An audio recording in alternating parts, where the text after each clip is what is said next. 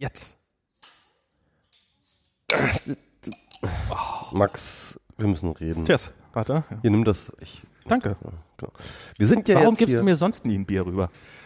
Das ist, hat eine sehr, sehr einfache Bewandtnis. Mein Arm reicht nicht über den Atlantik. Dein, mein Arm reicht nicht über den Atlantik. Ja. Braucht man auch gar nicht. Reicht, über, reicht ja, wenn man den Pazifik reicht. Na, das habt ihr vermisst, ne? Cheers. Das Klingen dieses Bieres äh, deutet eins an, und zwar, dass Max in Berlin ist. Er sitzt hier in meinem Büro mir gegenüber an äh, am Schreibtisch und wir machen endlich mal wieder eine Folge Face to Face. Genau. Ich bin, ich bin neulich gefragt worden auf der Republika, warum habt ihr eigentlich letzte Woche dann schon einen Podcast gemacht, wenn ihr euch doch jetzt diese Woche trefft und so und so weiter und so fort. Und ich, ich hatte den Grund vergessen, aber der Grund dafür war, weil es sich einfach, weil es sich bei mir von der Zeit her super ergeben hat, weil ich halt äh, alleine war, ja, in, in San Francisco und ähm, darum auch zeitlich total flexibel war.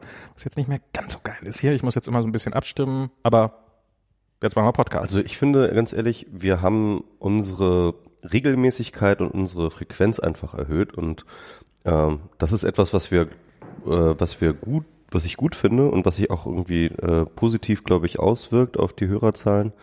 Ähm, und deswegen machen wir jetzt einfach öfters Podcasts. Das ist, weil es einfach auch geil ist, ja. Ich meine, es gibt auch einfach momentan unglaublich viel, was passiert und es sind unglaublich viele neue Gedanken unterwegs und, und, und irgendwie und alle fangen mit T an. Und enden auf Rump. ja, also man, ich meine, wir haben unsere Trump-Phase, ja, irgendwie so. Ich fürchte, sie wird noch nicht vorbei sein. Ja, sie ist nicht vorbei, ne, aber, aber ich meine, so, so, so den großen Trump-Berg haben wir jetzt geschafft. Ja? Aber wir, wir können noch mal kurz zumindest irgendwie wieder, Also die letzte Woche, wenn man die jetzt nicht darauf nicht eingeht, dann weiß ich auch nicht weiter. ja, das stimmt, aber ich meine, ich, es ist halt, ich frage mich halt immer, also ich finde, wir sollten schon immer den Anspruch haben, der Debatte etwas hinzuzufügen, was die Leute nicht eh schon wissen. Ne? Also irgendwie jetzt einfach die News äh, nachzukauen, dann könnt ihr äh, Lage der Nation hören.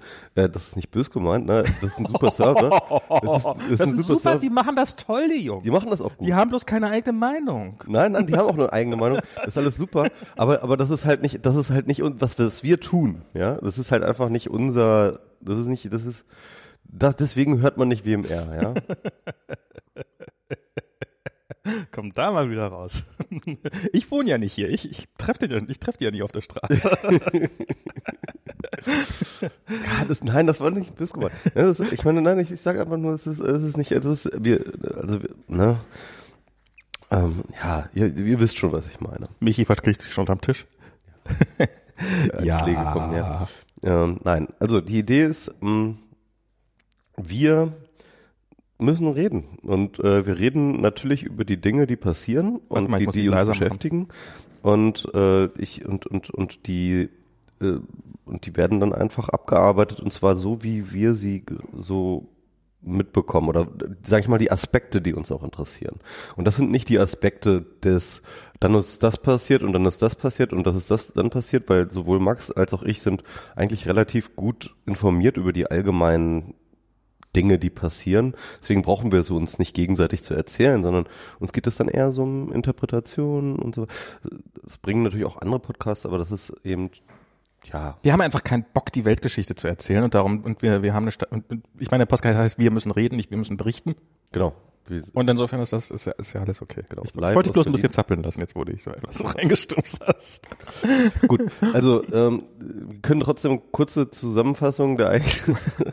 Ja, also ich, ich, ich habe ja so, also ich finde, ich habe wirklich eine, eine relativ heftige, Meinung, also was heißt eine heftige Meinung? Ich glaube, so heftig ist sie gar nicht, aber nach der letzten Woche, was Du Trump, findest Trump nicht so gut. ich ne? finde Trump nicht so gut. Ich mag, mag den nicht das ist echt mehr. eine krasse Hi- Meinung, Max. Echt. Manchmal habe ich das Gefühl, ich ist gar, finde, du bist mir zu radikal. manchmal habe ich das Gefühl, er ist gar kein so schlauer Präsident.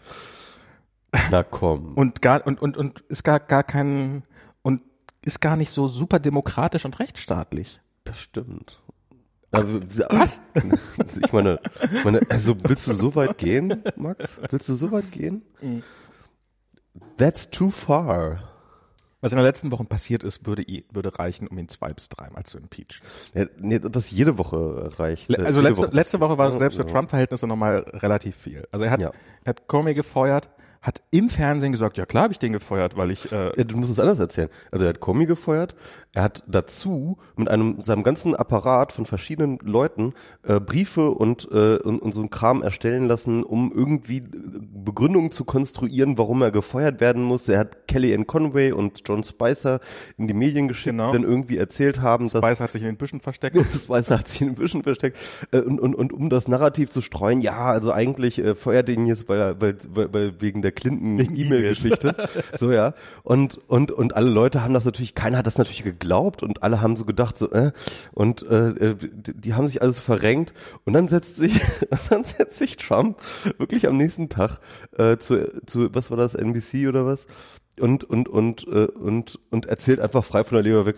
Nö, eigentlich habe ich ihn nur gefeuert, weil ich irgendwie von diesen äh, von von diesen Russland äh, Ermittlungen genug habe.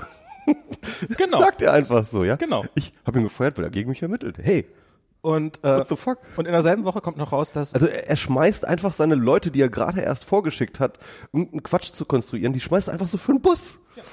Das war wirklich so richtig so under the bus. Und äh, Saturday Night Live hat so einen schönen Sketch gemacht, wo sie so wo halt da sitzt und so. Du hast gerade gesagt, dass du, du ja, habe ich. Ähm, aber das ist ein Grund, warum das ist eine Straftat. Okay, wenn du das sagst, dann wird das wohl. Also, okay. Heißt das, heißt das, ich hab ihn, heißt das, äh, did I got him? Did I got him? Will he be impeached? Ja, ja. Und dann so, so äh, ah, okay, I just hear, nothing matters anymore. nothing will change. Ja, das ist genau das ist der Punkt. Und das ist, das, das ist, das ist, das ist das Deprimierende an der Situation. Also, was letzte Woche auch noch passiert ist, über Flynn kam raus, dass die Trump-Administration von Anfang an informiert war, dass der Typ wahrscheinlich, ähm, Russ, bist halt Russe. äh, dass, dass, dass, dass er russischer Spion ist quasi. Ähm, woraufhin sie sich entschlossen haben, exakt gar Ja, nichts zu tun. russischer, russischer Lobbyist. Also er war offiziell eingeschrieben für längere Zeit als Lobbyist. Das, also Ja, Spion, nein, aber, aber Spion, nein, nein, aber er ist äh, äh, hier die, wie heißt die, die, die, die, äh, die Generalstaatsanwältin, die, die, äh, die, die Trump ja gefeuert hat, direkt danach, Ähm, ist zu, ist zu äh, Trump, also zum Mhm. Weißen Haus gegangen und hat ihm gesagt, hey, wir vermuten, dass der ein Spion ist. äh, Stellt den mal besser nicht ein. Wir haben den nicht umsonst gefeuert. okay. Und daraufhin hat dann das Weiße Haus ihn in alle wichtigen Sicherheitssachen mitgenommen, etc. pp.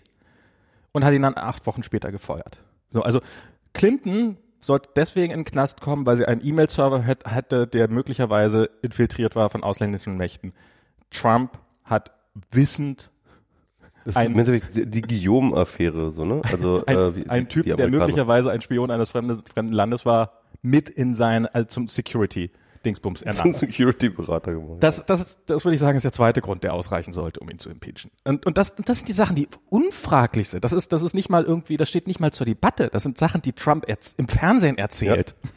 da, da, da ist- sind diese möglichen, also die, dieser Grund, warum Comey gegen ihn ermittelt hat, nämlich diese ganzen Russland-Verstrickungen, die er für mich jetzt nicht weniger glaubwürdig wirken in letzter, in letzter Zeit, die sind dann auch gar nicht mit drin. Und ab sofort, alles, was jetzt ab sofort, ab dem Moment eigentlich läuft, ist, wie weit kann dieser Typ, der offensichtlich, der ganz offensichtlich nicht das Wohl dieses Landes im Interesse hat, sondern nur seine persönliche, Also es, ich suche gerade wie lange kann der sich noch im Amt halten? Ich, ich suche gerade nach einem Tweet, der das sehr, sehr, sehr gut zusammengefasst hat. Also er hat ja im Wahlkampf hat er diesen Spruch gelassen. Ne? Ich könnte auf der Fifth Avenue jemanden erschießen und, äh, Mhm. würde keine, und würde keine Stimmen verlieren. Ja. Und dann hat jemand geschrieben, ähm, ich könnte jemanden, äh, ich könnte auf der Fifth Avenue jemanden erschießen, meine Anwälte vorschicken und es als äh, äh, und und und daraus äh, äh, Notwehr äh, und, und und das als Notwehr konstruieren lassen, mich dann noch mal ins Fernsehen stellen und sagen, nee, nee, ich wollte den Typen tot machen.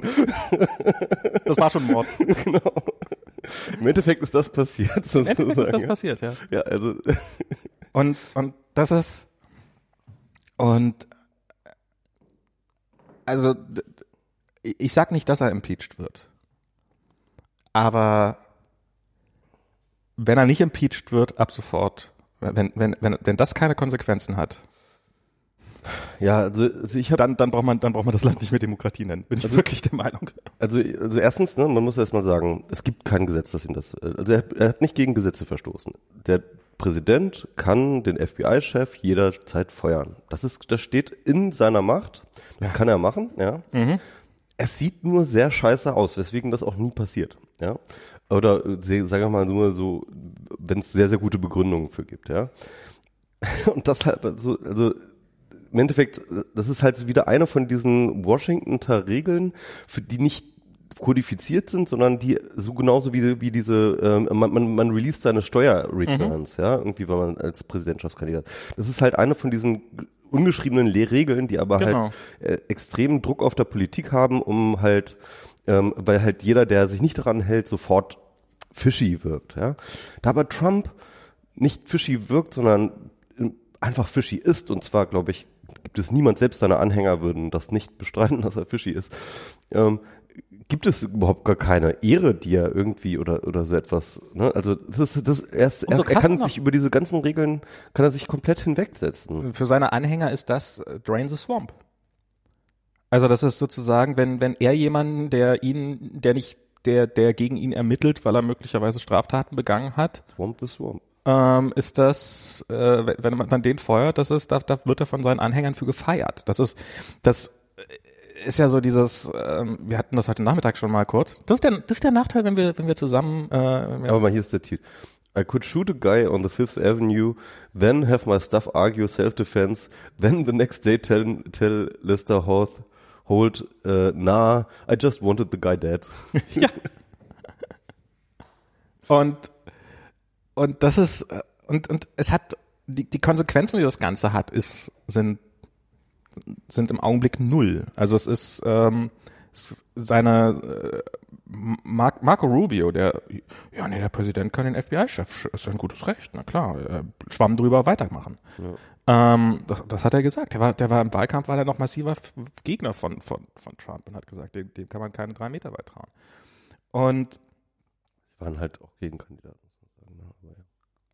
Ja, aber ja. also also man muss sagen, die, die, die Republikaner haben momentan kein Rückgrat. Also das ist halt, die sind, äh, ich meine, was es ist jetzt alles liegt am Senat, ne? Auch was die Grund Gesundheitsreform erstmal mhm. angeht, so, äh, das ist ja, glaube ich, weiß ich nicht, das ist jetzt erstmal die nächste Baustelle. Ähm, dann hast du halt, also ich, ich, aber ich höre auch nichts aus dem Senat. Also ich weiß nicht, ich habe das jetzt nicht so genau verfolgt, aber ich habe jetzt nichts gehört, wo ich jetzt sage, okay, wo jetzt aus dem Senat kommt, so jetzt müssen wir ihn aber mal impeachen oder sowas. Ich glaube, da müsste müsste eh als erstes der Kongress dran. Ich, ich glaube, das trauen sie. Also was was ich habe gerade The Daily gehört, ähm, hier diesen New York Times Podcast und da geht es heute darum, sozusagen, was was ist die, was berichten rechte Medien darüber? Also mhm. was berichten in Anführungsstrichen konservative Medien? Hast du gesehen, Breitbart hat über das Interview äh, mit Lester Holt also ne, in dem ähm, äh, hat Breitbart hat, hat Breitbart getitelt. Ja, Lester Holt hat ihn 15 Mal unterbrochen. Stimmt, genau. Das, äh, das, ja, ja, das, das, das haben sie in diesem Interview auch nochmal gesagt. Also da wird so gesagt, na ja, die die Demokraten mal wieder, da macht Trump endlich, die, die wollten ja immer, dass Comey wegkommt, die wollten ja immer, dass er wegkommt. Jetzt ja. hat er ihnen den Gefallen getan, hier so, so großzügig, so großartig, ja. feuert er Comey und, und jetzt regen sie sich wieder drüber auf. Was, was für, what hypocrisy, Hyp Hypocrites. Hypocrites. Ähm, und, und dann hast du sozusagen ein wesentlicher Teil dieses Landes, für den ist, ja, der hat den FBI-Chef, das ist ein Interesse aller Leute gewesen, was der da gemacht hat und ähm, der hat ihn jetzt gefeuert und das war gut und ähm, natürlich, das war ja auch notwendig und hat ihn ja dann auch so als totalen also, also wie, wie, wie Trump ihn dann nochmal fertig gemacht hat, so von wegen ja Show-off und hat sich ja nur selber ans Rampenlicht schieben wollen und so diese, diese ganzen Sachen, so in diesem Interview, hat er hat ja noch richtig nachgetreten. Ähm, achso, er hat ihn auch noch, er hat ihm auch noch öffentlich gedroht, dass wenn er aussagt, dass er, dass er, dass, dass er Konsequenzen haben könnte. Das ist natürlich auch noch so Einschüchterung von Zeugen in einem, Prozess per Twitter. Stimmt, ja genau. Er hat auch getwittert irgendwie, ähm, also wenn Comey jetzt noch mal irgendwo aussagt, dann sollte er aber sehr vorsichtig sein. könnten sein, dass Tapes auftauchen mit dem mit dem Treffen. Genau, er kann nur er kann nur hoffen, dass da keine Tapes existieren. So. Also, also ich, er, er droht öffentlich auf Twitter. Ich meine, das ist schon so eine Aktion, die du bist, selbst wenn du der dümmste Troll auf der untersten Schublade mit der geringsten Bedeutung hast, hast du dann noch die Solidarität deiner Trollfreunde verspielt, ja? Und das macht Sollte man glauben. Fucking Präsident der Vereinigten Staaten äh, droht mit so einem Bullshit.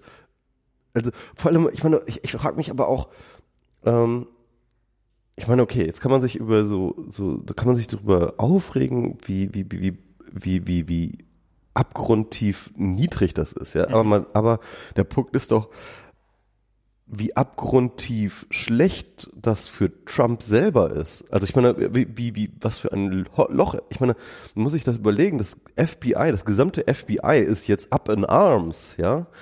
Die, ja. Ähm, die, die, die, die, die, die sehen halt momentan einen Präsidenten, der versucht, ähm, Ermittlungen gegen ihn äh, zu erwürgen, der Lügen verbreitet über sie, über ihre Behörde. Er sagt ja irgendwie, das FBI ist jetzt total glücklich, dass Comey weg ist. Mhm. Also der, der, der lügt, dass Comey gesagt haben soll, äh, dass es keine Ermittlungen gegen Trump gibt, obwohl Comey noch wenige Wochen vorher unter Eid in der Öffentlichkeit vom Senat das Gegenteil gesagt hat. Ja? ähm, ähm, also, also es gibt jetzt, also du hast jetzt plötzlich eine Behörde von, weiß ich nicht, keine Ahnung, zigtausend Beamten, Professionals, die jetzt anfangen zu sagen, wo kann ich helfen bei diesen Ermittlungen? Wo kann ich, wo, wo können wir den, wie können wir den zur Strecke. Strecke bringen? Ja, also. Und ich meine, es sollte unterstützen, also ich meine, je, jeden Menschen, der Trump hilft, sollte klar sein, ähm, sobald es ihm irgendwie in den Kram passt, Trump. So, sobald, er, sobald er irgendwie einen noch so kleinen Vorteil davon hat, wird er dich vor den Bus schmeißen. Er, er hat im Nachhinein behauptet er, dass er von, zu einem Zeitpunkt, wo er Comey öffentlich Luftküsse zugeworfen hat für seine tolle Arbeit, und zwar wirklich Luftküsse, mhm, ja. ähm, dass er ihn damals eigentlich schon loswerden wollte und äh, nur den richtigen Zeitpunkt nicht gefunden hat, ihn zu feuern. Genau. So. Ähm, das heißt, sobald es jeder treue Schwur von Trump ist nichts wert. Ja, offensichtlich. Absolut nicht. Absolut nichts. Es gibt nichts von dem, du kannst, er kann dir versprechen, was er will. Es ist, er ist vergessen in der nächsten Sekunde. Er geht so mit seinen Wählern um, aber offensichtlich auch mit seinen Leuten. Und, und wer würde, also, dass sich da noch Leute, also, finden, die sagen, ah, hier, hier, hier, hier, hier, lass mich, lass mich dich verteidigen. Ja. Ähm, er hat natürlich auch was, was erhofft sich zum Beispiel Spicer davon? Also ich meine, ähm, kriegt der jeden Tag eine Villa und, und, und, und, und jeden Tag eine neue Yacht geschenkt oder warum tut er sich das Frage. an? Ich meine, der, der Typ wird doch nie wieder einen Job finden. Oder gerade. Ja, aber doch nur also als Fußabtreter. Naja, aber das ist äh, als sehr, sehr gut bezahlter Fußabtreter. Ich glaube, was, was, was du, was du dir, also du kannst, du kannst es halt so sehen, der macht sich total zum Trottel. Aber was vielleicht andere Leute sehen, ist, oh, wenn man dem genug Geld gibt, dann macht er sich total für mich zum Trottel. Ja, dann verteidigt er jeder meiner Entscheidungen, die ich mache, dann verteidigt er alles, was ich mache. Ich habe keine Ahnung, vielleicht ist er auch, vielleicht ist er danach auch total durch. Vielleicht ist er danach auch fällig und ist eigentlich direkt auf dem Weg in, keine Ahnung, äh, die, äh, die, die aber äh, ja, ich, ich habe kein, ich, ich weiß nicht, vielleicht, vielleicht steckt er auch zu tief drin, um nochmal rauszukommen. Na, jedenfalls alle Leute, die sich so ein bisschen so mit ähm, ja, politischer Berichterstattung im Sinne von Verfassungsrecht und so beschäftigen, sagen ganz klar, dass die USA gerade, dass, dass das eine Verfassungskrise ist. Ja, also ähm, im Endeffekt ähm, hat äh, Trump jetzt ein Loophole gefunden, in dem er im Endeffekt die Gewaltenteilung er hat kein gewisser, Loophole gefunden. Ja, gewissermaßen aushebelt. Nein, nicht ein Loophole, aber das ist das ist das ist das das war nicht clever. Das, das beim in der letzten Sendung habe ich noch gesagt, der Typ, der wird nicht, der wird nicht Diktator werden, weil er dafür ist er einfach nicht clever genug. Und jetzt aus Versehen Diktator. Und jetzt stellt sich raus, dafür muss man gar nicht clever sein. Nee. Der ist einfach, der ist einfach ein kompletter Vollidiot. Man muss einfach nur dreist sein. Man muss einfach nur dreist genug sein offensichtlich und und ähm, und, und, und schon bleibt man drin hängen sozusagen. Das also ich, ich habe drei Möglichkeiten genannt, was ich glaube, was diese Sache bedeutet. Also die erste ist, ähm, Trump hat komplett den Verstand verloren. Also das, das habe ich nach dem Interview gesagt, nachdem er dann mhm. wirklich öffentlich sagt so, nö, ich wollte eigentlich nur den, äh, die, die Investigationen gegen mich stoppen. Mhm. Also habe ich gedacht, also jetzt hat er irgendwie komplett den Verstand verloren, das ist die eine Sache. Die zweite ähm, ist, er hat vielleicht auch einfach keinen Bock mehr. Also er will jetzt ein schnelles Impeachment. Mhm. Ja, also er, der Präsidentenberuf, der äh, halte ich für wahrscheinlicher, ne? also dass er halt einfach keinen Bock mehr hat. Und das dritte, aber das halte ich leider für am allerwahrscheinlichsten ist, er weiß, dass er mit durchkommt. Ich, ich glaube, dass Trump ist ein Spieler. Und das hat er schon in seiner Geschäfts-, in seinem Geschäftsleben gemacht. Wann immer du drohst abzustürzen, immer noch eins draufsetzen. Mhm. Und immer noch die nächste Pyramide aufbauen. Und das ist eigentlich was, was Trump die ganze Zeit über macht. Er, wann immer irgendwas da ist, wo, wo du denkst, schlimmer wird's nicht mehr, dann legt er noch eins oben drauf. Und das ist so ein bisschen mein Eindruck. Das eskaliert das einfach Das heißt, immer, immer weiter. Einfach in die nächste Stufe eskalieren und dadurch die letzte Stufe wieder vergessen machen und damit gewinnt er ein bisschen Zeit und ähm, die meisten Beobachter, die auch gerade diese Russland-Geschichte ähm, beobachtet haben, ähm, die sagen auch allesamt, also Trump hätte im Endeffekt nur warten müssen. Also, weil diese Ermittlungen, sowohl die FBI-Ermittlungen als auch jetzt sozusagen der Untersuchungsausschuss beim Senat, der wird vermutlich nichts wahnsinnig krasses finden. Ähm, diese, so, so, so Leute wie Carter Page, das sind nur blöde Aufschneider, die, die, die, da steckt nichts dahinter. Gut, der Flynn, ähm, der ist sicherlich belastet, aber der ist halt auch schon weg. Den haben sie rausgeschmissen. Der wird ihm, der wird ihm wahrscheinlich auch nicht mehr gefährlich, die Geschichte mit Flynn. Ähm, und äh, ansonsten Manafort, ja, also das ist eigentlich mehr oder weniger ausgelotet, was was was seine Connections angeht. Also also das heißt mit anderen Worten, eigentlich niemand, der diese diesen diese Prozesse bearbeitet, wartet jetzt irgendwie äh, erwartet jetzt die große Smoking Gun, wie jetzt die äh, Trump Campaign sich mit WikiLeaks und Putin irgendwie abgesprochen hat oder sowas. und selbst ich persönlich käme, und ich selbst und ich selbst glaube auch nicht daran. Also ich glaube nicht, dass es so ist, ja. Ähm, selbst wenn die, selbst wenn die käme, selbst wenn, selbst wenn sich rausstellen würde, dass sich Putin und Assange und ähm, und Trump in einem Raum getroffen haben und abgesprochen haben, äh, erwartet noch irgendjemand, dass die Republikaner das nicht mittragen? Erwartet noch irgendjemand, dass ihm tatsächlich jemand widerspricht? internationale Beziehung, ne? Das, Das ist, ja, wir wollten schon immer gute Beziehungen zu Russland. Und äh, also äh, vor allem die Republikaner wollten sie schon immer. ja, Das, das, das, war, doch- immer ihr primäres Das war doch Ziel. immer das primäre Ziel der Republik. das Reich des Guten, genau. Russland. genau. Das war doch ganz klar. ähm, hat ja schon Äh, ja, auf jeden Fall. Ähm, nee, das ist, äh, aber, aber weißt du, das ist, ähm, ja, aber ja, also ich glaube tatsächlich, ja, er kommt damit durch.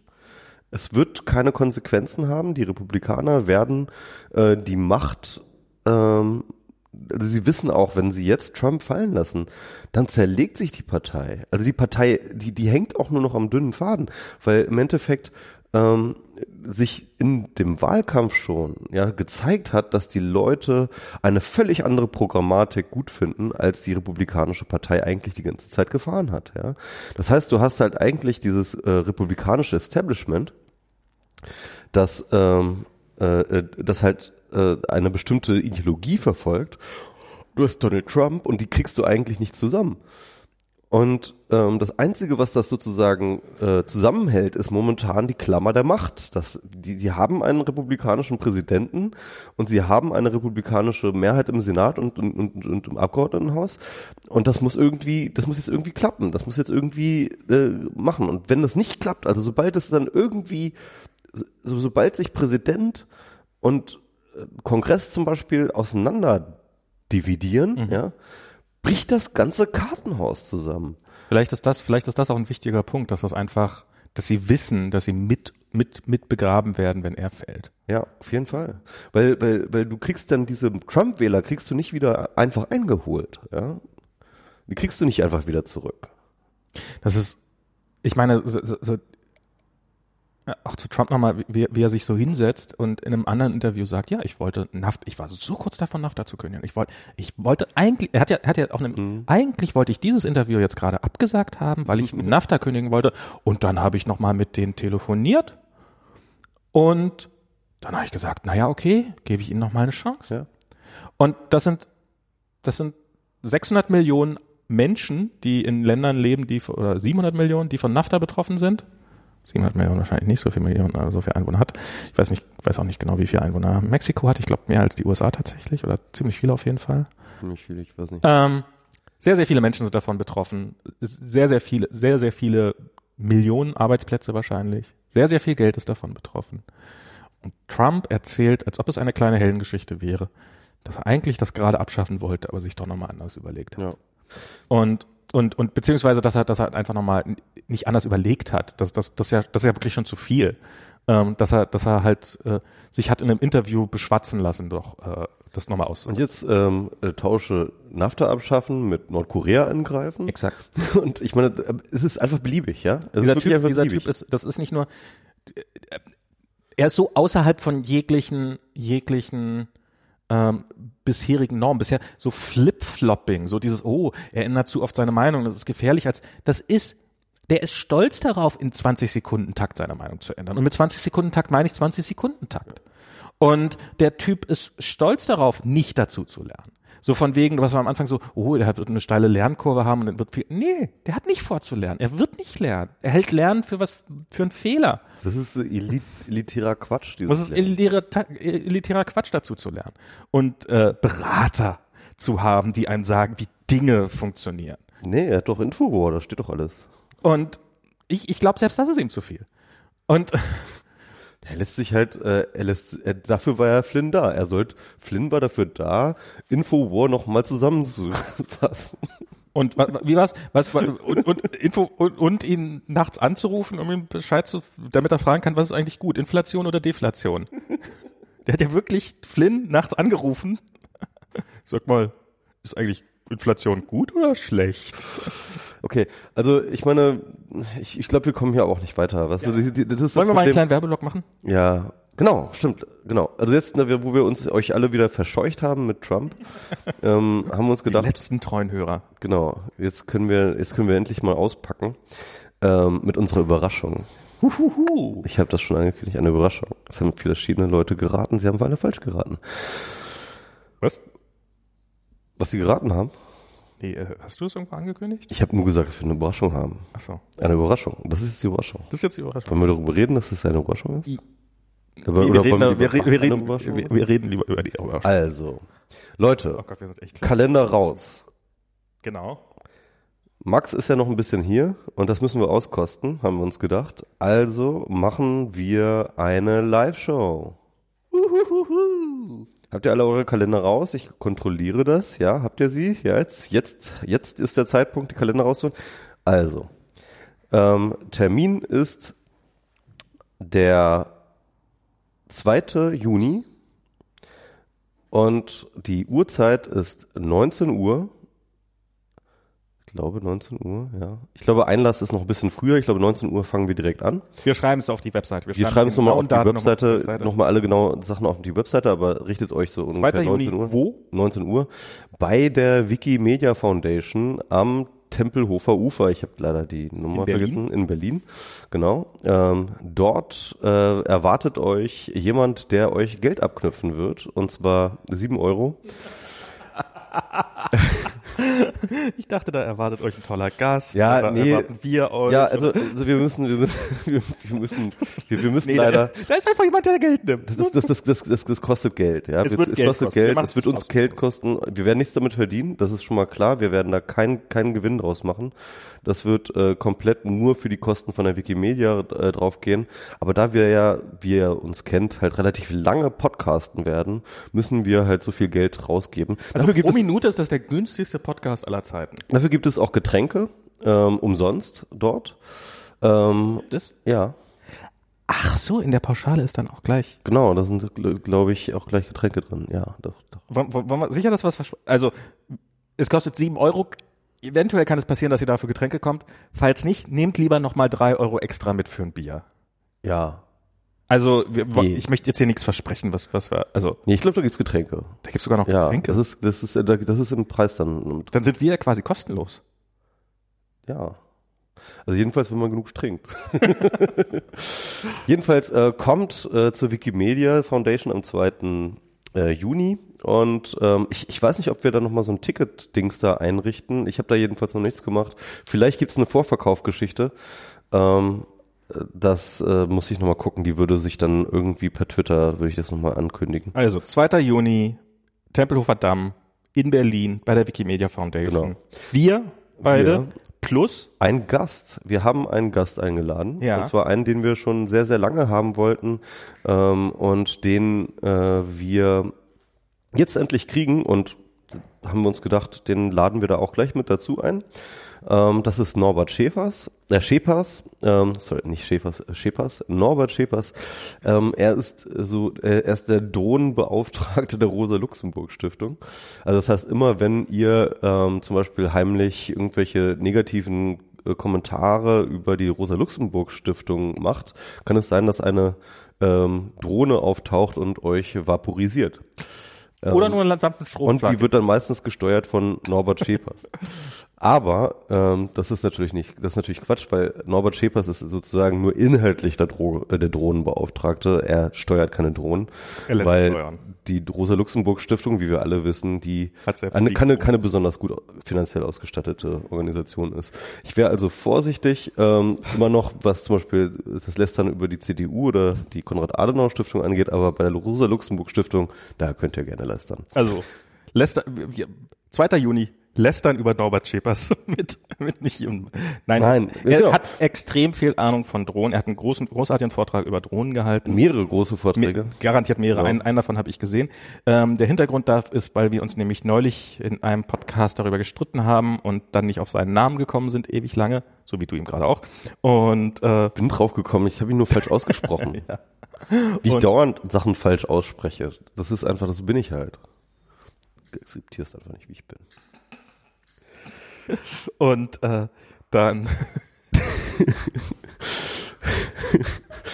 Also wir haben uns, wir haben uns mit Drohnen unterhalten und wir wollen mit äh, Norbert, wir Lasst wollen mit uns über Norbert Drohnen sprechen. Wollen, wollen wir streiten, weil ich glaube, wir sind uns nicht einig.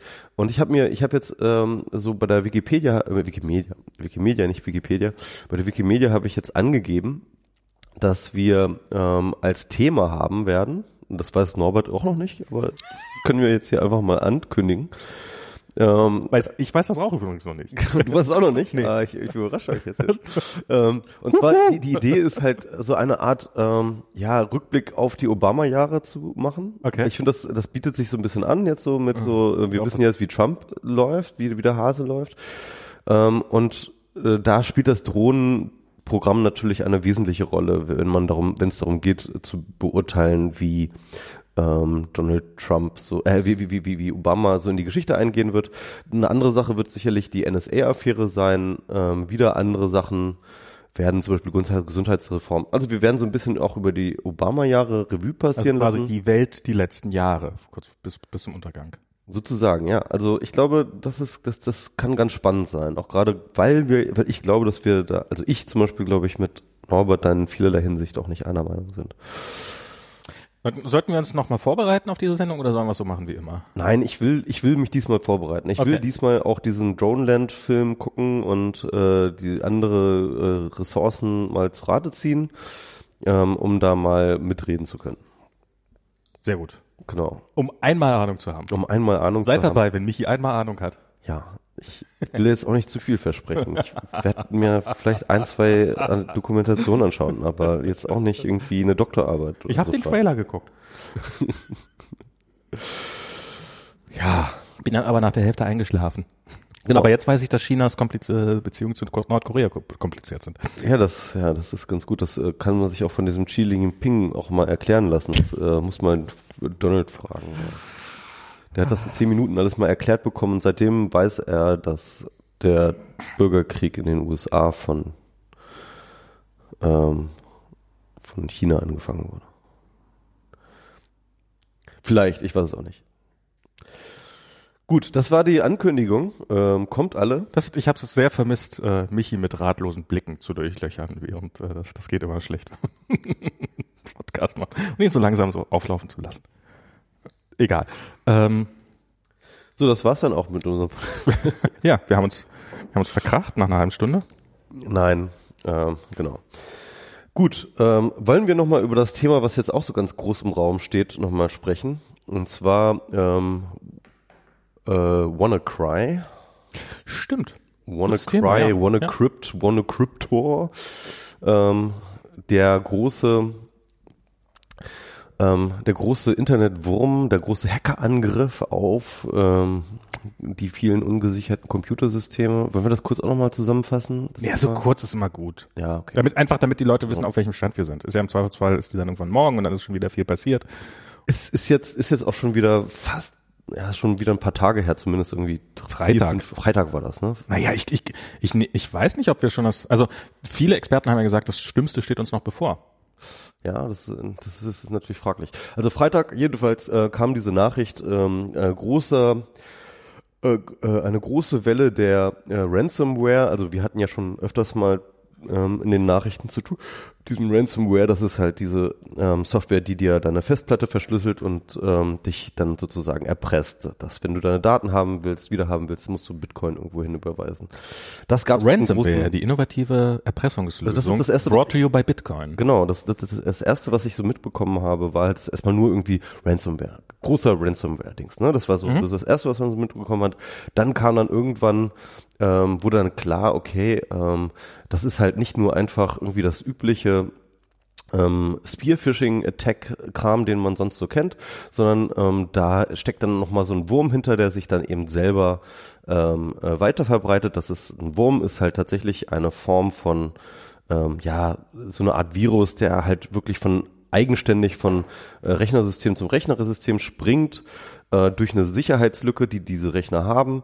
Ähm, das heißt, es braucht keine User-Interaktion und äh, man kann sich trotzdem identif äh, infizieren und das ähm, ähm, betraf vor allem Windows-Systeme.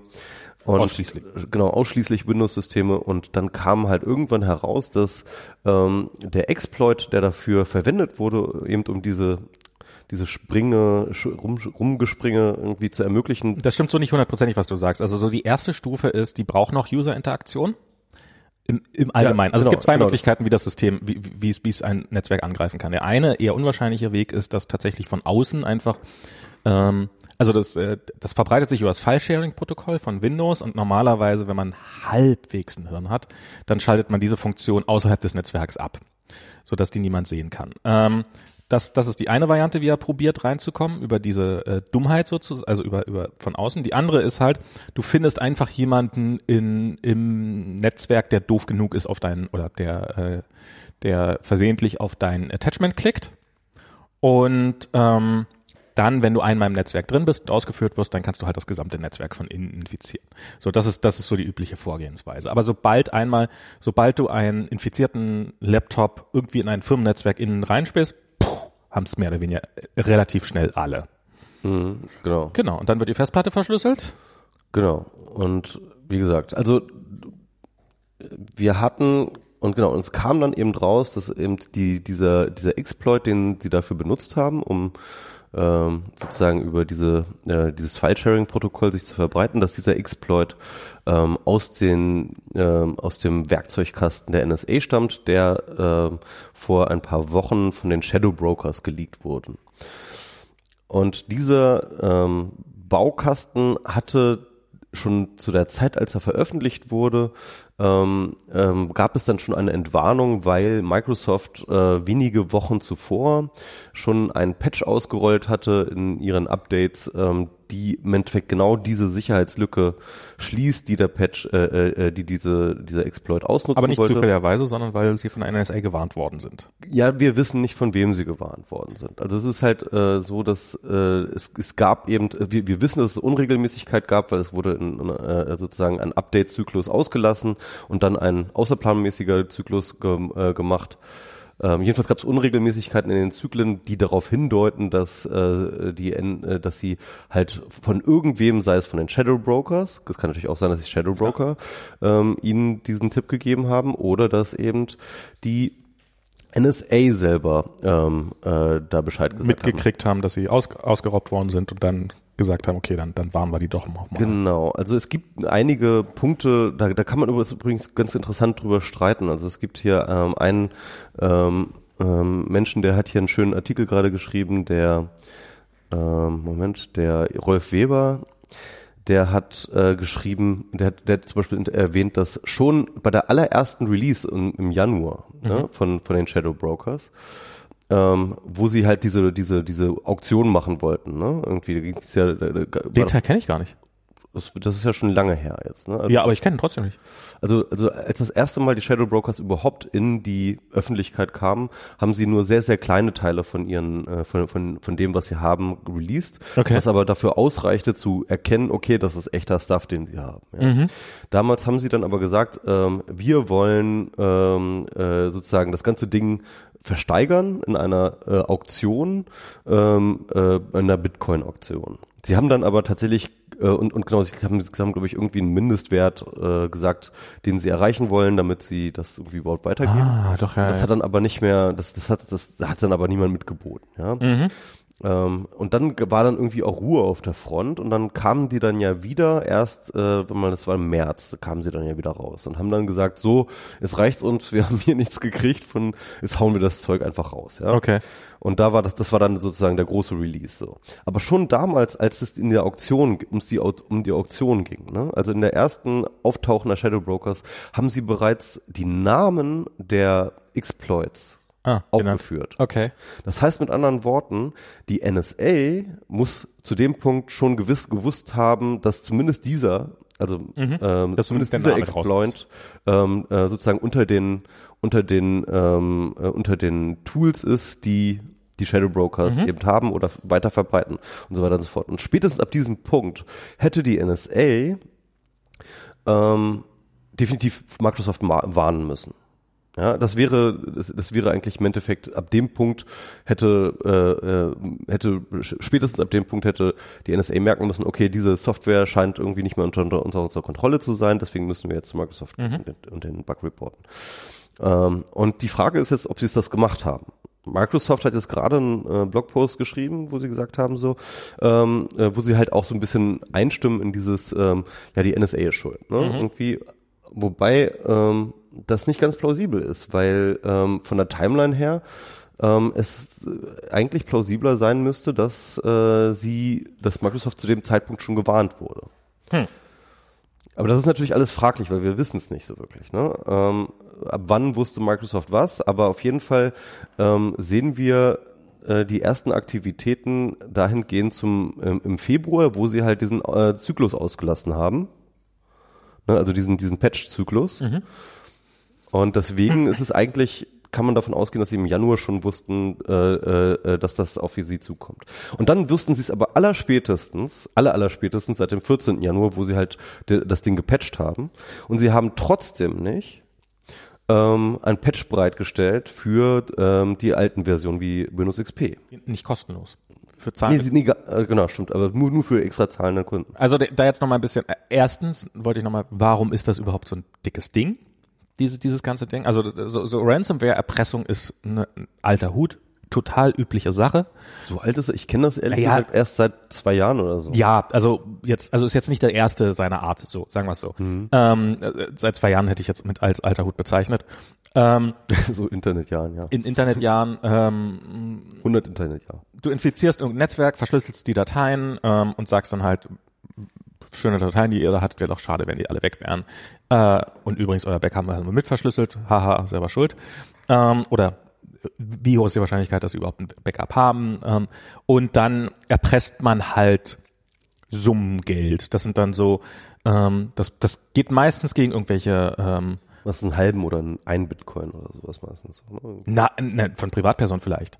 Ähm, Das das sind ja standardisierte Angriffe. Also Nee, nicht, nicht immer. Nee, nee, also gerade solche Angriffe sind gerne mal einfach, du, du gehst gezielt irgendwie mittelständische Firmen, die von IT keine Ahnung haben. also jetzt glaube ich, bei dem Fall war das standardisiert. Ich- die hatten, glaube die hatten eine, einen Screen äh, mit, mit Bitcoin-Geschichten, die waren, ähm, die hatten einen Standard. genau, das, das deutet darauf hin, würde ich mal sagen, dass sie auch nicht, nicht die Allerschlausten waren. Also sie gibt, hier, ja, sie haben jedenfalls nicht so viel. also die, die, die haben durchaus auch eine Infrastruktur, die kriegen dann, also die gucken erstmal nach, also vielleicht sogar erstmal einfach rausschmeißen, dann gucken, wo ist man denn gelandet, in welchem Netzwerk steckt man denn jetzt so drinne ähm, und ähm, dann kann man ja schon eine grobe Ahnung, wie, wie viele Mitarbeiter hat die Firma, wie viel Geld kann man da erpressen und dann halt wirklich auch verhandeln. Also es gibt dann Firmen, die, die erfolgreich das ganz massiv runtergehandelt haben, diese Werte, dann eben irgendwie, und da geht's dann um durchaus so 100.000 Dollar, 50.000 Dollar, sowas in den Dreh. Also richtig, richtig durchaus. Ransomware sind im Endeffekt die illegale Variante von Abmahnkanzleien. Schutzgelderpressung. Ja, das ist dasselbe. Ähm, vor kurzem ist da in San Francisco ist, äh, hat was relativ hohe Wellen geschlagen, weil die alle Windows PC der BART, das ist so die S-Bahn in, in der Bay Area, BART, Bay Area Rapid Transport System, ähm, ist, sind äh, per Ransomware verschlüsselt worden, was dann dazu geführt hat, dass für mehrere Tage das Bahnfahren in der Bay Area kostenlos war, weil halt kein Fahrkartenautomat mehr ging, weil nichts mehr ging. Und die Bahn, die Züge fuhren noch, aber sie haben halt kein Geld gekriegt in der Zeit. Da sieht man mal, wie viel, wie viel Geld da so durch die Lappen gehen kann. Ähm, die BART war wahrscheinlich ein reiner, ein reines Versehen. Das, das, ähm, das sind nicht so die Firmen, auf die die es normalerweise absehen. Normalerweise sehen solche Firmen es auf kleine, irgendwelche mittelständischen Läden an, die ein bisschen Geld haben, zu doof sind und möglichst nicht viel Lärm machen. Ähm, und das, dann scheint das ein relativ lukratives Geschäftsmodell zu sein. Und dass denen das jetzt so passiert ist, dass die das jetzt so fett aufgedreht haben, sagen auch viele, was ich so gelesen habe, so von den Sicherheitsexperten, okay, weiß man nicht, was, was die so wert sind, ähm, aber dass das ziemliche Amateure sind. Also dass die, dass die äh, ein Lucky Punch sozusagen. Naja, die haben halt ein, die haben halt die größte Knarre im Raum gefunden und haben, haben sie halt als erste gefeuert. Also ja. äh, während die, die Profis vielleicht noch ähm, ihre Software fertig entwickeln und noch ein bisschen warten, bis sie rausgehen und so haben die halt das Ding sofort gestartet. Diese Sicherheitslücke ist jetzt es gibt jetzt immer so die, ja, sie haben den Killswitch gefunden, ja, jetzt ist er deaktiviert, der Killswitch. Also die Story müssen wir nochmal erzählen, weil die ist so absurd, die ist so absurd. Ähm, also die Ransomware, wenn sie sich auf den Computer einnistet, noch bevor sie die Verschlüsselung macht, macht eine Abfrage an eine ganz bestimmte Domain, äh, mhm. die, die hart gecodet in dem Code steht, ja ähm, an eine bestimmte Domain und wenn diese Domain erreichbar ist, dann hört es einfach auf. Ja? Und, äh, und irgendein Sicherheitsforscher, der eigentlich gerade im Urlaub war, hat sich diese Ransomware angeschaut und hat dann irgendwie gesehen, hm, warum versucht er diese, also der konnte dann einfach sozusagen abfangen äh, in, seinem, in, in seinem Netzwerk, dass diese Abfrage passiert und sich gefragt, hm, was passiert, wenn ich die einfach mal registriere, diese Domain? Hat sich diesen Domain. Er wollte rauskriegen, wie viele, wie viele Rechner davon betroffen sind. Ja. Weil kannst du ja schätzen über die Abfragen, die dann kommen, die Zahl der Abfragen egal, er hat sich auf jeden Fall mhm. diese Domain einfach mal reserviert äh, und zack, irgendwie hat er damit den Killswitch umgesetzt und diese ganze Ransomware hat einfach nicht mehr, äh, also ich, ich weiß nicht, ob das Das ist wirklich so ein bisschen wie über das Kabel der Atombombe stolpern und dabei den Stecker man, rausziehen. Ohne Scheiß, das ist man ohne Scheiß, ja. Also es gibt tausende von Möglichkeiten, wie man einen solchen Killswitch, wenn man dann einen einbauen will, das halt so machen kann, dass es halt nicht jeder machen kann, sondern dass nur du das kannst, ja. Davon gibt es tausende von Möglichkeiten und dann macht einfach diese komische Domain rein. Also ich glaube ja, das, das hatte gar kann ich den, die, die, die Bewandtnis eines Kill-Switches, sondern äh, wahrscheinlich wollten die noch mal irgendetwas damit machen und, äh, äh, und, und sie haben den, den Fall einfach nicht abgefangen, dass diese Domain antwortet. Vielleicht. Und, und, und dann hängt sich da, da hängt sich das Ding auf oder sowas. Vielleicht sollte der irgendeine Datei von der Domain laden und das, äh, und wenn das geklappt hätte, wäre da ein Update gewesen, aber es hat nicht geklappt und dadurch äh, hat er sich halt äh, ja. ist der Code abgestürzt oder sowas. Das ja, genau. kann, sowas total. Ich denke auch, irgendwie sowas muss es gewesen ich sein. Ich habe keine Ahnung, was das ist. Ist auf jeden Fall sehr, sehr skurril, um es jetzt mal freundlich zu formulieren. Ja. Deutet wiederum darauf hin, dass sie nicht so allzu viel Ahnung haben. Was ja. übrigens auch nicht äh, darauf hindeutet, Sicherheitsexperten waren heftigst davon, dieses Geld zu überweisen. Ja, echt? Ähm, ich habe jetzt schon mehrere gehört, die, äh, die dazu raten, das zu überweisen. Ernsthaft? Ja. Also ich habe ich hab diverse Mal gehört, auf keinen Fall zahlen. Es gibt mittlerweile bestätigte Fälle von Leuten, die bezahlt haben und dann den Schlüssel bekommen haben. Ja. Also es ist nicht so, dass das nicht funktionieren würde. Aber einer der Gründe ist, dass es offensichtlich so ist, dass die Leute, die dahinter stecken, dass die keinen Automatismus haben. Also es ist nicht so wie in einem Online-Shop, dass du sozusagen, ah, dein Bitcoins sind eingegangen, ähm, jetzt geben wir dir deinen dein Key. Das kannst du ja komplett wegautomatisieren ähm, Zahlung eingegangen. Ja, yes. an die Hotline da bei denen. Sondern du musst da quasi an die Hotline bei denen und da sitzt jemanden, der das, der dann irgendwie manuell diesen Prozess startet. Das heißt, wenn die irgendwie, wenn da zu viele Leute kommen, dann, dann sind die schon einfach von der Manpower her komplett überfordert. Und selbst wenn sie guten Willen hätten, könnten sie das nicht in die, in die Tat umsetzen. Und natürlich können sie zu jedem beliebigen Zeitpunkt, wenn ihnen das zu heiß wird, dann nehmen sie einfach das, das Geld, diese Bitcoins da und, und verdünnisieren sich und ist den, also die haben nichts zu verlieren. Die haben ja keine, kein, also andere, vielleicht gibt's da noch welche, die tatsächlich irgendwelche Profis in Anführungsstrichen, die das schon länger machen, die dann auch sowas wie eine Gangster-Ehre haben und sagen, wenn wir das dann versprechen, dann muss das auch klappen. Die machen jetzt nicht unbedingt den Eindruck, würde ich zumindest so von meinem was dann auch nochmal ganz spannend ist, ist, dass diese ähm, Ransomware-Anleitung, also ne, was, was hast du jetzt zu tun, wenn du das hast, Ja. also von den Leuten, dass die halt Bitcoin-Wallets enthält und zwar nur sehr, sehr wenige, irgendwie insgesamt vier oder fünf. Hier, ich, ich, ich habe ja von drei gehört, aber ja. Es gibt, es gibt, äh, also vier sind, glaube ich, irgendwie klar und irgendwie eine fünfte wird vermutet oder sowas, ich weiß nicht mehr. War, war jedenfalls ähm, so der Punkt. Und Das ist- ähm, genau. die, die kann man relativ leicht überwachen halt auf, auf, auf Und der eingegangen durch das. Protokoll. Das heißt, du kannst halt gucken, welche, welche Zahlungen dort eingehen. Und das tröpfelt sehr, sehr, sehr, sehr dünn. Also davon, 50.000 wenn man überlegt, wie viele Rechner betroffen sind, das sind äh, 75.000 Rechner oder sowas, habe ich letztens gelesen.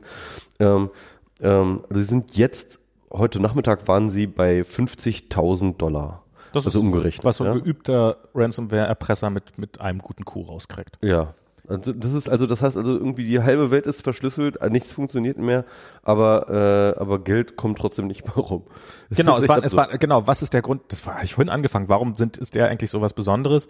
Weil einfach unfassbar viel betroffen ist. Die englische NHS, also Ja. die, die National Health Service, die, die Gesundheitsorganisation ist betroffen. Krank, äh, Notaufnahmen konnten nicht stattfinden, Patientenakten konnten nicht eingeguckt werden. Also so. FedEx in, in, in, äh, in Deutschland war es die Deutsche Bahn, die dann Bahn hat so alte Holztafeln wirklich mit Kreide wieder rausgeholt und hat dann Das draufgeschrieben. Geile war dann halt, dass diese, diese Anleitung der, der, diese, für diese Ransomware, ähm, äh, die war dann halt auf diesen ganzen Anzeigentafeln in der, der, der Deutschen Bahn, konnte man die dann lesen. Mhm. Das war bei der Bahn übrigens auch so. Da stand das auch im Fahrkartenautomaten drin. Echt, ja, cool. Krass. Natürlich. absurd, ne? Also auf jeden Fall, ähm, äh, also wirklich, also sie hatten auf jeden Fall extremen Erfolg, was die Verbreitung angeht und vor allem was den Schaden angeht. Also sie haben einen riesengroßen Schaden angerichtet. Also als terroristisches Ding ist das wirklich äh, ein großer Erfolg, muss man sagen. Und es ist, es wird jetzt erst, ich meine, wir, ich weiß nicht, was heute noch in Europa abgegangen ist, aber es gibt Länder, wo jetzt noch der Montag erst anfängt sozusagen, wo jetzt Leute halt ins Büro gehen, am Wochenende halt irgendwie auf ihrem Laptop rumgeklickt haben, jetzt das erste Mal ihren Windows-PC anschließen. In dieser Sekunde werden gerade einige neuen, neue Firmen von diesem Ding infiziert. Andererseits denke ich mir, es ist jetzt mittlerweile die Berichterstattung weltweit so riesig groß, dass alle Leute, die Windows unterwegs sind, zumindest Angst davor haben und zumindest irgendwie so die Awareness geraced ist und ähm, und äh, zumindest die Admins sagen, selbst wenn sie Angst haben zu patchen oder so zu sagen, lasst die Dinger nicht ins Internet gehen, ja und ähm, also ich, ich kann mir ehrlich gesagt das nicht vorstellen, dass es jetzt nochmal eine riesengroße Infektionswelle gibt, weil äh, dafür jetzt einfach zu viel, äh, zu viel Aufmerksamkeit auf dem Thema liegt. Ich glaube, du überschätzt die menschliche Intelligenz sehr. Ähm, und ich glaube, da wird nochmal, also ich sage jetzt nicht, dass da nochmal Hölle was passiert, aber ähm, ich glaube, das wird nochmal gut losgehen. Und ah, jetzt knackt's mal wieder kurz nicht mehr. Ach scheiße, es ist ja immer, wenn man an den Kabel, ich, vielleicht ist es das Kabel, was kaputt ist und gar nicht so sehr der Kopfhörervorverstärker. Welches jetzt? Das da? Ja, ich, ich spiele die ganze Zeit an dem Kabel rum. Knackt das bei dir auch so in der Leitung? Lass doch einfach das am Kabel rumspielen. Na, wenn ich nicht mache, dann knackt's immer mehr und immer mehr und immer Mir mehr. knackt's gar nicht. Bei dir knackt's gar nicht. Bei mir knackt's furchtbar in der Lei- im, im Ohr. Dann liegt das nicht an dem Ding. Doch, sobald ich das, sobald ich das Kabel kurz rausziehe und wieder reinstecke, ist es weg erstmal für ein paar Sekunden bis Minuten und dann wird's wieder schlimmer. Hm. Naja. Ähm, Hm. Komisch. und irgendwas ist ja. Ich hoffe, ich hoffe, man hört's bei euch nicht. Ich gehe davon aus. Vorhin hat's man jedenfalls nicht gehört bei euch. Ähm, ja. Und jetzt ist natürlich die große Frage, jetzt drehen alle durch, was muss man machen? Die NSA darf solche Lücken nicht haben. Ja, ist jetzt vielleicht ein gutes Argument. Ich weiß, ich weiß nicht, ob es so ein gutes Argument dafür Da können wir mal drüber diskutieren. weil ähm, ja, also wie kann man sowas in Zukunft verhindern? Und es wird nicht, es wird nicht weniger werden, es wird mehr werden. Ja, Also also, Angriffe. also man muss ja sagen, mh, ähm, also es gibt jetzt viele Leute, die argumentieren, ähm, das, genau deswegen soll äh, Geheimdienste keine, ähm, keine, keine Lücken horten, sondern wenn sie Lücken finden, sollten sie sie sofort reporten, um dann die Sicher Systeme sicher zu machen. Ähm, äh, und das hört sich erstmal auf den ersten Blick sehr, sehr gut an und sehr, sehr schlau an. Und ich glaube auch, dass es eine sinnvolle Policy wäre. Ähm, nichtsdestotrotz gibt es natürlich Probleme mit diesem Ansatz, weil ähm, Was in dem Fall funktioniert. weil der Punkt ist erstmal überhaupt ein strukturelles. Wenn du der NSA zum Beispiel verbietest, ähm, äh, Sicherheitslücken, wenn sie sie findet, äh, zu schließen, dann hat die NSA überhaupt gar keine ähm, Incentives mehr, überhaupt danach zu suchen. Warum sollte sie noch weiterhin Sicherheitslücken suchen? Das heißt also mit anderen Worten, äh, diese Sicherheitslücke wäre halt nach wie vor äh, äh, bestanden, nur die NSA hätte sie nicht gefunden, sondern vielleicht irgendjemand anders oder wie auch immer. Oder vielleicht haben sie auch Leute parallel gefunden, aber auf jeden Fall, auf jeden Fall ähm, wäre da damit halt erstmal nichts besser. Ja, sondern im Geheimdienste denken vermutlich nicht daran, wie können wir die Welt besser machen, sondern wie können wir uns einen Vorteil gegenüber den anderen Geheimdiensten verschaffen. Genau, ja. Und in dem Moment, in dem die, äh, also sie könnten natürlich sagen, okay, dann ist dieser aus der Welt und dann ist er gefixt, aber ähm, für jeden, sie gehen halt davon aus, für jeden Bug, den wir finden, finden die Chinesen, sagen wir jetzt mal, auch einen Bug und dann haben die, wenn wir den an Microsoft verraten, haben wir einen gefixten und haben nichts mehr und die haben weiterhin ihren einen eigenen Zero Day. Genau, das ist so ein bisschen wahrscheinlich die Logik und vor allem der Punkt ist halt, wie gesagt, also wenn sie sie nicht behalten dürfen, dann würden sie sie erst gar nicht suchen. Warum sollten sie dann anfangen, äh, die Sachen zu suchen? Es sei denn, sie wollen jetzt so ein bisschen äh, sich als die Behörde inszenieren, die jetzt wirklich einfach alles sicherer machen will oder so. Kann man natürlich auch machen, aber ähm, aber ich glaube ehrlich gesagt, selbst dann wären die Incentives nicht so groß, äh, diese Sicherheitslücken zu finden. Und ich frage Die, mich auch, die was es- NSA hat momentan eine äh, Policy, dass sie, wenn sie eine äh, Sicherheitslücke entdeckt, ähm, so, muss sie einen Prozess durchlaufen, in dem sie abschätzen muss, die Gefährlichkeit und den Nutzen und ähm, und, und danach entscheiden. Es ist natürlich völlig legitim zu, be- äh, äh, äh, zu mutmaßen, dass die NSA dann immer im, zu, im Zweifel dafür entscheidet, äh, egal wie gefährlich sie ist, ähm, äh, sie lieber selber zu nutzen. Ne? Ähm, da halte ich für legitim, das zu, äh, das, das äh, äh, so zu unterstellen. Ähm, aber trotzdem, es gibt sozusagen eine Form, ein, eine Form von Prozess und eine Art von ähm, legalen Prozess, mit dem sie das machen muss. Und spätestens, wie gesagt, nach, seitdem sie wussten, dass die Shadow Brokers diese, diese Lücke haben, war zumindest jedenfalls nach ihrer eigenen ähm, rechtlichen Logik, müssten sie sie, sie auf jeden Fall reporten.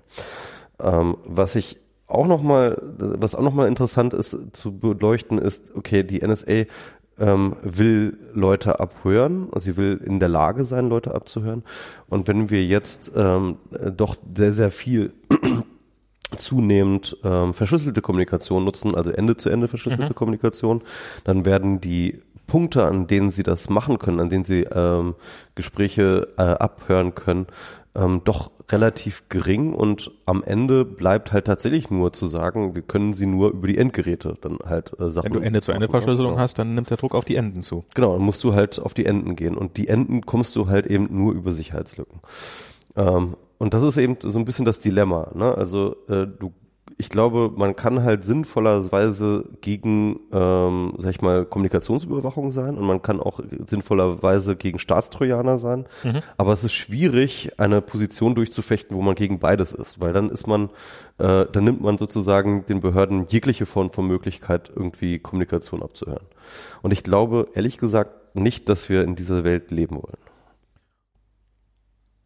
Stimme ich, stimme ich sogar mit dir weitgehend überein. Noch ein paar mehr Punkte, ähm, ähm, die ich jetzt gerade wieder vergessen habe.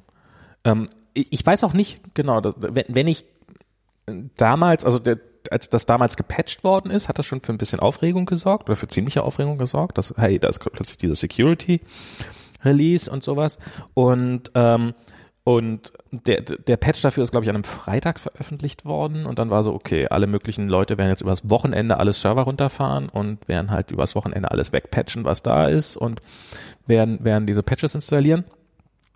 Und damals war da durchaus auch eine Diskussion darüber, wie, wie schlimm ist denn das Problem eigentlich? Also wenn du eine SMB, also so für dieses File-Sharing-Protokoll, Dateisharing, wenn du dafür eine, also File-Sharing jetzt nicht im Sinne von BitTorrent oder sowas, sondern Ja, halt so klar. Festplatte mounten und ähm, auf Excel-Dateien zugreifen. Netzwerk über, über Netzwerk auf Dateien genau. zugreifen. Wenn du das übers Internet zugänglich machst, dann hast du eh ein Problem. Das ist, das ist Common Sense. Das heißt nicht, dass das nicht passieren würde, das wird, passiert garantiert, aber ähm, äh, dieses Protokoll ist, äh, also du musst auch als, als Admin von solchen Firmen musst du schon eine Menge äh, Dummheiten gemacht haben, um das, äh, damit dieser Bug ausführbar ist, weil es ist auch nur bei einer sehr alten Version von SMB, also wenn du, wenn du die einfach abschaltest, abgeschaltet hast, was man aus Sicherheitsgründen schon seit Jahren hätte getan haben sollen, es gibt keinen guten Grund, das noch zu aktivieren, dann, dann geht das nicht mehr. Also es gab, also darüber, ob das jetzt wirklich so ein großes Ding ist, gab es durchaus viele, viele Diskussionen. Und ähm, da waren sich auch Security-Experten nicht so einig. Und vielleicht ist es jetzt auch so, dass, dass es hat halt eine Handvoll äh, Firmen, die ihre, die wirklich noch auf Windows XP laufen, äh, erwischt und äh, könnte man durchaus argumentieren, auch zu Recht. Warum, warum aktualisiert ihr nicht eure Software? Eure, Also eure wahrscheinlich ihre Anwendungen alle komplett neu schreiben müssten, ne? Also. Ja, das ist, das ist halt die, das ist halt die Frage, die man, die man da, da stellen kann. Also, warum habt ihr von vornherein überhaupt, also, ähm, ich, ich schreibe mein, also meine Server laufen, aktualisieren sich automatisch. Ich, äh, also ich, ich habe nicht viele Server, ich habe genau einen Server unter meiner Kontrolle im Augenblick, Gott sei Dank. Ich probiere die Zahl immer zu reduzieren. Nee, zwei Server habe ich unter Kontrolle. Ähm, Darf ich ganz kurz schätzen, dass die Deutsche Bahn bestimmt mehr Server Die Deutsche Bahn hat garantiert mehr Server. ähm, aber das ist das Prinzip, was ich fahre. Ich glaube, das skaliert bis zu einem gewissen Grad. Also ich kann mir, ich stelle mir das so vor, ne? Also die, wenn die Deutsche Bahn ähm, sozusagen die Anzeigentafeln aktualisiert auf bestimmten Bahnhöfen, ja, dann macht sie folgendes. Sie stellt eine TXT-Datei ähm, in ein Verzeichnis, das dann sozusagen geshared wird über SMB. so über die ganzen Serverinfrastrukturen hinweg wird die- diese nicht Datei dann weiter überraschen. wird die dann äh, rüber kopiert, automatisiert, ja, über einen Bug, den sie bei der, äh, über einen Exploit, den sie bei der NSA Genau. gefunden haben. Darum können wir SAP 1, äh, SAP 1 nicht abschalten. Genau. Wir nutzen hier NSA-Exploits, um unsere äh, äh, Tafeln zu bespielen. Ähm, das ist, äh, das, das will ich. Dafür sind sie nicht clever genug. Aber ähm, äh, erst, ersteren Fall, also dass die tatsächlich dieses File-Sharing-Protokoll irgendwo intern nutzen oder sei es nur für Software-Updates oder weiß der Teufel was, will ich durchaus nicht ausschließen.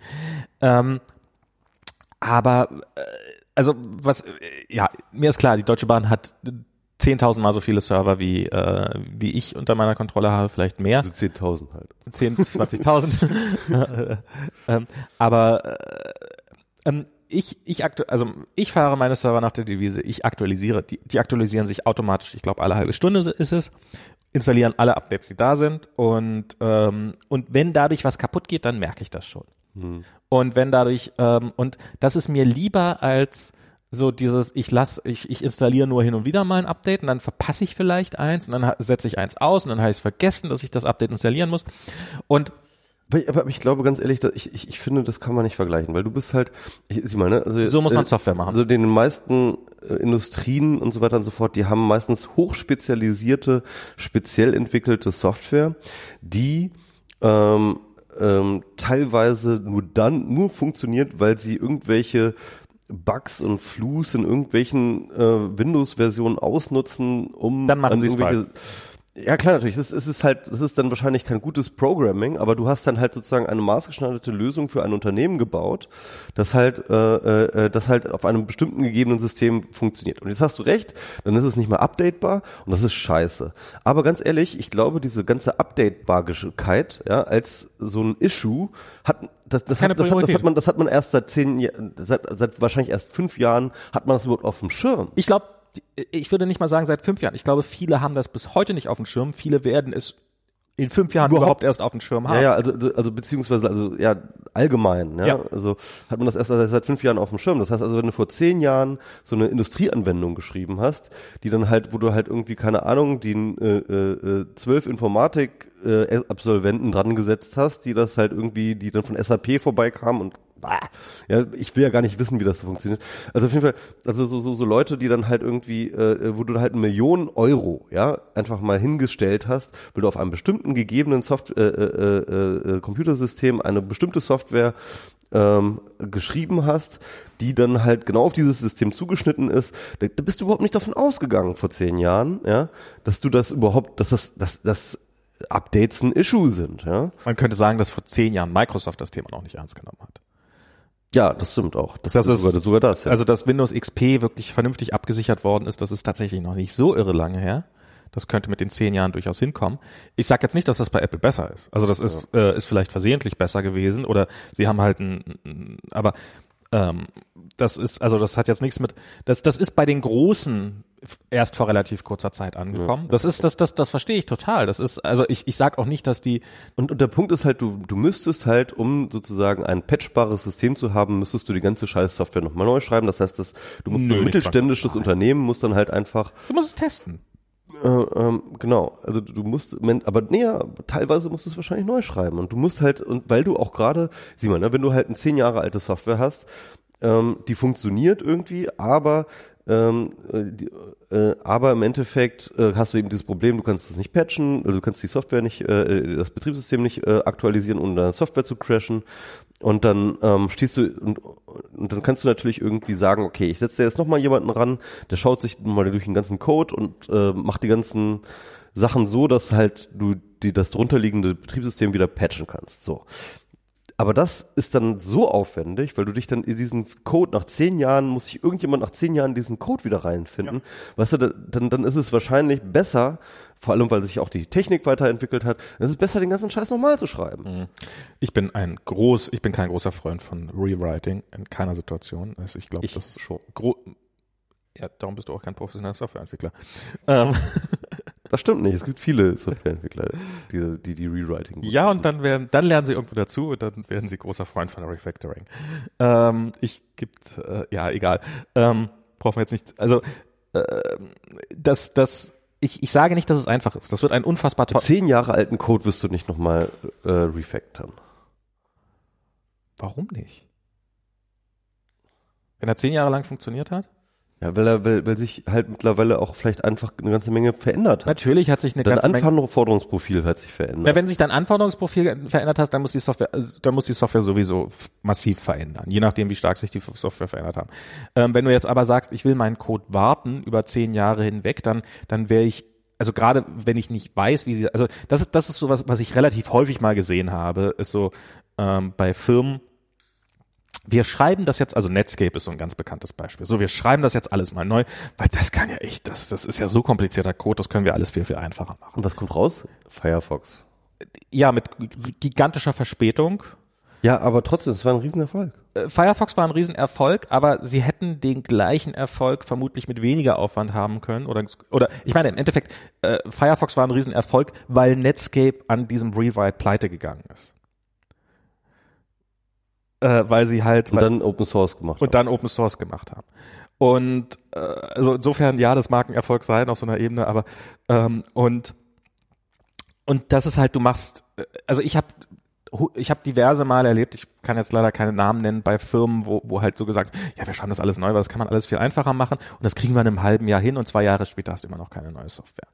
Und weil, weil die Leute die Komplexität massiv unterschätzen, weil der Grund, warum die Software neu geschrieben werden soll, ist in den meisten Fällen, dass ein neues Team kommt, was den Code nicht versteht, weil er sehr komplex ist und sagt, das muss doch alles nicht so schwer sein. Ähm, und ähm, dann anfängt neu zu schreiben und dann erst im und dann neu lernen muss, warum der alte Code so kompliziert war. Ja, das stimmt. Und eine Menge davon wird tatsächlich aus Gründen sein, weil die damals Scheiße gebaut haben, aber das heißt ja nicht, dass du tausendmal schlauer bist. Du bist ja nicht äh, frei von Fehlern. Du wirst genauso viele Fehler einbauen, wenn du das das erste Mal machst. Und äh, ja, und du nimmst vielleicht irgendeine Bibliothek, die irgendwo neu ist oder irgendwie sowas. Aber das, das bringt nicht so irre viel. Also ich würde sagen, so eine Codebase würde ich probieren zu warten, so gut wie es geht. Ähm, aber das ist gar nicht der Punkt, den ich meine. Wenn, wenn, wenn dir deine Software, wenn deine Software für dein Unternehmen so extrem wichtig ist, dann solltest du sie vielleicht besser behandeln. Wenn du einen Fuhrpark hast und es ist wichtig, dass dein Fuhrpark die ganze Zeit fährt, dann wirst du deine Autos regelmäßig warten.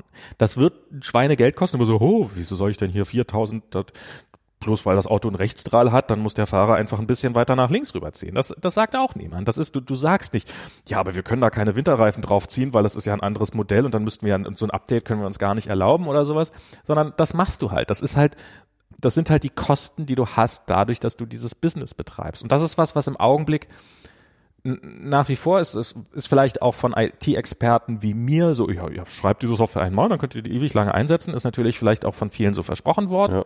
Und gerade um so den, auch die versteckten Kosten zu senken, dann vielleicht auch, wenn du den irgendwie noch einen Wartungsvertrag äh, verkaufen wolltest, dann, hö, hö, warum brauche ich denn einen Wartungsvertrag? Passiert auch eh nicht. Ich weiß auch nicht, wie oft da so ein innerhalb so eines Wartungsupdates, wie oft da mal so ein Windows XP auf Windows 7 oder Windows 10 aktualisiert worden ist. Ich schätze mal auch nicht allzu oft.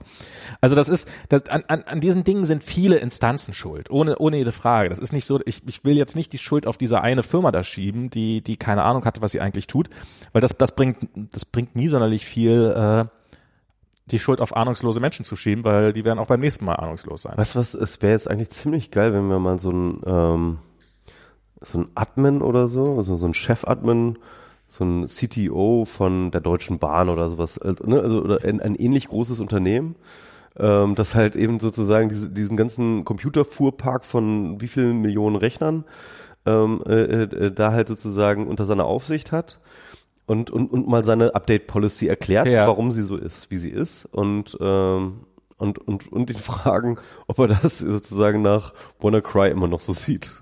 Das, das, das, ja, das ist tatsächlich, das ist tatsächlich eine Ich spannende. finde, man- am, Ende ist es halt, es sind Firmen, ja, und am Ende ist alles, was eine Firma entscheidet, ist eine Kosten-Nutzen-Frage, ja. Und äh, wenn die Kosten-Nutzen-Frage, wenn, wenn die Kosten für eine Updatebarkeit halt ähm, höher liegen als der Nutzen, ne, ähm, äh, dann, dann wirst du dich einfach dagegen entscheiden. Na klar. Und äh, WannaCry kann natürlich sein, dass sie einfach jetzt im Endeffekt nichts anderes macht, Jetzt hat als sich die Bilanz verändert. Ne? Jetzt hat Also, sich die Kalkulation geändert, jetzt Genau. ist es plötzlich sinnvoller. Das genau. Jetzt. Es wird dringend Zeit. Und wahrscheinlich auf lange Sicht ist das so. Also auf lange Sicht wird, wird diese Kalkulation sich in diese Richtung verschieben. Ich glaube, dass wir noch einige Sachen haben, die wesentlich schlimmer sind als das. Also das ist, das ist ja, das ist ja irgendwie noch ein überschaubares. Was, was ich nochmal sagen wollte, was ich so krass fand, also ich meine, diese, diese riesengroße Ausbreitung, also man, ich habe das gelesen, es, es hörte sich an wie, es hörte sich im Endeffekt genau so an, wie uns damals White UK angekündigt wurde, ja. ja, Also White UK, das, die Jüngeren werden das nicht wissen, äh, die Jahrtausendwende wurde ähm, schon Jahre vorher ähm, beschrieben, gerade unter Nerds war das irgendwie so das gängige Mem zu sagen so, boah, zur Jahrtausendwende werden alle Computer crashen, die Welt wird ins Chaos stürzen, weil ähm, es sozusagen schon, weil es in bestimmten äh, Computersystemen halt so Bugs gibt und bestimmten Programmen so Bugs gibt, dass sie halt mit der äh, mit dem Jahreswechsel von 1999 auf 2000 nicht klarkommen. Ne? Das heißt, wenn irgendwie sozusagen äh, äh, der, Zäh der Zähler äh, sozusagen springt, dass die ähm, Datumsverarbeitung in bestimmten Systemen nicht darauf ausgelegt war, sozusagen das 2000, Jahr 2000 ankündigen zu können. Das heißt also mit anderen Worten, war die Befürchtung, das springt dann wieder auf 1900 irgendwas zurück und, und ganz viele zeitbasierte Software wird dann plötzlich versagen oder es werden äh, Anomalitäten vorgehen. Der Witz war, dass halt sozusagen die Panik vorher war und dass im Endeffekt die ganze betroffene Software, die es gab, und das war, glaube ich, auch gar nicht so viel, die wurde dann halt tatsächlich auch sehr, sehr kritisch durchforstet und, und es wurden mehr oder weniger die ganzen Bugs mehr oder weniger im Vorfeld beseitigt. Und es gab dann kleinere Anomalien, aber halt nichts groß, wirklich Großes ist es passiert. gab was große Sachen. Ja? Zum Beispiel hier in Berlin ist, ist die, die Feuerwehrzentrale ausgefallen komplett. Die haben eine zweite Feuerwehrzentrale genau fürs Y2K aufgebaut. Okay. Die haben halt ein Backup-System gehabt mit der identischen Software drauf und das Originalsystem ist halt, oh, Y2K, puh, gecrashed. Haben sie das Backup-System hochgefahren, oh, Y2K, auch gecrashed. Total gut, voll intelligent. Ja. Ja. Naja, es ist äh, halt so ein Problem, das kannst du im Zweifelsfall nur lösen, indem du die Software neu Ja, schreibst. beziehungsweise wenn du ein Backup machst, ja, wegen dem White UK, dann machst du natürlich, dann lässt du die auf einer anderen Software laufen, als, als die, der du, Solltest du eigentlich machen, aber es ist sonst, halt, sonst bringt es doch nicht. ist halt genau dieses Custom-Software-Problem, war halt die, äh, die Lösung, die sie hatten und hat dazu geführt, dass hier in Berlin, ähm, ja, Mitternacht Silvester, du weißt, was hier die Hölle abgeht, ähm, die, der Notruf nicht erreichbar war. Okay. und äh, die die Feuerwehren nicht dispatchbar waren. Also es ist wirklich komplett, also die Feuerwehren sind hier durch die Straßen gefahren und haben geguckt, ob es irgendwo brennt, zufälligerweise. Ähm, Passanten gefragt, sag mal, hier, schon ja, so ein bisschen, Feuerchen also sie sind, sie sind wirklich Parole, äh, äh, so, äh, nicht Parole, äh, äh, ja, ja, Patrouille. Patrouille gefahren, um zu gucken, ob es irgendwo gebrannt hat. Also insofern ist und das war ein Wunder, dass es da nicht zu einer Katastrophe gekommen ist oder dass es nicht, dass es nicht was Schlimmes war. Ja, ja. Also es gab durchaus solche Fälle, die sind dann natürlich im Nachhinein, wenn es vorbei ist, ja, aber jetzt ist es ja vorbei, warum, also dann, dann sind die nicht mehr großartig aufgefallen. Aber ähm, das, ja, das ist, also es gab da durchaus Fälle, aber die sind halt nicht so groß in Erscheinung getreten. Aber es sind, ich finde, das, was jetzt passiert, ist wesentlich krasser, auf jeden Fall, oder? Also, will ich mal so sagen. Na, es ist, was letztes Jahr gab es ja so, ein- so einen Angriff auf hier Dünn, diesen, diesen DNS-Anbieter, ähm, die, die halb AWS und Twitter und ich weiß nicht wen alles, äh, keine Ahnung, ob Facebook davon betroffen GitHub war. auch. GitHub, die, die diverse Firmen in den, in den Abgrund gerissen hat. Ähm, und, und Zumindest ihre Server. ihre Server für eine gewisse Zeit lang, bis das halbwegs unter, unter Kontrolle gebracht war. Das Problem war damals, dass äh, eine Armee von digitalen Videorekordern irgendwie chinesischer Abstammung dafür genutzt worden sind. Ähm, Das war doch diese Maitu-Geschichte, oder Maitu, hieß es Maitu? ich weiß nicht, wie die hießen. Das war irgendein so chinesischer Anbieter, der hat halt ein White Label gehabt unter tausenden von waren nicht nur Videorekorder, es waren alle möglichen waren alle Geräte. möglichen Geräte, die, die mit so einer, äh, so einer Standard-IoT-Software ausgestattet Genau, waren. irgend, irgend, so ein- irgend, so ein- Chinesischen Kram. irgend so ein chinesischer Minimalanbieter, ähm, der hat ähm, die meisten Nutzer dieser Software, dieser Geräte, wussten wahrscheinlich nicht mal, dass sie so ein ist halt so ein, so ein Billigrouter, den man von seinem Provider zugeschickt kriegt. So, du schließt was an, du weißt nicht mal, von welchem Hersteller das ist. Ähm, der Hersteller weiß wahrscheinlich nicht, von wem die Software darauf ist, sondern hat er halt auch irgendwo gekauft, irgendeine White Label Software. Da ist bis heute nichts passiert. Also nichts im Sinne von, der Hersteller der Software hat nicht mal auf E-Mails reagiert. Es gibt keine Updates für dieses Problem. Es gibt nichts. Die Geräte sind weiterhin in Betrieb. Ähm, dann kann man natürlich darauf hoffen, eines Tages werden diese Geräte ja hoffentlich kaputt gehen und dann durch neue Geräte ersetzt werden. Das ist dahin die einzige Hoffnung. Aber wahrscheinlich werden sie durch drei Geräte ersetzt, die genauso anfällig sind. Das ist im Augenblick so, so dieser Level, auf dem wir sind. Nicht, nicht nur, dass irgendwelche Firmen mit 20.000 Servern, nein, Hersteller mit Millionen Geräten halten es nicht für nötig, ihr, selbst im Nachhinein auch nur ihr- ihre Bugs zu fixen, die bekannt sind. Also dieser, dieser, dieser Fehler könnte, ähm, ich wollte jetzt sagen, jederzeit beliebig wieder ausgenutzt werden. Das stimmt so nicht, weil da könnten die entsprechenden Ports einfach dicht gemacht werden. Und ich glaube, die ganzen Telcos haben da inzwischen drauf reagiert. Es war damals auch so, dass die Telekom hier einen ziemlich massiven Ausfall hatte in ihrem DSL-Netz. Das war aber was anderes. Das war was ja, anderes. es war ein, war ein ähnlicher Angriff. Ähm, also es, es gab, oh, das kriege ich nicht mehr zusammen.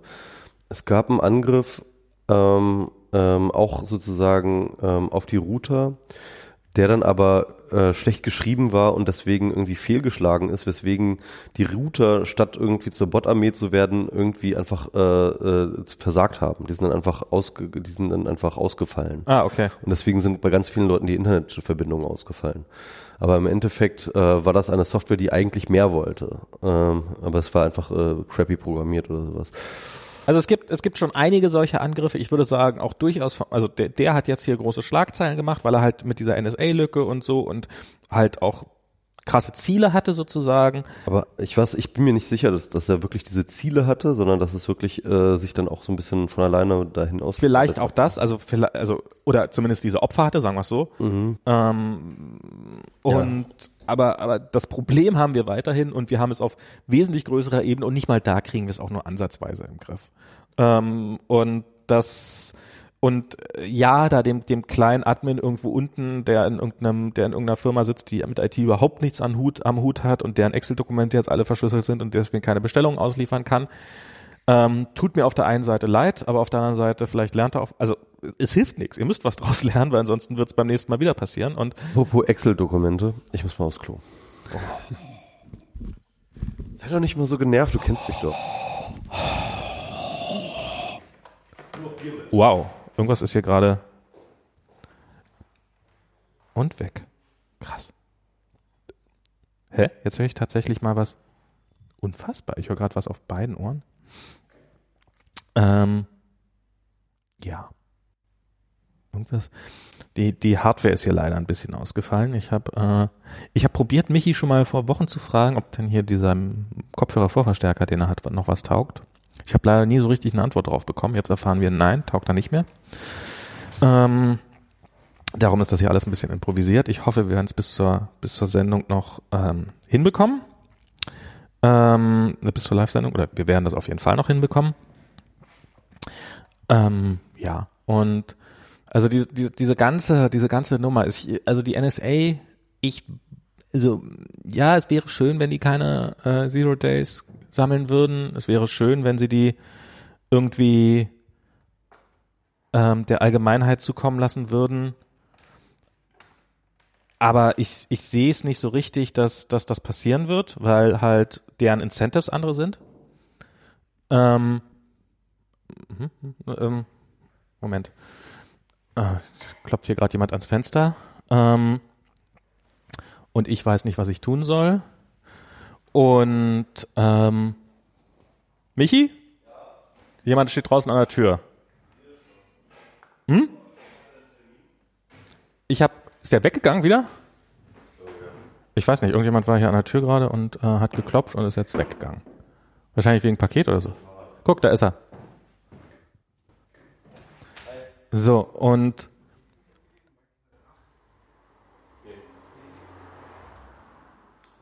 ja. Wir müssen hier was mit den, wir müssen hier bessere Kopfhörer vorverstärken. Das ist echt eine Katastrophe gerade. Ja, wieso? Was ist jetzt schon wieder? Ja, weil hier, es klingt, als ob hier draußen ein Hagelsturm wäre auf meinem linken Ohr die ganze Zeit. Echt, ja? Aha. Liegt doch aber eher an deinem Kopfhörer, oder? Der hat, bis ich hier gelandet bin, perfekt funktioniert und er hat auch noch perfekt funktioniert, als ich ihn direkt angeschlossen habe. Ich bin mir sehr sicher, und, und er hat das letzte Mal nicht funktioniert, als, als ich bin mir sehr sicher, dass das an diesem silbernen Kasten liegt. Na gut, okay. Oder an dem Kabel, was draußen dran hängt. Das kann auch sein. Und jetzt ist es plötzlich einfach weg. Jetzt geht alles wieder. Und jetzt klingt alles gut. Und dann ist es, fängt es gleich wieder an. Und also die, die Geheimdienste werden von sich aus nicht anfangen, irgendwelche Geheimnisse preiszugeben. Das ist, ihr, ihr Job ist das Gegenteil. Oder sie sehen ihren Job als das Gegenteil. Da müsste man die Geheimdienste äh, umdefinieren Und äh, sie Öffentlichkeitsdienste nennen?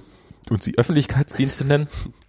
Ich meine, man kann ja durchaus eine, äh, hier das Bundesamt für Informationssicherheit, das ist ja durchaus eine Instanz, die, wenn sie mit genug Geld ausgestattet wäre, sowas, so ein Öffentlichkeitsdienst sein könnte. Ja, das, da, da finde ich ja die Argumentation des CCC nicht schlecht zu sagen, ähm, das wird nicht funktionieren, solange äh, äh, diese Behörde unter dem der Ägide des Innenministeriums äh, agiert. Ne? Also Natürlich, aber so, du hast halt diese widerstrebenden, diese widerstrebenden In- Incentives. Auf der einen Seite wollen wir, dass unsere Rechner sicher sind, auf der anderen Seite wollen wir aber auch Sicherheitslücken haben, um reinzuhorchen. Ähm, du hast die, äh, du hast die großen Firmen, also die, die Microsoft, Apple, Google, die, glaube ich, ein massives Interesse dran haben, dass das, dass das alles sicher wird.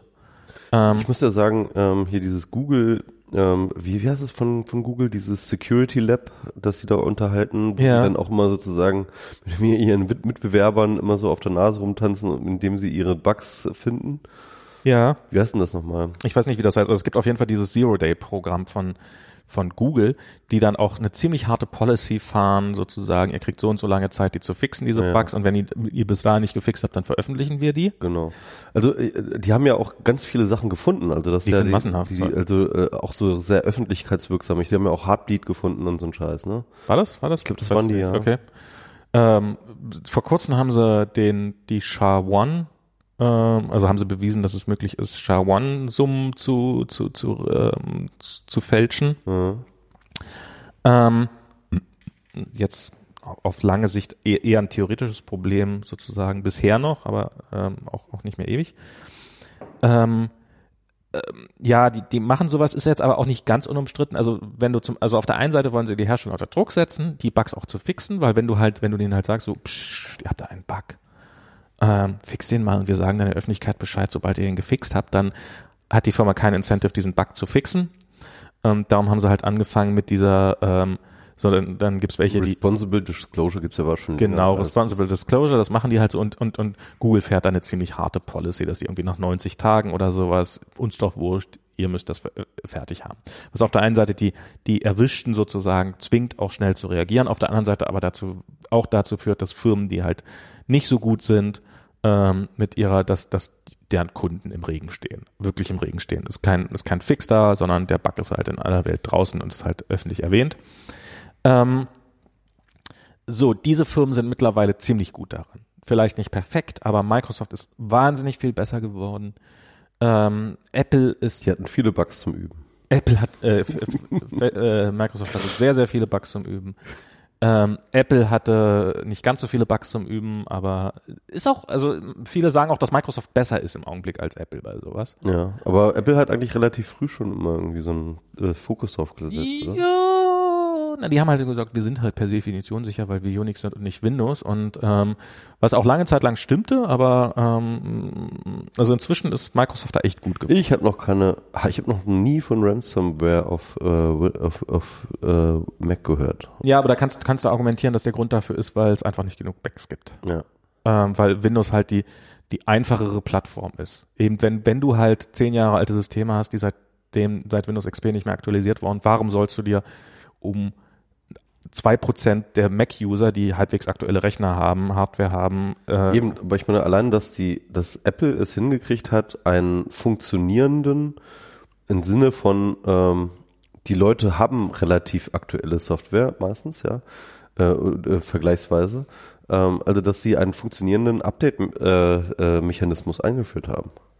Das ist ja schon einfach irgendwie eine ähm, äh, schon. Ja, auch weil Apple ein anderes Geschäftsmodell hat.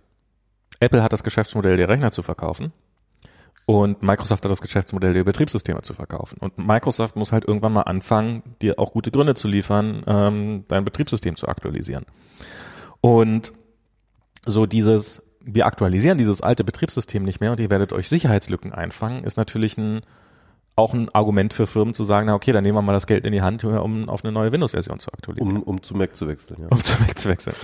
ähm, und und Microsoft, äh, Apples Geschäftsmodell ist halt, äh, die Software ist für uns ein, ein Goodie, was wir oben drauflegen. Mhm. Und so das zum einen. Zum zweiten ist das aber auch, ich meine, auch Macs fliegen irgendwann mal raus. Und, also mein Vater hat ein iPhone 4S.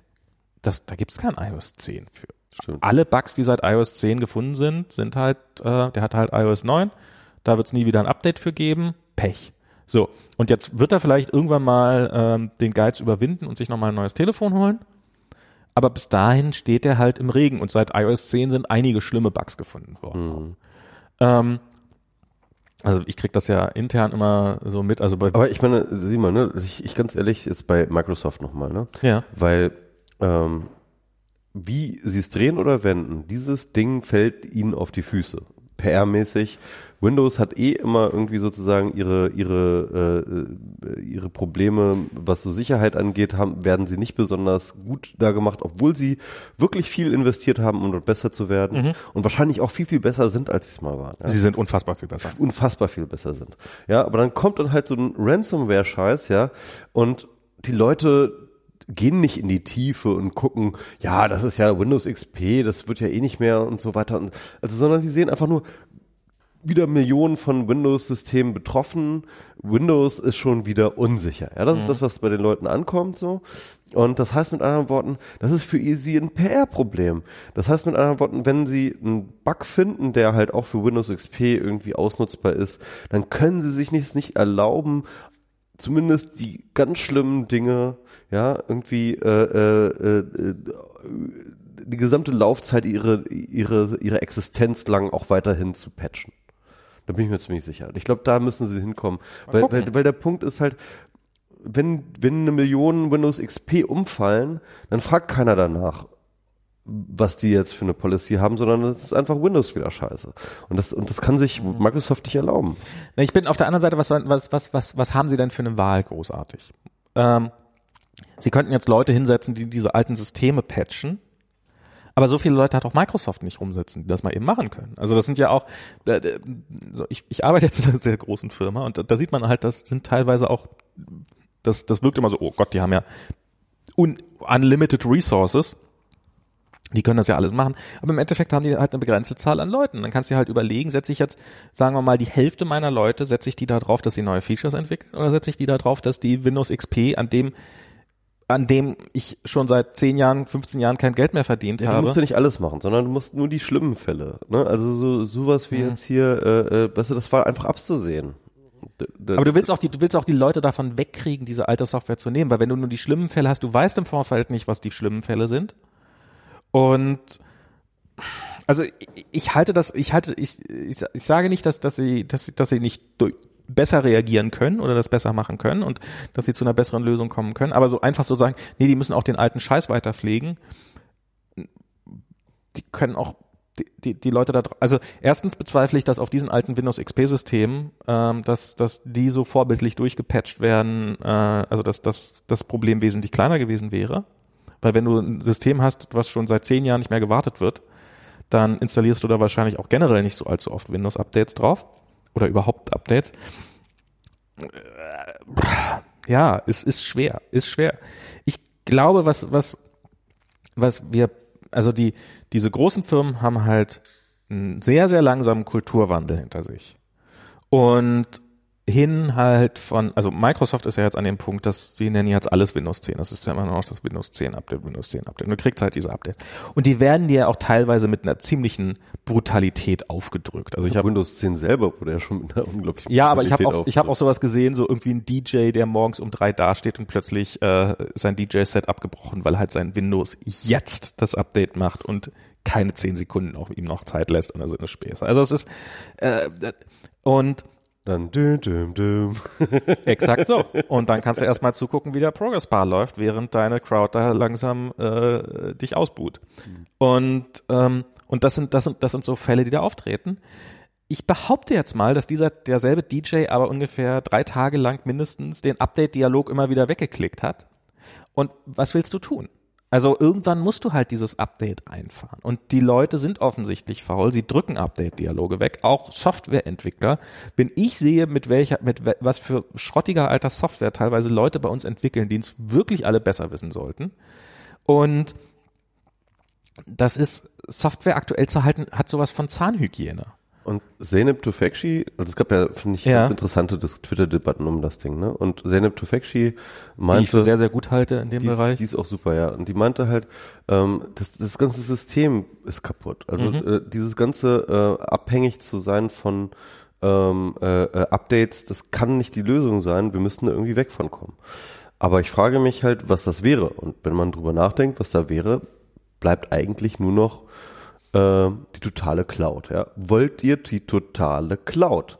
Weil ich meine, wenn du zum Beispiel ähm, dir deine Software aus der Cloud halt immer sozusagen auf deine Hardware ziehst, dann hast du immer die aktuellste Version, du brauchst dich nicht mehr drum kümmern.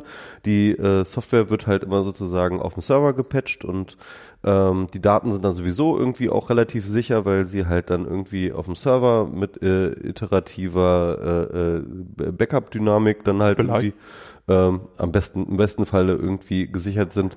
Ja, das heißt, die Ransomware wird ja dann auch nicht mehr, äh, also ich, ich sag mal so, also so, ein, so eine, so eine totale nicht Cloud-Strategie, eine totale Cloud-Strategie wäre definitiv, äh, würde das Problem lösen.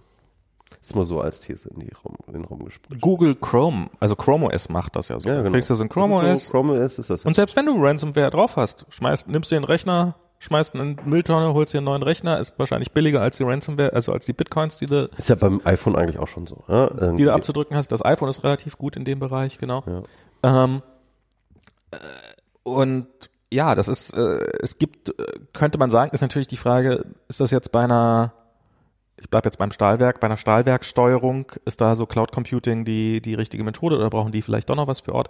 Vielleicht ist da auch Windows schlicht und ergreifend das Falsche. Ähm, vielleicht sollte man kein Betriebssystem, vielleicht sollte man irgendein Betriebssystem nehmen, was dafür gebaut ist, lange gewartet zu werden und was für Industrieanlagen gedacht ist und nicht für Excel-PCs. Ähm, und wenn man unbedingt das Betriebssystem nehmen will, was für Excel-PCs gedacht ist, dann sollte man es vielleicht wenigstens hin und wieder mal aktualisieren. Und das, aber das, das wird halt, ich fürchte, das ist so ein Fall von, solange so, dass wenn es sobald es machbar ist, da zu schludern, werden die Leute wieder anfangen zu schludern und es wird ihnen nur, es wird, wir brauchen vielleicht solche Fälle wie diese relativ regelmäßig mal, Re Regelmäßigkeit mal, um den Leuten die Dringlichkeit dieser Situation klar zu machen. Und äh, wie viel davon im Zweifelsfall abhängt. ja. Was, was, also, Also ich glaube tatsächlich, dass der, äh, äh, dass solche Fälle in Richtung Cloud Computing äh, alle peitschen. Weil du hast eben dann, erstens, du hast die Verantwortung nicht mehr, du hast den Stress nicht mehr, du hast gar nicht die Möglichkeit, äh, unaktuell unterwegs zu aber sein. irgendjemand muss auch das Cloud OS schreiben. Genau, das, also das heißt mit anderen Worten, was, was, wir, was damit einhergeht, und das ist die eigentliche Sorge, die ich damit eigentlich formulieren möchte, ist, dass es halt noch mehr Macht auf die Plattformanbieter äh, äh, äh, äh, gibt, weil ähm, ähm, also, also meine These ist, in zehn Jahren wird sich kaum eine Privatperson und nur wenige Institutionen es sich selber überhaupt zutrauen, das Sicherheitsrisiko zu, einzugehen, eigene Software äh, äh, sozusagen selbst zu warten und zu fahren. Ich, ich fände das, ich meine, bei einem Auto, bei einem Auto war es jahrelang so, man hat halt selber geschraubt. Und mittlerweile ist es so, ich, mein Auto, ich habe keine Ahnung, was da drin abgeht. Ich weiß, wie die Motorhaube aufgeht, aber das ist alles. Der Kfz-Mechaniker weiß auch nicht mehr. Der Kfz-Mechaniker weiß auch nicht mehr viel mehr. Und wenn halt irgendwie was kaputt ist, dann gehe ich in die Werkstatt und dann klickt er mit der Maus an die richtige Stelle, äh, bestellt das Ersatzteil, sagt, dauert drei Tage. Dann, wird der Motor ausgetauscht. Ne? Dann wird der Motor ausgetauscht. weil, weil, weil, da, weil da irgendwie ein Chip durchgebrannt ist. Ja, passiert, passiert ja oft genug. Ähm, ist natürlich nicht die geilste Lösung. Aber äh, es ist auf jeden Fall so, dass, dass ich die Möglichkeit habe, als jemand, der davon keinen blassen Schimmer hat, mh, äh, mein Auto regelmäßig warten zu lassen. Und ähm, dann muss ich halt Summe X in die Hand nehmen dafür und dann habe ich ein funktionierendes Auto. Und dass das äh, Chromebooks sind der Schritt in die Richtung. Genau. Bei diesen PCs, egal ob Mac oder PC, Windows PC, ist das eigentlich eigentlich bizarr. Du kriegst diese Maschine, die hochkomplex ist und die und die du dir anfängst massiv zu individualisieren und dann stehst du halt da und äh, ja und dann hast du halt Pech gehabt und niemand niemand ist in der Lage dieses System halbwegs abzusichern. Da, also da gibt es definitiv Lösungen, die davon weggehen. Da hast du ein iOS-Gerät, was halt wesentlich sicherer ist, weil du halt wesentlich weniger drauf machen kannst. Du hast halt diese Chromebooks, auf denen du quasi gar nichts mehr selber machen kannst, aber die dafür super sicher sind. Ähm, sagt ja auch jeder, jeder, der Ahnung. iOS äh, äh, äh, aktualisiert sich halt auch einfach komplett von alleine. Das genau, wenn man halt Cloud-Software. Wenn man ein halbwegs aktuelles Telefon hat, kriegt man irgendwann mal einen Dialog vorgesetzt. Hey, soll ich? Es backupt sich automatisch und es aktualisiert sich automatisch. Genau, wenn du jetzt, wenn du jetzt nicht Nein klickst, dann werde ich heute Nacht irgendwann mal neu booten und du hast morgen ein neues Betriebssystem drauf. Du kriegst das nicht mal mehr wirklich mit.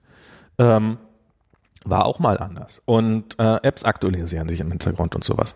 Android ist. Aber es erfordert halt ein extremes Vertrauen auch gegenüber dem äh, Hersteller. Ich weiß noch damals, ne, wie wir uns, also wie es damals, also noch vor zehn Jahren oder sowas, ne, mhm. ne, ich, damals im Sinne von, oh, ich habe hier so eine Software, die telefoniert nach Hause. Mhm. Ja, das war so so nach Hause telefonieren, diese dieser IT-Slogan, ja. Das war so so so das Schlimmste, ja. Also wenn dann eine Software nach Hause telefoniert, das war so das war Verrat, ja, das, der Computer hat sich verraten, ja. Ich weiß und, noch. Und, und, und, und der Punkt ist ja, ähm, äh, dass das äh, jetzt ist, jetzt willst du keine keine Software mehr, die nicht nach Hause telefoniert, um sich zu aktualisieren. Auch so dieses, so, das hat ja damals Intel und Microsoft dieses Trusted Plattform, bla bla bla, dass die einen Chip drin haben, der sichergestellt Trusted hat, dass, Computing. dass nur signierte Software drauf läuft. Das war ja auch ein totaler Aufstand und die wollen Linux ja. verhindern und sowas. Und mittlerweile haben wir quasi kaum noch Rechner, die dieses Trust, also zumindest Telefone haben eigentlich alle in irgendeiner Form dieses Trusted Computing, heißt halt anders.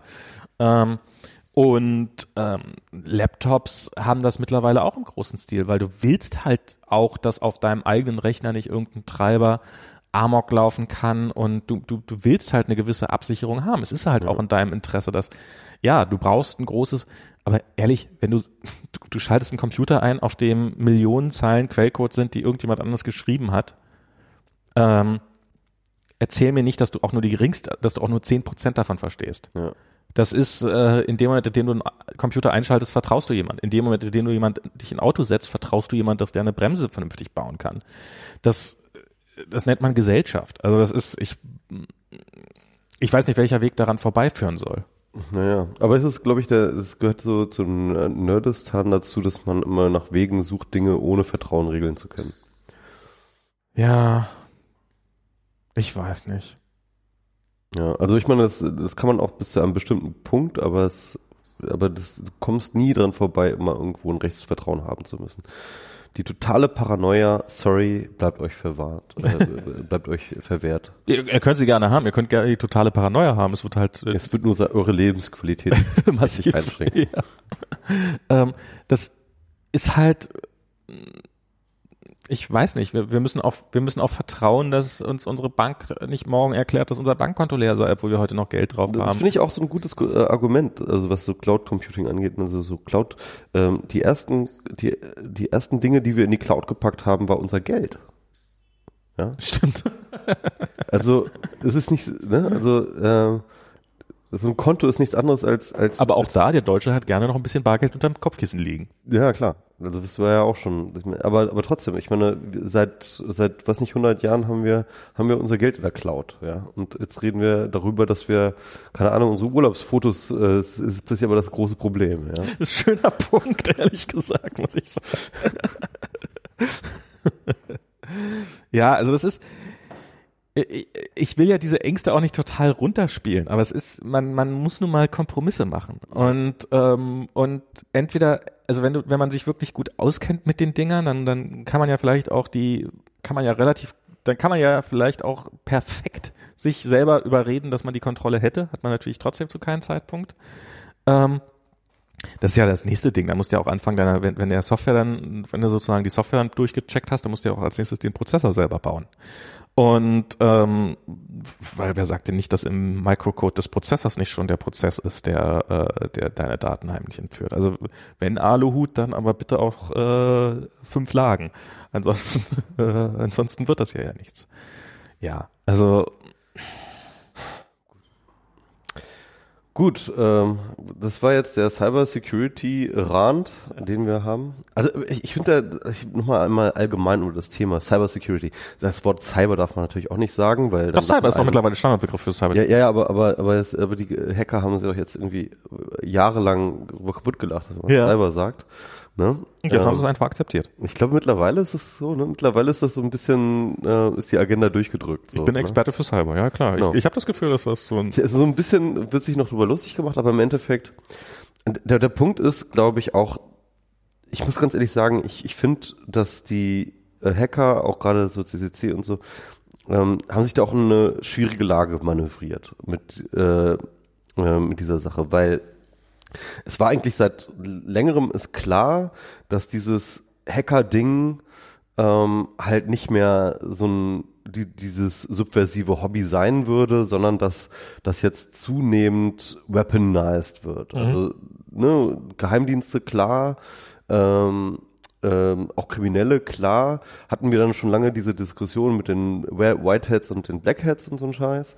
Aber ähm, aber dass das jetzt sozusagen halt äh, wirklich so eine militärische Ausnahmemaße nehmen mhm. würde. Ne? Ist jetzt eigentlich auch schon seit längerem klar. Und die Sache ist natürlich die, dass sich äh, zum Beispiel so der CCC sich dann so als ähm, zivilgesellschaftliches ähm, ähm, Entität begreift, was ja auch durchaus total sympathisch ist. Mhm. Und sagt, okay, da, damit wollen wir aber nichts zu tun haben. Das, das finden wir schlecht, das finden wir böse und damit wollen wir nichts zu tun haben. Aber diese Situation, aber diese Haltung kann man sich eigentlich ähm, nicht wirklich erlauben, wenn man zum Beispiel jetzt, wie jetzt mittlerweile eben sieht, wie Demokratien angegriffen werden, ganz offensichtlich, mhm. ja. Ähm, und wo es dann eben nicht mehr nur darum geht, so irgendwie ähm, militärische Nutzung versus zivile Nutzung von Hacking, sondern wo es darum geht, die eine militärische Nutzung gegen die andere militärische Nutzung. Ja? Also das heißt, wo, wo plötzlich sozusagen kein, kein, kein äh, ähm, wo, sag ich mal, so eine neutrale Position sehr schwierig ist. Ich finde das ja auch immer cool, zum Beispiel der Pinterest-Typ war ja neulich, der hat ja auf der, ich weiß nicht, wie er heißt, hat auf der Republika einen Vortrag gehalten und ist danach noch Pinterest? Pinterest? Äh, nicht Pinterest, ach Gott. Äh, Pinboard. Pinboard. Oh ja, Gott. äh, Ziglowski. Ja, genau, komplett andere Welt. Ähnlicher Name, Pinboard. Marseille, also, Mas, Marseille Siglowski. Ich habe es ich hab's mir nach langer Zeit endlich mir versucht, diesen Namen zu merken. Weil bei den, diesen Namen sollte man sich merken. Ein Mensch, den ich äh, nicht nur unkritisch sehe, aber der auf jeden Fall jetzt, nachdem er auf der Republika mehrfach war, noch mehrfach gesagt hat, ich bin noch eine Weile in Berlin, Deutschland, ihr werdet... Hätte sich eigentlich mit dem nochmal treffen sollen. Das stimmt. Äh, Deutschland, ihr habt demnächst Wahlen, ihr braucht sichere Computer. Ja. Und wenn ihr Journalisten seid, dann kommt zu mir, ich gebe euch, ich gebe euch Security-Tipps. Und das ist, das, das ist, das ist Engagement in dem Fall, dass ich für gut halte und ja. wovon es mehr geben müsste. Und nee, auch vor allem Politiker brauchen diese. Politiker äh, brauchen ähm, diese.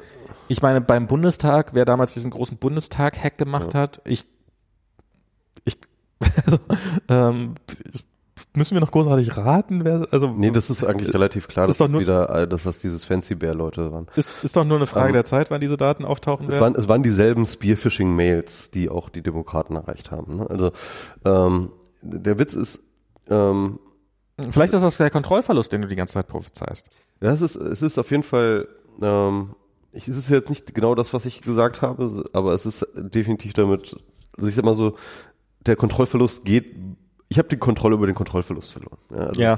Er, er, er, er, weitet sich thematisch aus äh, in Dinge, die ich auch nicht vorhersehen hätte können. Ähm, aber du hast schon recht. Also was ich was ich interessant finde, ist, dass halt äh, gerade so Fancy Bear und diese anderen russischen Gruppen fast alle ausschließlich mit Spearfishing arbeiten. Und was ja im Endeffekt nichts anderes heißt, als dass äh, die schwächste Stelle jeder, jedes IT-Systems immer noch nach wie vor der Mensch ist. Ja? Klar. Und äh, das heißt mit anderen Worten, wenn du so IT-Security machen willst, dann musst du, musst du dort anfangen. Ja? Und wenn du dir anguckst, ähm, wie beispielsweise ähm, ja, keine Ahnung, so, so grünen Fraktionsmitarbeiter oder wie auch immer, ja, irgendwie diese ganzen vielen, vielen Leute, die so diesen ganzen Politikbetrieb so am, am Boden, am, am, am, äh, am, am Start halten und natürlich auch die Politiker, Hinterbänkler und so weiter und so fort, ja. Das sind alles, jedes einzelne Person von diesen Leuten, ja, ist sozusagen ein mögliches Einfallstor, ja, in dem du sozusagen in die Systeme infiltrieren kannst, ja. Und das heißt mit anderen Worten, jeder einzelne davon muss im Endeffekt geschult werden. Ich meine, und wir sehen das ja bis bei Podesta, ja, irgendwie, wie, wie der da ausgetrickst wurde. Aber der ist ja gar nicht selber ausgetrickst worden. Ja, aber ich meine, sieh mal, ne? Also der Podesta, äh, der wird nicht nochmal äh, keine äh, äh, äh, Two-Factor Authentification haben. Ja, wahrscheinlich nicht. Ähm, aber, aber also äh, nur die Verantwortung, also ja, die, die, die das sind immer irgendwelche Leute, die es dann anklicken. Ich, was habe hab ich das heute gesehen? Äh, irgendwie so, äh, ja, IT-Security-Experte ist ja auch so ein bisschen wie so eine Schafherde äh, leiten. Außer, dass die Schafe betrunken sind. Und brennen.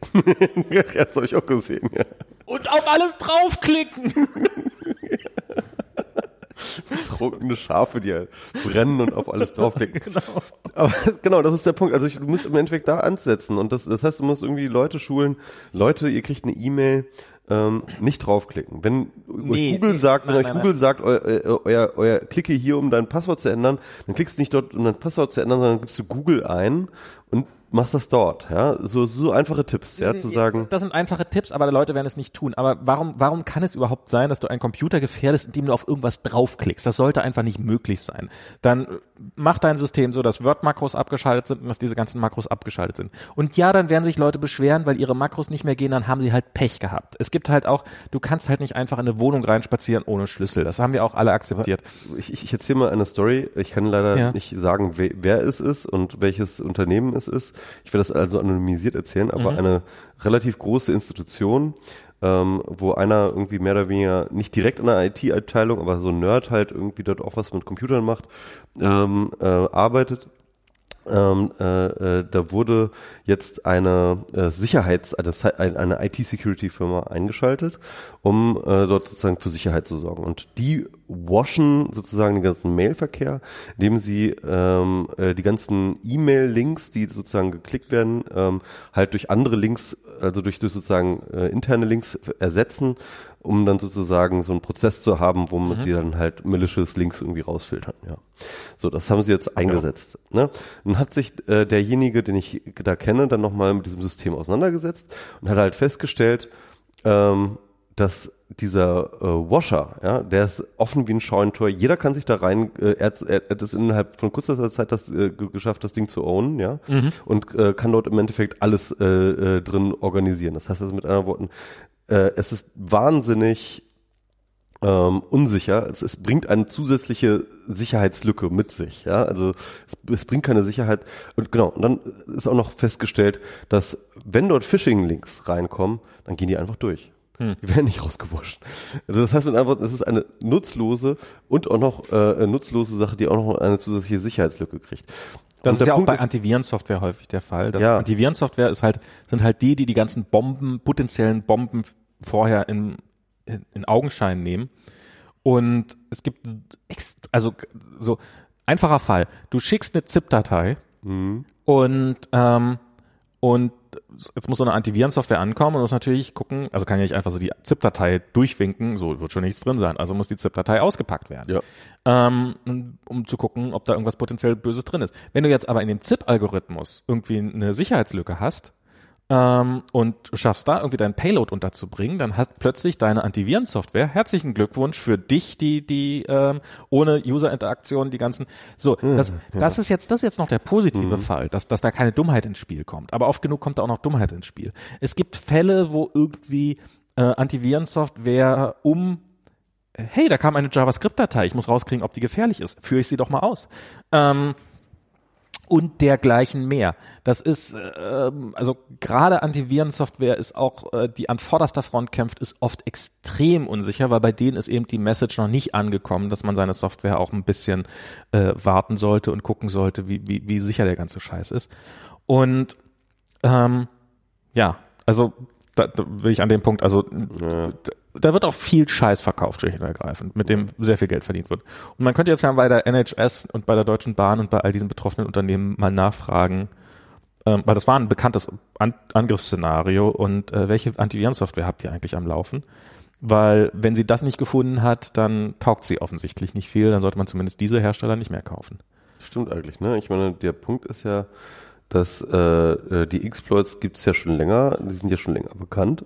Das heißt, mit anderen Worten, die Antivirensoftware müssten die doch eigentlich, müssten sowas doch eigentlich finden, ne? Na, die Antivirensoftwarehersteller werden ja schon seit Jahren sagen, wir finden sowieso solche Sachen nicht mehr anhand von irgendwie, also früher war das halt so, dass du hast Code, du hast, hast so ein Virus hatte, hatte halt eine Signatur. Also du Genau. hast halt geguckt, wie sieht der Code aus und dann hast du halt daraus irgendwie eine Checksum gebildet und dann hast du ihm eine Nummer gegeben, dann hast du geguckt, hat der Code diese gleiche Nummer und dann war es halt ein böser Virus.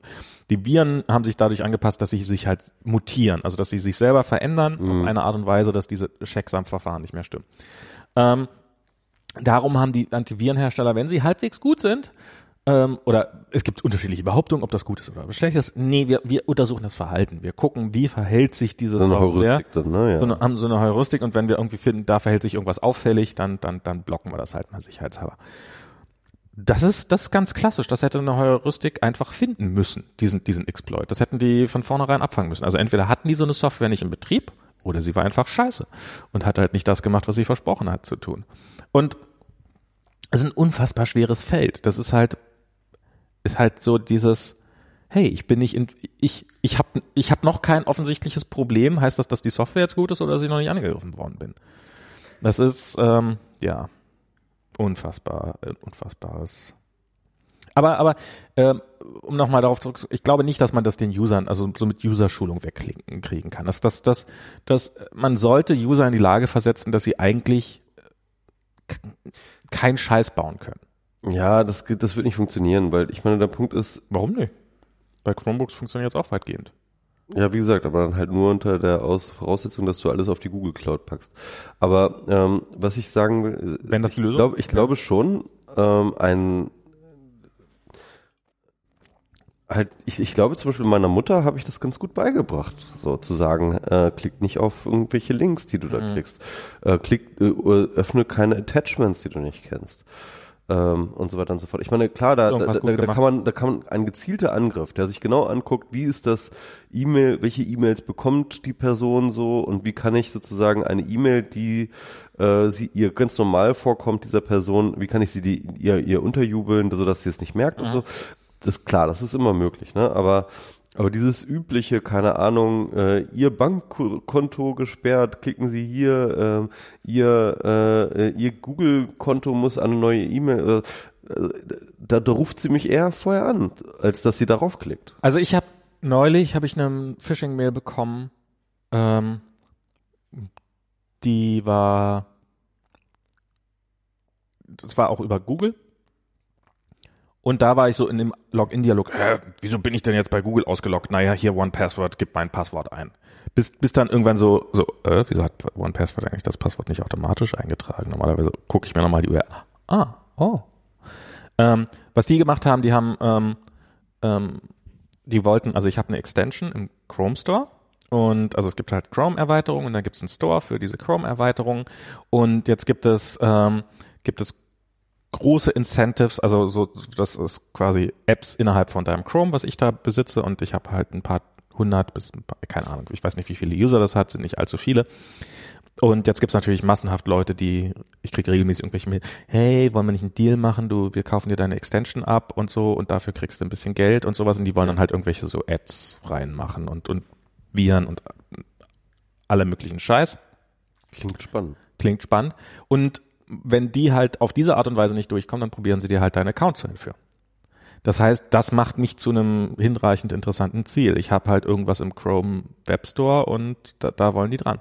Und darum schicken die mir eine Phishing-Mail, die halt so ist, hey, deine Extension mit der ID so und so ist deaktiviert worden wegen auffälligen Verhalten, weil wir haben darin irgendwelche. Das ist dann aber schon wieder ein sehr, sehr gezielter Angriff. Das ist ein sehr, sehr, sehr, sehr gezielter Angriff auf mehrere tausend Leute. Ja, ja genau. Und ähm, dann habe ich da halt draufgeklickt und dann kam ich auf eine Seite, die der Google Login-Seite suspicious enough ähnlich sah. Und ähm, und darum äh, und und eins zu eins würde ich sagen eins zu eins derselbe Code und und, und ich war drauf und dran, mich einzuloggen. Also ich bin nicht frei davon, sagen wir ja. mal so. Ich, hab nee, ich will jetzt auch nicht sagen, dass jeder ein Idiot ist, der darauf reinfällt und so, aber ich glaube, es gibt schon. Aber warum warnt nicht mein Browser nicht davor? Hey, das ist was, was wie Google aussieht, aber nicht Google ist. Hm, ja, ja. Guckt noch ein zweites Mal hin. Ja. Und wir haben. Das ist ja, das ist ja auch so eine große Diskussion ähm, ähm, um diese ähm, wie heißt es, äh, Let's Encrypt-Geschichte. Ne? Ähm, diese Let's Encrypt-Geschichte ähm, hat ja diesen automatisierten Prozess äh, äh der, der Zertifikatausstellung. Mhm. Und ähm, eine ganze Menge von Phishing-Domains sind dort halt äh, sehr, sehr ähm, zufriedene Kunden, Natürlich. die halt für ihre Phishing-Domains äh, halt dort ihre Zertifikate ausfüllen. Und es gibt dann eben Leute, die jetzt sagen so, okay, also ähm, so, so, so, so ganz offensichtliche Phishing-Domains, also mhm. Domains, die danach aussehen sollen, als ob sie etwas sind, was sie nicht sein sollen, ja. Irgendwie, ähm, ähm, äh, warum sich da einfach nicht letzten Crypt hinstellt und sagt, okay, den verweigern wir un, äh, äh, unser Zertifikat, mhm. ja, weil du hast halt ähm, die die User, die gucken halt auf dieses grüne Schloss jetzt. Ne? Mhm. Das haben sie beigebracht gekriegt. Guck doch mal hier das grüne Schloss. Wenn das grüne Schloss ist, ist alles gut in deinem Browser, ja. Und das ist so so so so der der, der Mechanismus, den wir halt jetzt, äh, ihnen einen beigebracht haben. Mhm. Ja? Und wenn die dann halt auf eine Phishing-Domain kommen, was ihm auch der Browser beibringt, indem er ihnen dieses schöne grüne Schloss genau, anzeigt, wo, wo die Browserhersteller auch mitgemacht haben. Ne? Ja. Also das heißt also mit anderen Worten, ähm, äh, die, die, die klicken da drauf und ähm, die sehen dann halt nur, okay, das, das, das ist ein grünes Schloss, mhm. das ist jetzt alles gut, da kann ich meine Credentials eingeben, ja. Und, und, und ähm, äh, ja, und das ist, und, und auf diese Art, ja, macht dann halt so etwa so eine tolle Sicherheitsmaßnahme wie letzten Crypt dann auf einer anderen Seite wieder eine ganze Menge unsicher. Ja. Mhm. Naja, sie machen, ich glaube, sie machen nicht mehr unsicher, als, als vorher schon unsicher war. Ich, ich glaube einfach, dass sie, dass sie, mh, mm, sie verlagern halt den Level. Sie, sie, sie äh, etwas, also wir haben ja früher mal so getan, also bloß weil eine Verbindung verschlüsselt ist, heißt das ja nicht, dass du mit der mit der Gegenseite sprichst, mit der du sprichst. Genau. Das haben wir aber stillschweigend äh, sozusagen hingenommen und haben halt gesagt, naja, es ist im Zweifel wird, wird meistens schon gut genug sein. Mhm. Und jetzt muss man halt anfangen zu differenzieren. Muss man sagen, ja, die Verbindung ist verschlüsselt, aber du sprichst trotzdem mit jemand anders, als du glaubst zu sprechen. Ja. Und das ist ja was. Im Endeffekt brauchst du so einen selbstlernenden Algorithmus auf dem Rechner, der halt so, so lernt, welche Domains du äh, äh an was, welche du, mein Plan halt ist und, und, und, und, und, und, und, und für was du Logins hast und dich warnt, wenn etwas ähnlich, aber nicht dasselbe ist. Was, was ich halt überlege, ist eine AI zu programmieren, mhm, ja. die halt eine Bilderkennung, die halt sagt so, das sieht aus wie Google. Und dann guckst du halt oben in die URL, steht da tatsächlich Google. Und dann kann, kann ja die AI, ja. die AI kann ja die, kann ja dann den, den, den Schlüssel für mhm. mich verifizieren und genau. gucken, ob es die richtige Domain ist und diese ganzen Sachen. All diese Prozesse, die ich eigentlich machen sollte, aber die eigentlichen Computer machen sollte. Ja. Weil, so. Und dann halt sozusagen, und, und dies, dieser Algorithmus könnte dann sagen, sehe ich tatsächlich auf dem Bildschirm das, was, was, was ich, ja. was in der URL drin steht. Und wenn, sobald das nicht mehr passt, wechsle ich halt, wechsle ich halt super, aus. Super Ding. Und muss man machen. Muss ja, man will, ich, will, will ich mal, will ich tatsächlich mal äh, ein, Projekt draus machen. Ähm, Und wa warum sollten das die User machen? Warum, also ich meine, warum sollten wir die User darüber trainieren? Es ist viel zu aufwendig und im Endeffekt werden sie sowieso immer wieder Fehler bei machen, weil wir sind nur Menschen. Der Scheiß, den man, bei dem man Fehler machen sollte, kann, sollte man uns wegnehmen. Ja. Und der sollte von Maschinen übernommen werden. Dafür sind sie da. Dafür haben wir sie irgendwann mal erfunden. Warte mal, ich kriege hier gerade äh, äh, Ton auf meiner linken Seite rein. Ja, ich habe plötzlich auch Ton. Irgendwie, irgendwie hat er sich, äh, erholt sich der Langsam wird jetzt, warm. Wo, jetzt, wo wir von einer intelligenten Maschine sprechen. Sie wacht auf. Oh Gott. Die Maschinenintelligenz wacht lass auf. Lass ihn noch einen guten Ton einlullen, bevor ich ihn sie, sie, sie erstöte. Ja, bei mir ist es auch so. Vorhin war der Ton noch total scheiße und jetzt so, ist er irgendwann plötzlich gut geworden. Jetzt ist er gut. Mal gucken. Vielleicht hat sich das Gerät ja wieder. Wir sollten ein neues kaufen. Es kostet 15 Euro oder sowas. Also, äh, wo wir gerade bei Maschinenintelligenz sind. Ja. Singularität, ja oder nein?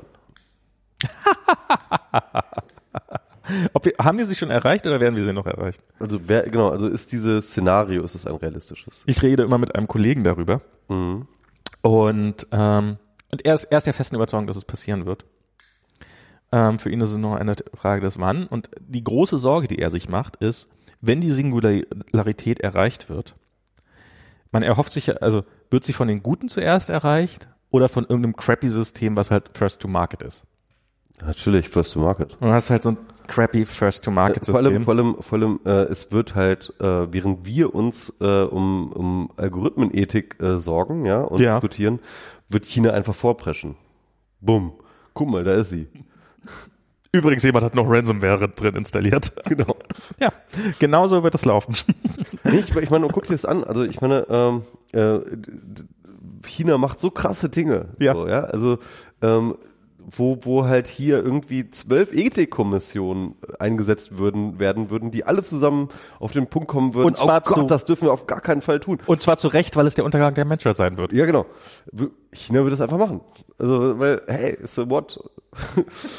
ähm, nicht, nicht mal, hey, so what, aber irgendjemand, oh, ich kann hier acht User mehr, äh, keine Ahnung. Also ja, nein, sie werden natürlich nicht das Ende. Ne, ich glaube, das, so ist das natürlich nicht. Ne? Also die, die, Chinese, die chinesische äh, kommunistische Partei ist schon. Ich, ich halte sie für sehr für, für, für, für, für relativ aufgeklärt, rational agierend. Ähm, das merkt man, also wenn ich es mal vergleiche mit Trump oder so, das ist, das ist momentan, das ist momentan das Zentrum der, der Vernunft in der Welt, ja. Ähm, oh Gott, ähm, sind wir so weit? Die sind, die sind, die sind klar, die sind nicht demokratisch eingestellt und die sind äh, und, und, und von Meinungsfreiheit halten die auch nicht besonders viel, aber die sind schon ähm, äh, die, die wollen schon irgendwie nicht die Welt zerstören. So, die wollen, die haben keinen Bock auf Atomkrieg, ja. Also das könnten sie ja auch einfach anzetteln, wenn ja. sie wollten. Die, die haben keinen Bock, die, die Aber Menschheit das, zu zerstören. Das wird einfach passieren. Irgendjemand wird sagen, und, und, und wenn du dir zum Beispiel auch die, wenn du auch zum Beispiel die Klimaanstrengungen von China anschaust, das ist halt Wahnsinn. Ich meine, klar, China hat auch unglaublich hohe, äh, hohe, äh, äh hohe Emissionswerte, aber das liegt natürlich daran, dass diese, ähm, äh, diese Gesellschaft in den letzten Jahren halt extrem sich entwickelt hat hat, äh, industriell. Aber wenn du dir die Efforts anschaust, die die in Sachen Umweltschutz und, äh, und, und, und grünen Technologien machen, dagegen sind wir einfach abgekackt. Ja? Dagegen ist Europa einfach abgekackt. Ich sage ja gar nicht, dass es Böswilligkeit ist. Ich ja, glaube, dass es einfach so wird, oh, ich möchte hier einen besseren Algorithmus schreiben, der deinen Musikgeschmack findet, damit du nie und immer die perfekte Lautstärke hast. Und dann ist es versehentlich ein System, was halt, äh, was die Menschheit auslöscht. Also das ist, ich glaube, ich, ich glaube, das wird gar nicht irgendwie so der, der, der es wird einfach das crappy System sein, was halt gerade so gut genug ist, um nicht in sich selber zusammenzubrechen, aber dann haben wir es halt. Und dann ja. haben wir es an der, ich meine, Windows ist ja auch nicht absichtlich so scheiße, also wie gesagt, inzwischen sind sie relativ gut. Relativ gut. Ähm, aber das ist ja, diese ganzen Systeme, die wir haben, die sind ja nicht absichtlich crappy, sondern die sind ja durchaus mal mit guten Willen geschrieben worden. Aber wenn du halt ab, ab der hunderttausendsten Zeile Code ist halt so und so viel Crappiness dabei. Punkt aus. Und ja, ähm, ja also es, diese Singularität wird scheiße, das ist gar keine Frage. Nee, aber, aber jetzt, aber jetzt mal äh, zu, zu den Grundbedingungen. Also ja. es gibt halt natürlich auch so die Diskussion, äh, ob das überhaupt ein realistisches Szenario gibt. Es gibt unter anderem diese Diskussion, ob jetzt, ähm, ob wir zum Beispiel, also viel von diesen Spekulationen um die Singularität basierte ja auf dieser Moore's Law Dynamik. Zu sagen, okay, wenn die Rechner einfach sozusagen das gemacht haben, was sie die letzten 40, 50 Jahre weiter äh, ge- gemacht haben, einfach weitermachen, also äh, Verdopplung der Kapazitäten alle 18 Monate, dann sind wir halt irgendwann äh, bei der und der Rechenleistung und dann ähm, können wir damit Intelligenz schaffen, die der menschlichen ebenbürtig ist. Und ähm, das ist so eine Kurve, die kannst du einfach berechnen und dann kannst du irgendwo sagen, blub, äh, da sind wir und da kommen wir hin und dann sind wir dann und dann da und so. Das ist, was Kurzweil auch im Endeffekt gemacht hat, ja. Also äh, Ray Kurzweil ist zwar ein bisschen einer der Hauptapologeten dieser ähm, äh, dieser Denkrichtung. Und jetzt gibt's aber ja eine ganze Menge durchaus äh, ernstzunehmender Leute, die sagen, also Moore's Law gilt einfach nicht mehr. Das ist jetzt vorbei, also so seit fünf bis zehn Jahren ähm, äh, matcht das nicht mehr, äh, die Erwartungen sozusagen, die sich daraus ergeben, matcht nicht mehr die tatsächliche ähm, Prozessorgeschichte. Man kann da noch irgendwie drüber diskutieren, wo das eingesetzt hat. Also beispielsweise das ähm, äh, sind die Re Prozessor sind ja nicht mehr schneller geworden, aber dafür hatten wir dann irgendwie Co äh, hatten wir dann immer sozusagen diese Multi Kerne. Multicore-Geschichten und so und ähm, Man kann sich auch nach den Ursachen dafür fragen. ja, man, man, kann, man kann auch zum Beispiel mal die Grafikkartenhersteller in den Blick nehmen und sagen, okay, ja, irgendwie äh, die CPUs haben sich nicht so krass verändert, aber schau dir mal die GPUs an. Dann kann man natürlich auch noch irgendwie sagen, äh, ja, äh, äh, vielleicht haben wir jetzt gerade einen Durchhänger und dann kommt dann irgendwann das Quantencomputing, das kommt ja jetzt gerade an den Start. Ähm, das wird dann den Tag retten und so. Also es gibt halt auch darüber Diskussionen. Ich finde auch, man kann auch einfach argumentieren, vielleicht ist es einfach nicht mehr wirtschaftlich interessant, immer schnellere PCs zu bauen, aber in Bereichen, wo, ähm, wo es, wo es noch einen richtigen Kom kompetent, äh, also Compete gibt, also noch eine richtige Konkurrenz gibt, Mobiltelefonbereich, Handybereich, da ist Moore's Law nach wie vor ungebrochen. Und also dein iPhone wird nach wie vor mit jeder Generation doppelt so schnell. Und dein Samsung-Telefon genauso. Meinst du, ist es so, ja? Ja, so im Groben Ganzen ist das so. Und dann gibt's halt diese ganze Spezialisierung, also es mit was der Trend geht ja momentan dazu, sozusagen ähm, Chips zu spezialisieren. Also beispielsweise Google, die ihren TensorFlow-Prozessor gebaut haben. Ähm, und äh, klar, Grafikkartenprozessoren, äh, GPUs war ja sowieso schon ja, diese FPGA-Geschichte, die dann irgendwann aufkam. Also das heißt mit anderen Worten, äh, Microsoft geht gerade ganz krasse Sachen hin zu Spezialisierung für bestimmte Anwendungen. Also, also, also da geht so ein Trend hin, der dann wo du dann auch sozusagen eine schwierige Vergleichbarkeit auch Genau. hast. ne? Ja. Aber so diese ganz klar, diese ganz simple Regel, dein PC wird sich alle 18 Monate in der Geschwindigkeit verdoppeln oder was auch immer diese, die genaue ja. Zahl war. Ähm, ja, die, die stimmt zurzeit definitiv nicht. Ja. Ähm, pff, ach, ich, also ich find's, also ich, ich habe keine Ahnung. Ich, ich weiß nicht, wie die nächste Prozessorgeneration aussehen wird. Ich weiß nicht, welche, welche Chipsätze Intel in Planung haben. Ich weiß nicht, welche, äh, ob Apple einen eigenen Prozessor baut, etc. ich kann nur sagen, ich hatte noch nie so lange einen Computer wie diesen hier. Ja, aber ähm, Der ist jetzt, äh, der wird jetzt sieben, wie gesagt, sieben fucking Jahre und das war, es ist halt ein R. Das war zu der Zeit, als ich ihn gekauft habe, war der Prozessor, der eingebaut war, schon zwei Jahre alt. Das heißt mit anderen Worten, eigentlich, äh, von der Technik her ist er eigentlich neun Jahre alt. Mhm.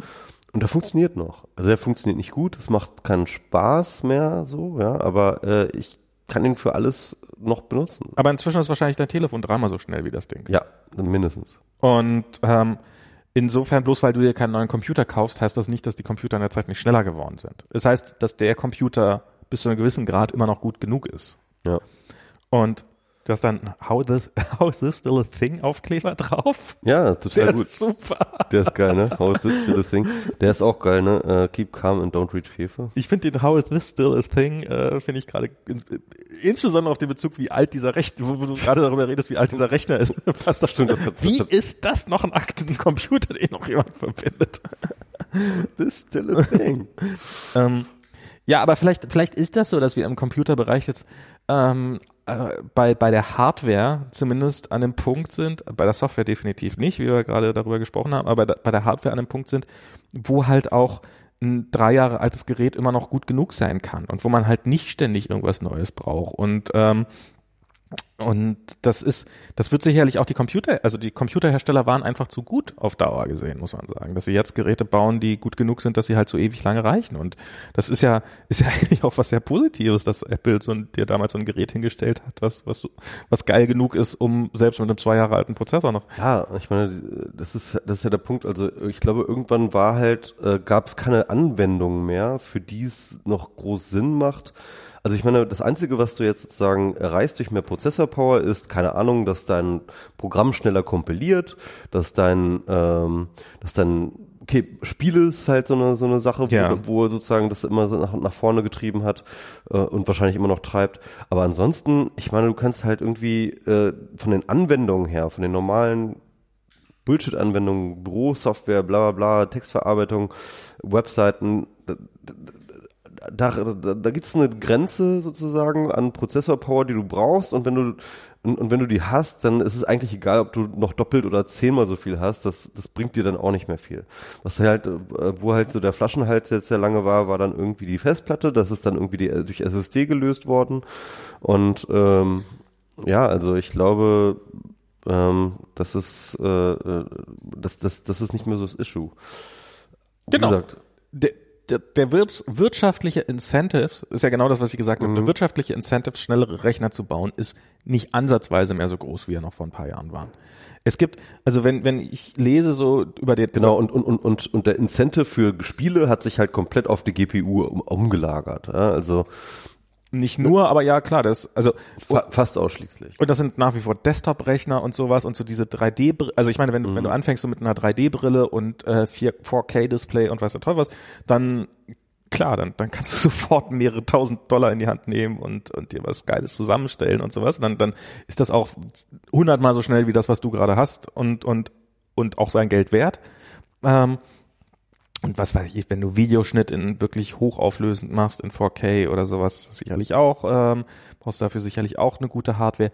Ich für meinen Teil, ähm, ich hätte sehr gerne einen Rechner mit 64 Gigabyte RAM oder mit, mit zehnmal so schneller, äh, zehnmal so schnellen Prozessor oder sowas, weil ich muss halt viel kompilieren.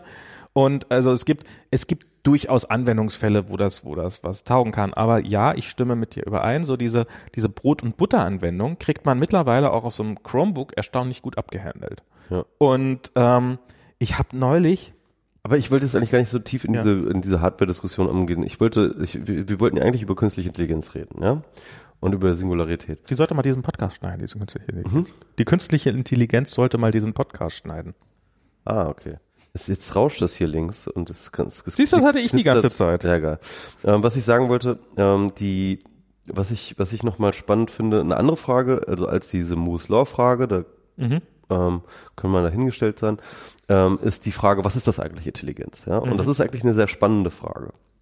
Und ich hatte jetzt letztens ähm, äh, ziemlich viel Sam Harris gehört. Sam Harris, dieser ähm, äh, der ist so auch so ein Neuroscientist, ähm, der viel über diese Fragen auch nachdenkt. Der macht auch einen Podcast, dieses Waking Up Podcast, ähm, ganz spannend. Und äh, der hatte in einem Podcast Intelligenz sehr, sehr schön, ein, sehr, sehr einfach definiert und das fand ich sehr, sehr schön und seiner, ich mag so einfache Definitionen. Ja. Ähm, und seine Definition war eigentlich, ähm, Intelligenz ist Problemlösung. Also mhm. ähm, ähm, du hast ein Problem, ne? irgendwie so, so, so der, der einfachste, vielleicht die, die einfachste Problemlösung ist vielleicht irgendwie, du hast halt äh, eine Wegstrecke oder du hast zum Beispiel ein Labyrinth, ja, irgendwie mhm. und, und ein Punkt A, B und wie kommst du von A nach B, ja. Und dann hast du, kannst du zum Beispiel einfach sagen, okay, du hast einen Random-Algorithmus, der probiert einfach aus, ne? Mhm. Und dann wird er halt ganz, ganz viele Pro äh, Versuche probieren und ganz, ganz viele verschiedene falsche Wege gehen, ja ähm, äh, bis er halt an seiner äh, Punkt B ankommt. Und dann mhm. hat er so und so viele Schritte gebraucht, ja. Und Intelligenz ist im Endeffekt das Delta, das ein Algorithmus zu einem Random-Algorithmus hat, ähm, an Schritten, die er für äh, also sozusagen wie viel effizienter als Random ist. Genau. Du hast natürlich unterschiedliche Problemlösungsklassen. Das heißt mhm. also mit anderen Worten, ähm, der Random-Algorithmus kommt bei vielen Problemen nur so und so weit. Ja?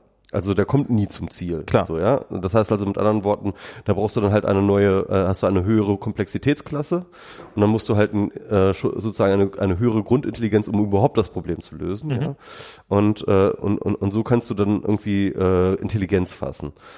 Und das finde ich so gut, weil wir ähm, dazu neigen, wenn wir über Intelligenz zu reden, äh, immer so zu anthropomorphisieren, ja. Und dann, dann, dann kommt man immer schnell an den Punkt, wo wir uns als die einzige Intelligenz, die, die, die, der man überhaupt Intelligenz unterstellen kann, äh, begreifen. Mhm. Das ist ja überhaupt nicht der Fall. Also auch Tiere sind intelligent, ähm, ähm, so die untersten Tiere sind intelligent. In einem sehr, sehr geringen Maße, aber sie sind intelligent. Ja, und, äh, und, und äh, im Endeffekt kann man dann okay sagen, okay, wir haben halt verschiedene ähm, Probleme und da muss man dann halt in verschieden hohe, verschieden viel Intelligenz draufwerfen und dann funktioniert das. Und die Frage ist jetzt, ähm, also einerseits, ähm, braucht es dafür ein Bewusstsein oder braucht es dafür kein Bewusstsein? Und das ist ja auch wieder so eine, so eine Anthropomorphismus, zu sagen, okay, Intelligenz braucht immer Bewusstsein oder ab einem bestimmten Stadium braucht Intelligenz immer ein Bewusstsein, das ist wie eine notwendige äh, Voraussetzung. Aber es ist ja gar nicht klar. Das ist ja gar nicht, das wissen wir ja gar nicht, ja. Also, es kann eine Intelligenz geben, die uns ebenbürtig ist, aber nicht bewusst ist. Ne? Also, das kann ich mir durchaus vorstellen. Es muss nicht alles, und es muss uns auch nicht komplett ersetzen können. Mhm.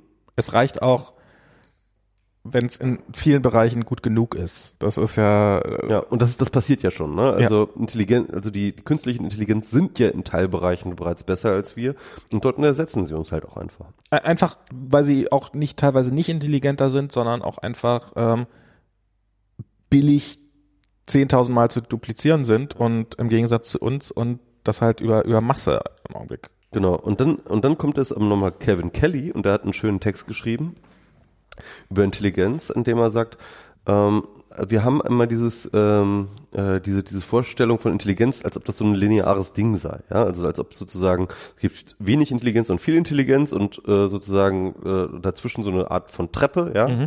Und wir können irgendwie, keine Ahnung, den Menschen, den Affen und die Maus irgendwie darauf auf dieser Treppe dann irgendwie sozusagen in verschiedene Hierarchiestufen ähm, sortieren. Aber diese Vorstellung hält er für falsch.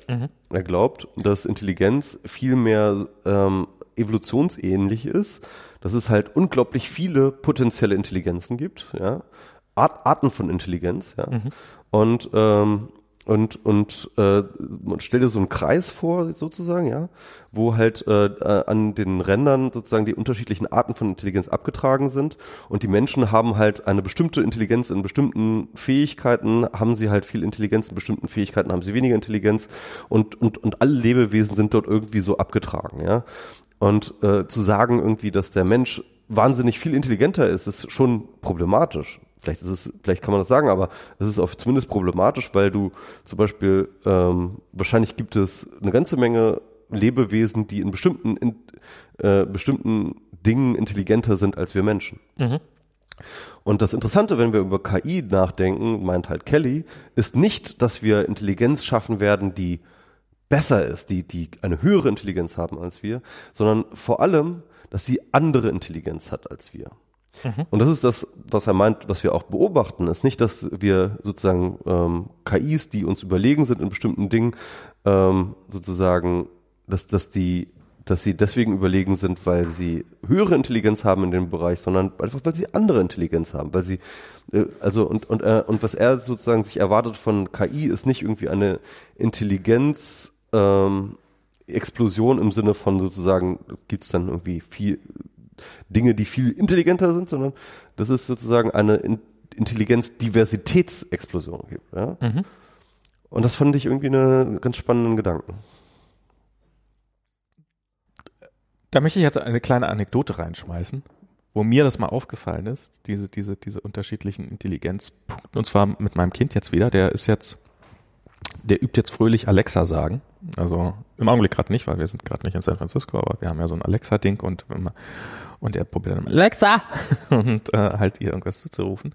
Und der hat jetzt Siri für sich entdeckt und oder hat er schon öfters mal, dass er halt Siri und dann, dass er mitkriegt, dass wir Siri irgendwas sagen, dann probiert er halt irgendwas zu sagen und meistens sagt Siri, das habe ich nicht verstanden. In letzter Zeit sagt Siri aber relativ häufig mal, ah, du wolltest das und das wissen. Und ich habe da nichts verstanden. Also ist jetzt so, wenn er das macht, dann, dann ist das für mich oft, also er sagt Sachen, die ich schwer verstehe und so, und es wird langsam besser und er kann Sachen sagen. Aber wenn er da, da in Siri reinbrabbelt, dann verstehe ich kein Wort. Aber Siri, weil es wortähnlich genug ist, ist in der Lage, irgendwie einen Inhalt reinzu und reagiert. Mhm. Und das Aber reagiert es richtig? Aber das weiß ja keiner. ich weiß ja nicht, ob's, ich weiß ja nicht, was er gesagt hat. Ja.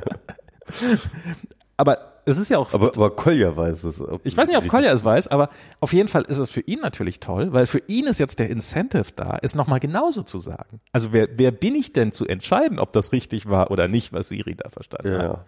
Weil wenn er den gleichen Begriff nochmal sagt, der für mich total unverständlich ist, um das gleiche bei Siri zu erreichen. Also es könnte irgendwann mal sein, dass, dass Menschen eine Sprache entwickeln, die Siri besonders gut verstehen. Ja. Und sowas ähnliches gab es auch bei, ähm, bei äh, jetzt ein potenzielles Angriffsszenario, dass einfach Sounddateien abgespielt werden, die Hey Google ähm, halt hat euer Telefon jetzt reagiert? Ähm, ich habe ich habe es bei allen Telefonen abgeschaltet, weil ich Okay, ja. nicht aus Angst, sondern weil weil ich weil's, also bei Siri hat es bei mir nie funktioniert und wenn es funktioniert hat, dann in Situationen, in denen es nicht funktionieren sollte. Ähm, und ähm, und und das denen halt irgendwelche Soundschnipsel vorzuspielen, die für einen Menschen überhaupt nicht nach Sprache klingen, aber die halt alle Merkmale haben, um so eine KI auszutricksen oder nicht auszutricksen oder wie auch immer. Und dann irgendwelche Befehle, also sozusagen, dass du Befehle an eine Software absetzen kannst, ohne dass der Mensch den Befehl überhaupt gehört hat. Ähm, und ja, das sind, ähm, es wird, es wird Situationen geben, in denen dann plötzlich, und zwar nicht mehr allzu weit fern, dass Google Menschen, die vielleicht wegen Krankheiten oder sowas für normalen Menschen sich nicht mehr verständlich ausdrücken können, äh, von Google oder von wem auch immer vom Computer problemlos verstanden werden.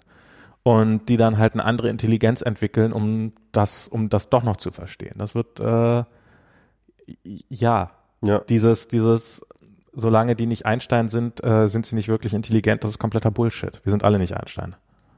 Doch, ich schon. Ach so. Ich habe ihn, ich hab ihn gegessen. ich habe sein Gehirn gegessen. Nein, ähm, habe ich gar nicht. Das stimmt gar nicht. Keine, ich will jetzt keine. Gerüchte streuen. Das ist so Quatsch. möchte ich jetzt keine Gerüchte verstreuen. Ähm, ja, aber, aber es macht schon Spaß, darüber nachzudenken. Das ist natürlich alles hochspekulativ und ich möchte, dass wir das, das unseren Hörern nochmal sagen, ähm, das ist jetzt hier. Dies ist keine Wir haben- exakte, Pro äh, keine exakte Hervor Vorhersage der Zukunft. Nee, vor allem, wir haben keine starke Meinung. Also ich jedenfalls. Ich habe keine starke Meinung zu, zu diesem Singularitätsthema und diesem KI-Thema. Und ich weiß auch total, dass man das irgendwie, ähm, äh, dass, dass man das sehr kritisch sehen kann. Woran überhaupt erkennen nur, wir dass, denn überhaupt, wenn die Singularität da ist? ähm, dass äh, der Ereignishorizont ähm, komplett entschwindet. Also dass du im Endeffekt, dass du, dass, dass, dass du nicht mehr verstehen kannst, was überhaupt passiert und was also sozusagen also in deiner unmittelbaren ähm, in, in, de, in deiner unmittelbaren Zukunft noch passieren wird, weil, weil, weil alles so komplex geworden ist und deine eigene Intelligenz so übersteigt. Das ist so ein bisschen so Dann wie ist die Singularität seit Trump eingetreten. Ja, ich habe auch manchmal das Gefühl. Also ich glaube, äh, also manchmal hat man das Gefühl, wir wir kommen der, äh, äh, wir, wir, wir kommen dem Punkt irgendwie näher. Also man muss sich das so vorstellen wie eine Ameise, die an eine Straße kommt. Ja, sie hat kein Konzept von Straße. Sie weiß nicht, was das ist, dass das Menschen gebaut haben, um mit äh, Fahrzeugen von A nach B zu kommen. Irgendwie das, dieses ganze Konzept, das ist, das, das, das ist weit über ihren Horizont. Ja.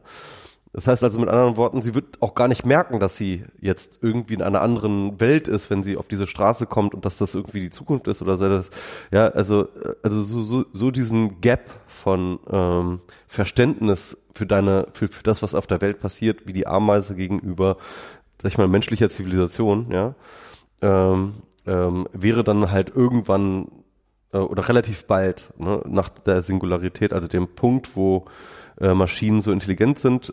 Also der Punkt ist ja natürlich, wenn du, du, du musst ja sehen, ähm, mit exponentiellen Kurven ist es ja so, dass, äh, dass wenn sie ein bestimmtes Threshold erreichen, ja, sie halt dann innerhalb von kürzester Zeit das über Nochmal doppelt so viel. äh, genau, nochmal doppelt so viel haben. Ne? Also du kannst es dir vorstellen, du hast irgendwie eine Bakterienkultur, die sich, ähm, keine Ahnung, alle äh, alle zwei Tage verdoppelt, ja, also sozusagen Zellteilung und dann hast du irgendwie eine Flasche, da packst du die rein und dann passiert halt monatelang nichts, was du irgendwie beobachten könntest, monatelang. Und dann siehst du irgendwann einen ganz, ganz kleinen Fleckchen, ja. Und zwei Tage später ist das Zimmer voll. Nee, nee, das, das ist eben nicht so, ne? Klar. sondern halt irgendwie, dann, dann, dann, dann dauert das halt weitere Wochen, bis das, bis der Fleck sich ein bisschen vergrößert hat, dann dauert das nochmal Wochen, bis dann irgendwie ähm, äh, die halbe Flasche äh, äh, äh, sozusagen befallen ist. Ja, und dann dauert es halt äh, nur noch zwei Tage und dann ist die ganze Flasche befallen und dann ähm, äh, nochmal ein, äh, noch mal zwei Tage, dann sind alle, dann sind äh, zwei Flaschen befallen und keine Ahnung, ja, also dann, dann, dann, dann, dann pff, explodiert das halt so, ja. Potenziell ist ja nicht einfach nur eine Verdopplung, sondern Ja, also eine Verdopplung an einer bestimmten Zeit, ne? Also ist das schon exponentiell?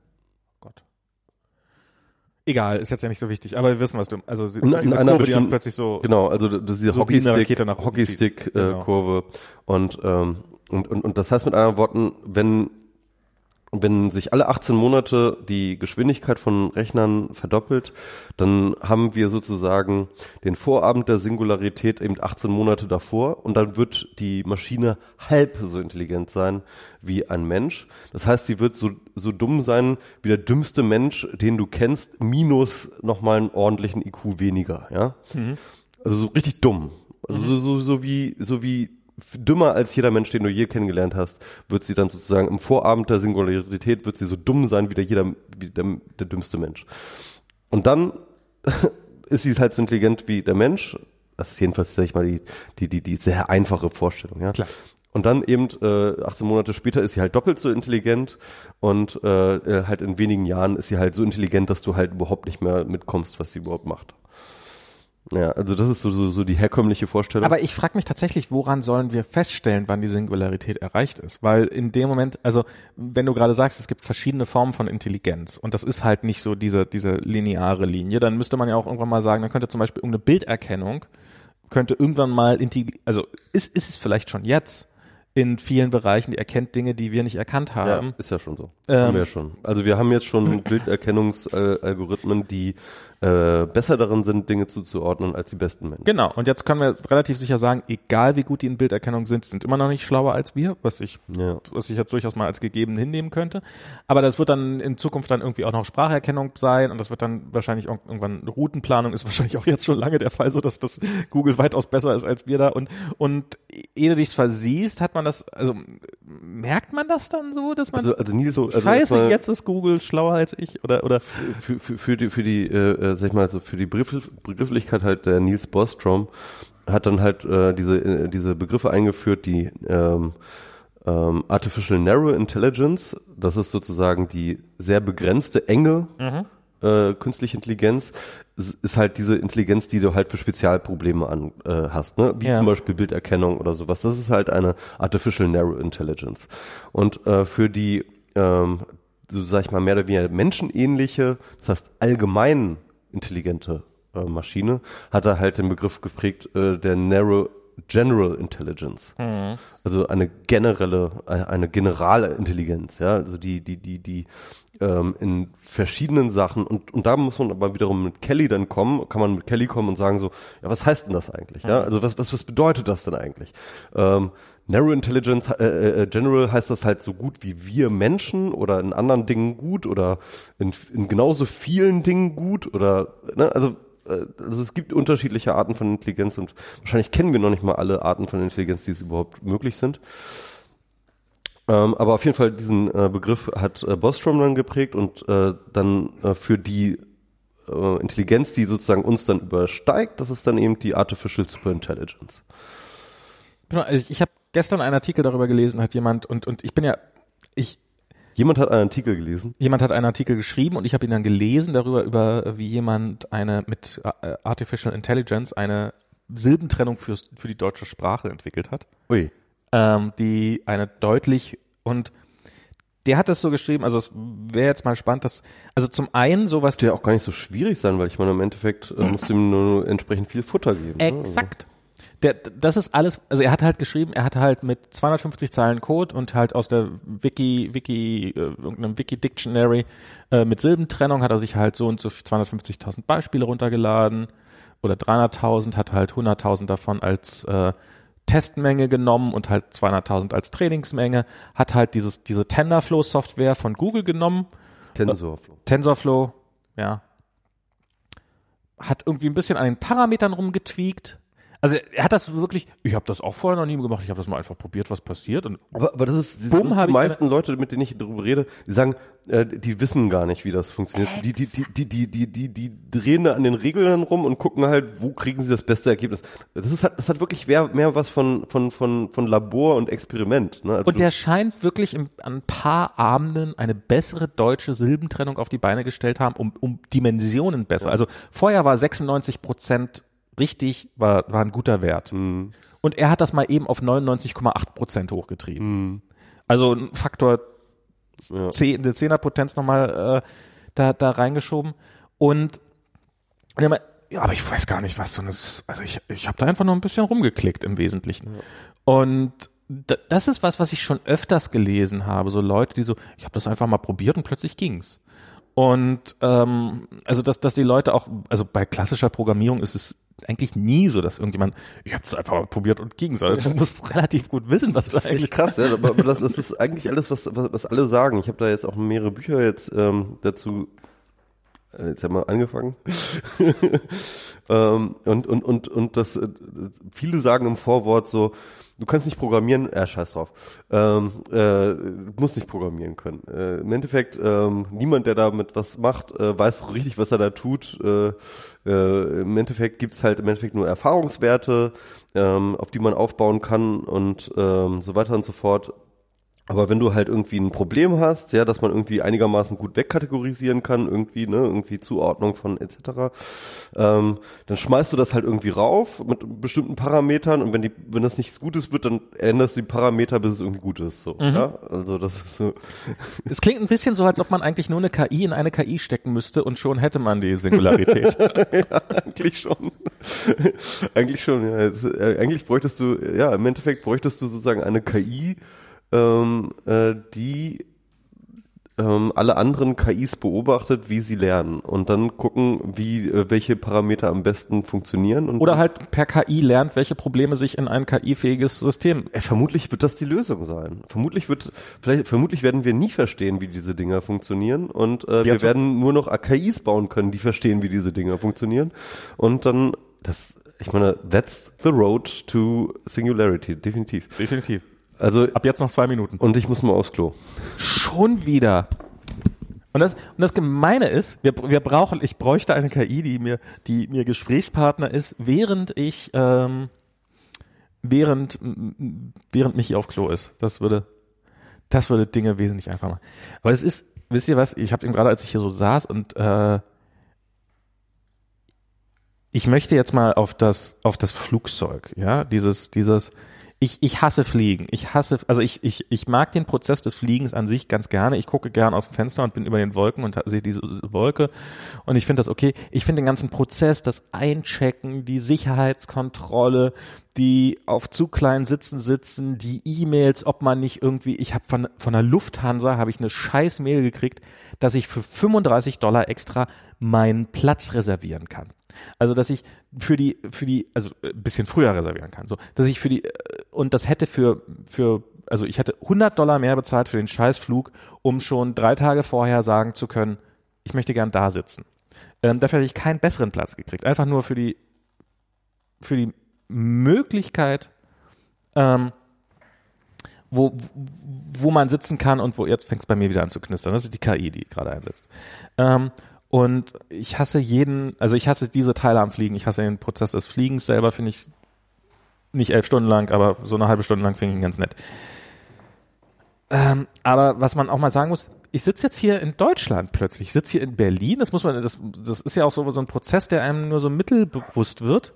Ist ja, ich sitze hier in Berlin und ähm, mit Michi und das, nachdem ich einfach für ein paar Stunden lang in einem zu unbequemen Sessel gesessen habe und nach Deutschland geflogen bin. You're sitting in a chair in the sky. Genau. Und du überlegst dir halt vorher, wie halt Louis C.K. sagte, du überlegst, scheiße ich vorher oder scheiße ich erst, wenn ich da bin? und früher sind, und das, das, das, das ist ja so. Ich bin neulich mit JetBlue geflogen, was von New York nach San Francisco. Diese berühmte Strecke, auf der Menschen gestorben, also wo Generation, wo Menschen losgezogen sind, Kinder gekriegt haben, selber nicht mehr angekommen sind. Erst die Kinder sind vielleicht angekommen, da wo es sollte. Und man fliegt los und auf halber Strecke hat man mal für, eine, für 20 Minuten kein WLAN und regt sich darüber auf. Ja, Das ist, also dieses Fliegen, das ist schon pretty, pretty magic, muss ich mal sagen hier. Wo ich, wo ich hier gerade so sitze. In Berlin, wo ich schon so ewig nicht mehr war. Und ähm, was, was auch so eine andere Welt ist, was auch wirklich so eine andere Welt ist, Berlin. Ich, ich finde das auch, also was ich mir, was mir immer nicht so richtig, ähm, was, was ich immer nicht so richtig verarbeitet kriege, ist, also ich habe das Gefühl, in meiner Jugend war es wirklich eine andere Welt, in der ich gelebt habe. Also ich habe es wirklich mittlerweile. Diese, diese Welt war wirklich begrenzt, die war beengt. Ähm, man hat von Amerika mitbekommen, man hat äh, amerikanische Serien geguckt und Filme geguckt und so. Aber es war wirklich eine andere Welt. Es war wirklich ähm, so, so auf so eine Art unerreichbar. Und selbst ich, der ich wirklich mit meiner Familie relativ früh äh, dahin geflogen bin und, und, und vor Ort da war. Ich, wir Mhm. waren in, in, in Florida, wir waren, als ich dann Jugendlicher war, waren wir auch in Kalifornien und so und, und, und ich habe das relativ früh, war ich physikalisch dort, aber ich habe das Gefühl trotzdem immer gehabt, dass es weit weg war. Selbst, selbst wenn ich da war, war es weit weg, weil, es, weil ich war nur zu Besuch, ja. Es war wie so ein, es war im Endeffekt ein, ein einziger Theme Park, ja. Und diese Vorstellung, dass ich jetzt Freunde habe, die dort leben, die einfach hingezogen sind und dort leben, dort arbeiten, die dann auch einfach mal wieder zurückkommen und so weiter und so fort, die, dies, die, die wäre für mich damals komplett absurd gewesen, ja. Es ist irre, wie, wie sehr die Welt geschrumpft ist. Total. Und, und, und, und, und ich finde das am, am allerkrassesten war das halt irgendwie, wie ich damals ähm, Englisch gelernt habe, nämlich nicht. Also ich habe natürlich damals Englisch gelernt, aber, aber halt irgendwie, ne, da waren wir irgendwie in einer Englischklasse und dann kam der, der, der, der, der, der Lehrer mit ähm, Heften, ne? Also so mit, ähm, mit Heften von der Times, Mhm. Time Magazine.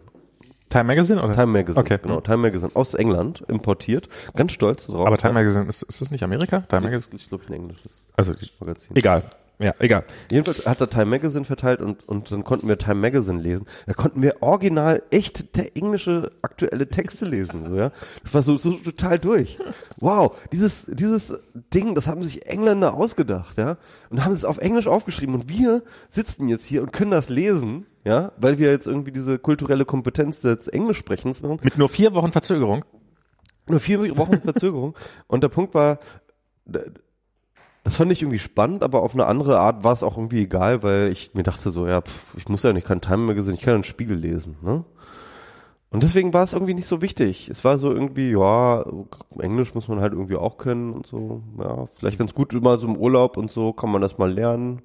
Dann kann man dann irgendwie so ein Bier auf Englisch bestellen. So, und, und, und dass ich mal in einer Welt leben würde, ja, in der ich mir gar nicht mehr vorstellen könnte, ohne den Input aus der englischsprachigen Welt überhaupt zu existieren. Ja, das, das war, das war nicht so. Ähm, ich, ich sag mal, ich sag mal so, wie habe ich glaube ich letztes Mal schon gesagt, ich- 80 Prozent von den Sachen, die ich lese und die ich, die ich konsumiere, gucke, für Serien, Filme und so weiter, ich gucke 80 Prozent und lese 80 Prozent Englisch. Würde sogar vielleicht teilweise mehr sagen. Stell dir mal vor, du könntest noch Spanisch oder Chinesisch. Ja, ja, ja. ja. Also das ist, also Stell dir mal vor, du wärst Katharin. Kat Katharin war ja bis vor kurzem hier an diesem Schreibtisch auch. Äh, naja. die wollte ich ja, genau, die hat sich bei mir gemeldet. Ähm, aber ja, ja, also ähm, das ist äh, und und auch auch der, dieser Zugriff eben dieses Time Magazine, das war bei uns waren das dann so irgendwelche äh, VHS Tapes, die halt auf Englisch waren, so Lehrmaterialfilme, die nicht ganz so gut waren, aber halt auf Englisch, so wo man dann ein paar Jahre später habe ich dann so gedacht als DVD, oh, was muss das jetzt für Englischlehrer, wie viel einfacher muss das jetzt sein, wo man einfach jederzeit die Sprache wechseln kann auf so einer DVD. Aber da gab es ja noch kein Netflix, wo dafür ein Button im Interface vorhanden ist, mit dem du die, die, die Sprache wechseln kannst. Es ist, ist doch hoffentlich da, oder? Ich hoffe doch, dass da bei Netflix ein Button ist, mit dem man die Sprache auf Englisch. Weiß nicht, ich habe keinen Netflix. Das ist kein Netflix? Wie, wie, wie guckst du, wie guckst du, wie guckst du Content? Und mein Anwalt hat gesagt, ich darf mich dazu nicht äußern.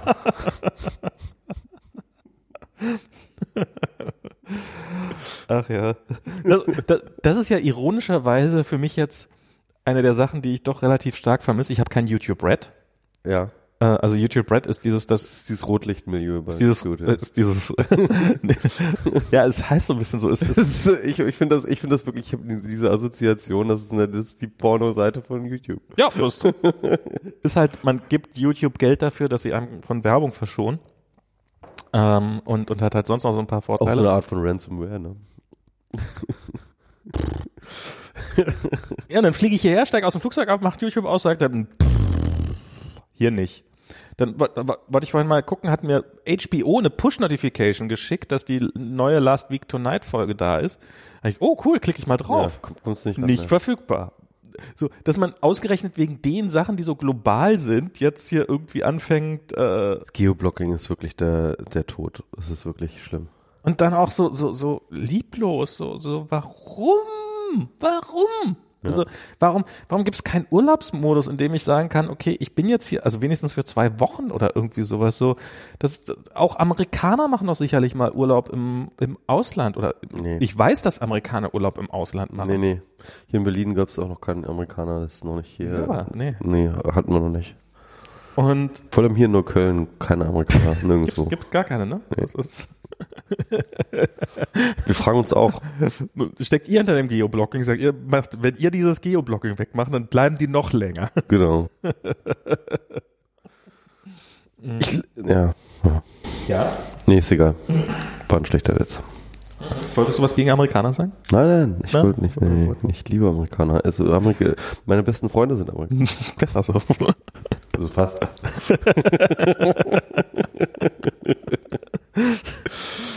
ja, äh, und das ist, aber so dieses, das, das, ist, das ist sehr, sehr bekloppt. Sehr bekloppt alles. Es ist der erste, erste ähm, äh, WMR seit langer Zeit, bei dem ich so mir die Zunge so langsam schwer wird. Ja, endlich mal wieder betrunken. Prost. endlich mal wieder, endlich wieder, das wäre doch ein schöner Titel für die Sendung. endlich wieder betrunken. endlich wieder betrunken. Ja. Ohne Scheiß, ich genieße das voll. Das ist total gut. Also dieses ähm, endlich mal wieder sich gegenüber zu sitzen und irgendwie diese diese intime Situation, die hat doch irgendwie gefehlt, oder? Ja. Das ist das, das kriegt man nicht hin so über Studio Link. Man kriegt über Studio Link- sehr, sehr viel hin. Ja. Aber, aber ähm, Zeitverschiebung ist, ist a bitch. Ja, Also auf jeden diese, Fall. Ähm, Du ein Kaffee, ich ein Bier, das ist irgendwie. Ich meine, ich mein, das hat wahrscheinlich auch was, ne? Also das, das bringt auch nochmal so eine äh, spezielle Situation irgendwie äh, beschwört die auf, aber aber aber aber so diese, dieser Gleichschwung, den man irgendwann hat, ne? Also sozusagen, du hast halt so eine bestimmte Zeit, die du mit jemandem verbringst und du hast dann eine, die gleiche Situation, in der Mhm. diese beiden Situat äh, Leute sind und das dann halt sozusagen ne, irgendwie auch dann mit dem Alkoholpegel natürlich irgendwie, also dass man halt irgendwie so eine so eine Synchronität, Syn Synchronizität hinbekommt. das ist der Grund, warum Twitter für mich so schlecht funktioniert. Also das, die deutsche Timeline sozusagen. Dass halt, dass ähm, Leute offensichtlich, also dass ich halt nicht in Randstimmung bin, wenn ihr in Randstimmung seid. Und ähm, Andersrum. also und andersrum. Und andersrum, ja. Ja. In, also funktioniert also in, in alle Richtungen. Und dass ich mir darum eine explizit amerikanische Timeline zu, also erstens natürlich, weil oft hier geschlafen wird zu Zeitpunkten, wo man eigentlich noch wach sein müsste. Aber ähm, eben auch sowas wie, wenn ich es mal sehe, wenn ich auf dem Weg zur Arbeit bin, wo dann alle anderen vom Tag so ein bisschen auf, wo ich dann noch so, eine, oh, mir doch wurscht Stimmung. Was natürlich auch so ein bisschen so ähm, die eigene Wahrnehmung verändert so und einem so ein bisschen auch so, na ja, es wird alles nicht so heiß gegessen, wie es gekocht wird, weil offensichtlich gibt's da diese Schwankung. Aber ja, das ist schon, ähm, aber das merkt man auch nur dank der Medien. Also für FaceTime ist es zum Beispiel auch. Ich FaceTime ja sehr viel mit, mit, mit, also, also Kolja, Kolja FaceTime mit seinen Großeltern. Ich darf im Wesentlichen das Telefon halten.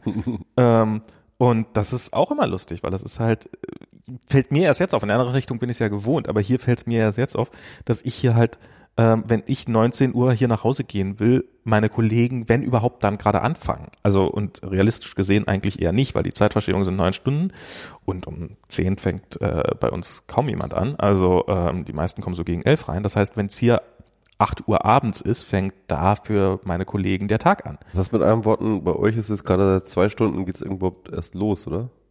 Nee, jetzt ist es 13 Uhr. Ah, 13 Uhr ist schon, okay, ja. Ähm, Ah ja, stimmt, sorry. Ich habe ja noch die amerikanische Zeit. Aber ja, ja, jetzt kommen sie so aus der Mittagspause zurück. Jetzt und und das ist, wenn du in New York bist, ist das noch mal ein bisschen was. Schöne Grüße übrigens.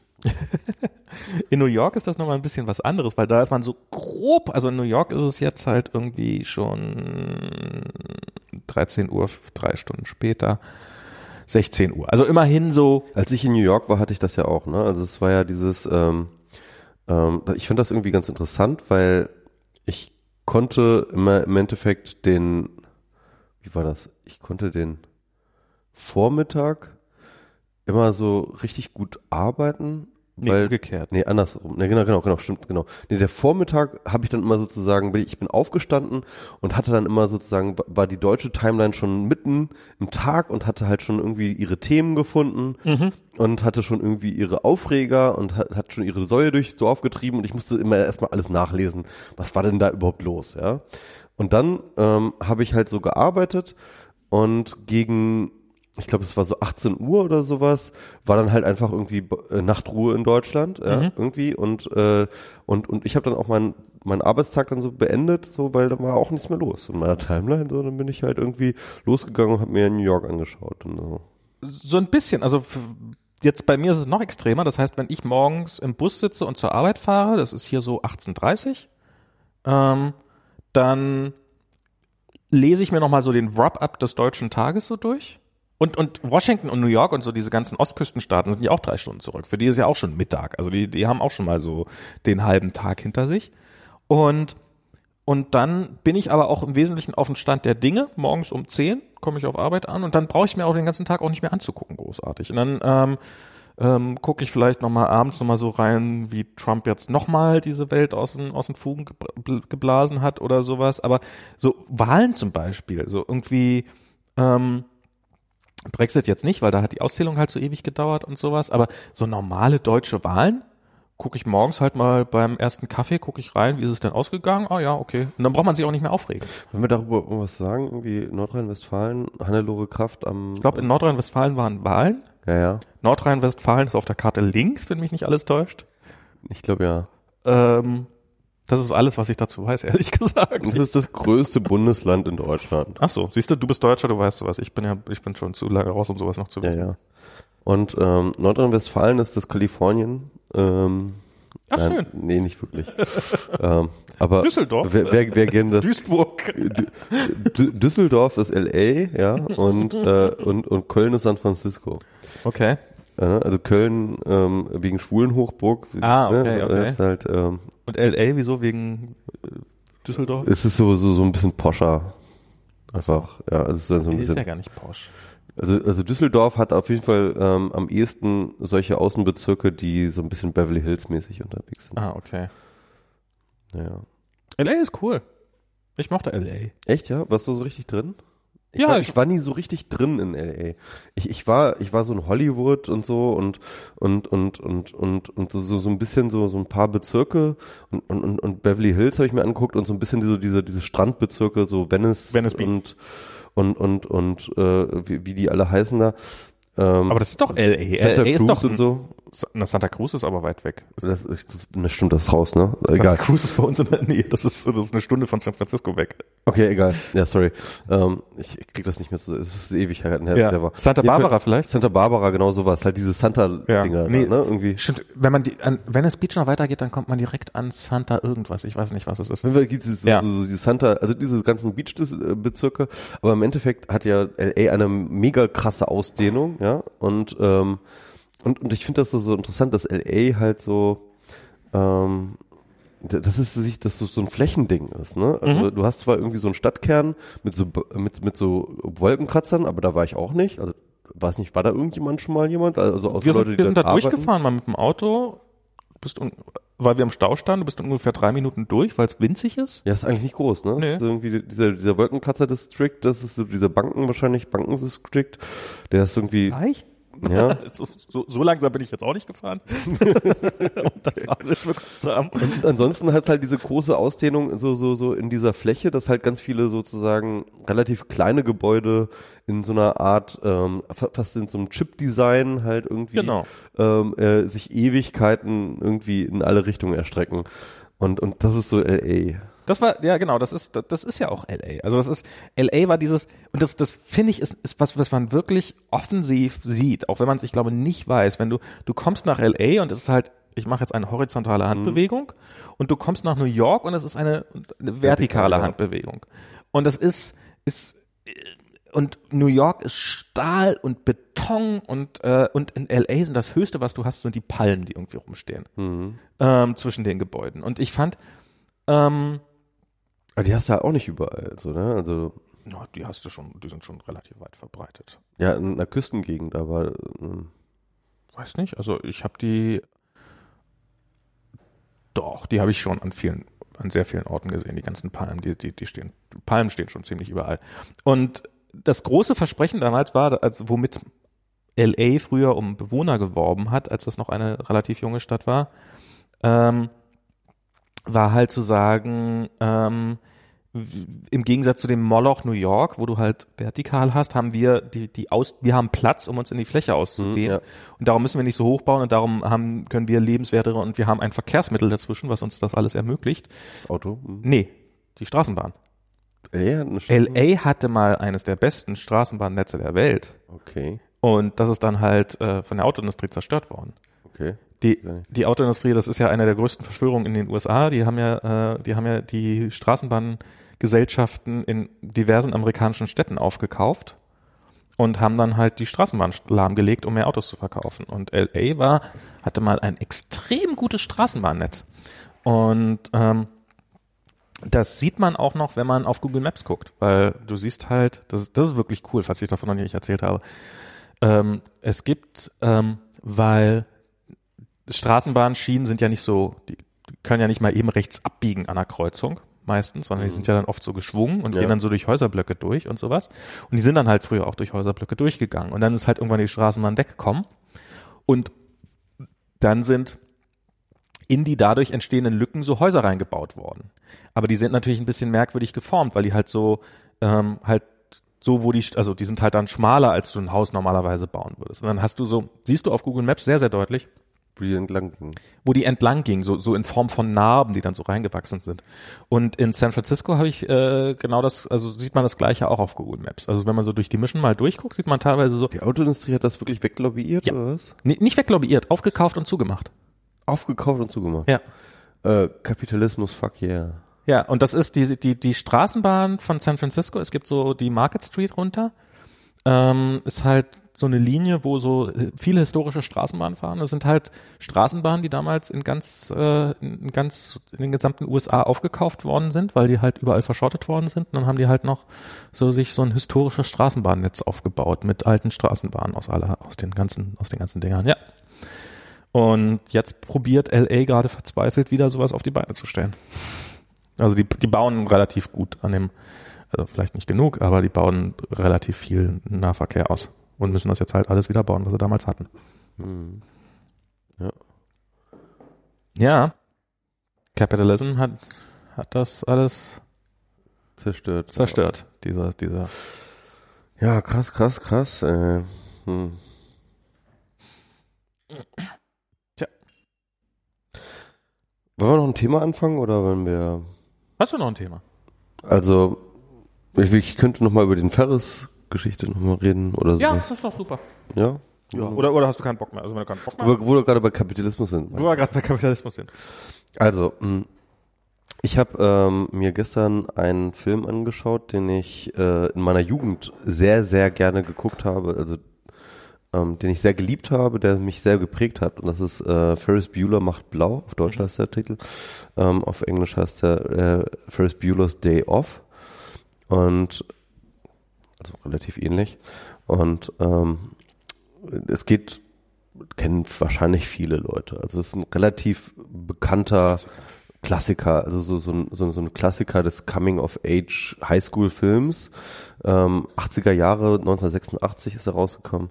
Ähm, und ähm, Hauptrolle Matthew Broderick, ähm, halt so ein, ja, so ein Highschool-Schüler, der wahnsinnig cool ist und so, so, ein, so ein wahnsinniges Role Model ist, also auch für alle Leute innerhalb dieses Films, ja. Also der so auch inszeniert wird als so, so, so der, der Coole von der Schule. Ja? Mhm. Also es gab, es gab mal diese Serie, dann, die, die dann irgendwann später kam, äh, sehr viel später in den 90ern dann, äh, ähm, ich weiß nicht mehr, wie der, die Hauptfigur hieß, aber der hieß irgendwie der Coole von der Schule, war ja. so ein bisschen der Tut, äh, Untertitel. Und, ich, und, und das war so inspiriert von Ferris macht blau, ne? Also. Wäre auf jeden Fall total plausibel, wenn es so wäre. Ja. ja, auf jeden Fall ähm, so, so, so ein Typ, der irgendwie, den, den alle cool finden.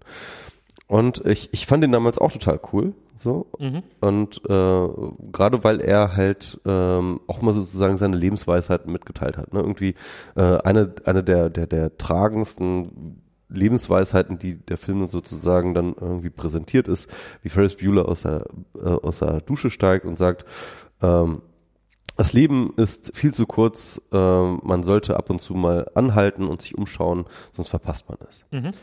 Und ähm, also so ein bisschen so Hakuna Matata, ja, irgendwie äh, Carpe Diem, äh, der übliche Scheiß so, aber ähm, aber aber irgendwie hat mich das damals als als Jugendlicher irgendwie hat mich ist das irgendwie, eine Menge dran. Ja, ist auch eine Menge dran. Ähm, eine andere Sache war die, dass er sagt irgendwie ähm, ja so dieses Capitalism äh, äh, Fascism, das interessiert ihn alles nicht. Irgendwie die ganzen Isms interessieren ihn nicht. Irgendwie äh, ihm geht es nur noch um geht, geht es nur um sich selbst. Ja, ähm, ähm, er glaubt an sich selbst und er glaubt an daran, dass man irgendwie einen guten Tag haben kann. Also so, so ein bisschen dieses, äh, hey, ne, was, was soll's? Irgendwie was kostet die Welt? Ähm, es ist mir eigentlich schon damals aufgefallen, dass er ein extrem ähm, sag ich mal, privilegiert ausgestatteter Mensch ist, äh, damals noch nicht reflektiert, dass er ein weißer heterosexueller äh, Mann ist, aber ähm, zumindest, dass er in einem sehr, sehr großen Haus lebt, mit äh, ganz offensichtlich gut also, situierten Eltern. Ja. Ja, also das ist auf jeden Fall relativ offensichtlich.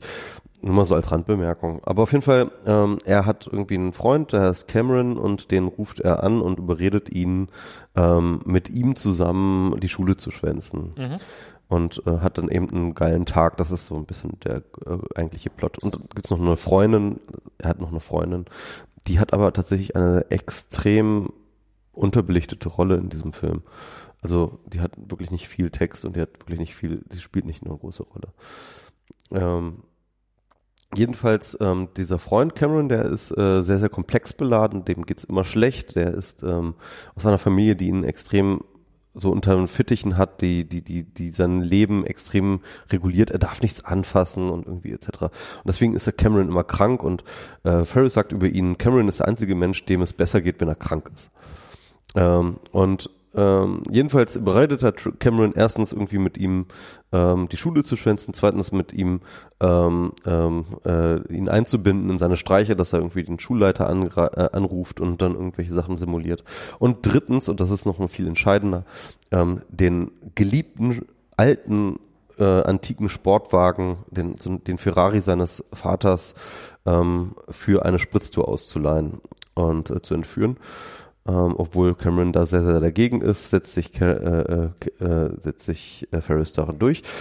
Und der, das Interessante daran ist, ich habe diesen Film über die Zeit immer mal wieder geguckt, also weil ich ihn wirklich liebe und weil ich auch wirklich finde, dass er ein sehr gut gealteter Film ist. Es gibt ja so diese Filme, die man so in der Jugend mhm. guckt, und wenn man sie guckt, denkt man sich so, boah, was für ein Trash, ey, wie konnte ich denn darauf abfahren, so, ja?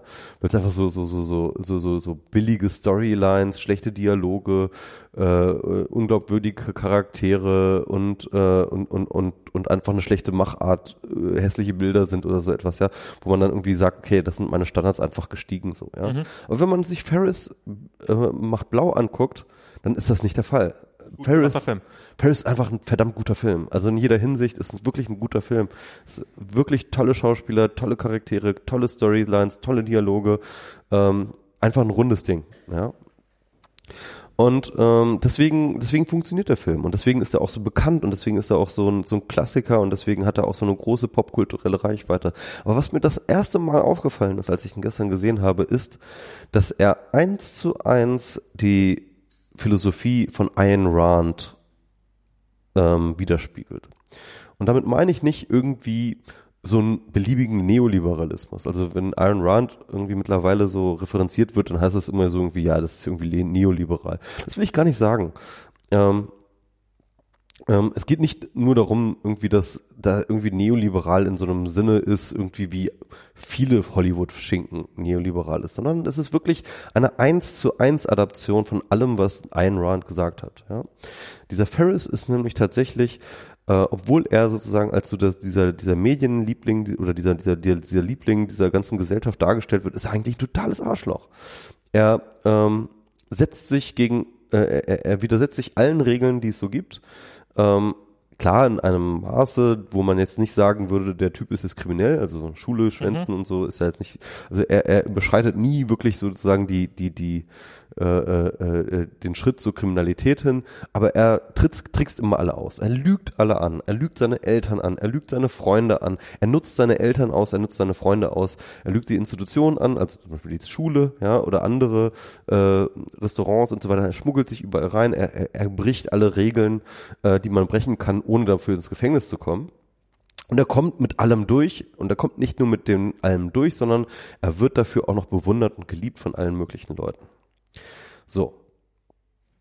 Ähm, das heißt also, Ferris Bueller ist eigentlich ein Arschloch und das, der Film schafft es aber, ihn als einen Sympath darzustellen, als eine Person, die extrem likable ist. Und das ist irgendwie das Interessante, weil hier sozusagen, hier kickt eigentlich erst die Ayn Rand Sache rein. Also es ist nicht Filme über Leute, die Regeln brechen, die gibt es schon seit immer. Ne? Ja. Also das, ist das Lausbuben-Genre, ja, gibt es da Ewigkeiten, äh, Astrid Lindgren und so weiter und so fort. Aber ähm, hier geht es nicht darum, dass irgendjemand nur einfach die Regeln bricht, sondern es ist, gibt, äh, er bricht die Regeln und es ist der und und es ist ähm, der Grund für seine Beliebtheit, der Grund dafür, dass die Gesellschaft ihn geil findet. Die Gesellschaft auch, und das ist das, was der Film suggeriert, davon profitiert, dass dieser Mensch die Regeln bricht, ja. Mhm.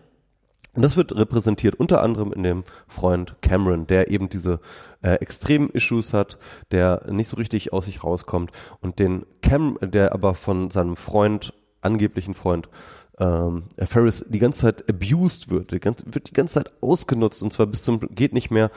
Ähm, bis er tatsächlich sozusagen aus diesem Abuseness sozusagen so einen Rappel kriegt, dass er das eigentliche Problem, das er hat, oder jedenfalls nach dem Film hat, nämlich seine Eltern, dass er sich von denen emanzipiert. In einem riesengroßen Akt der ähm, Zerstörung, äh, wie er dann diesen, diesen, dieses Auto zerstört. Jetzt habe ich ein bisschen gespoilert, sorry.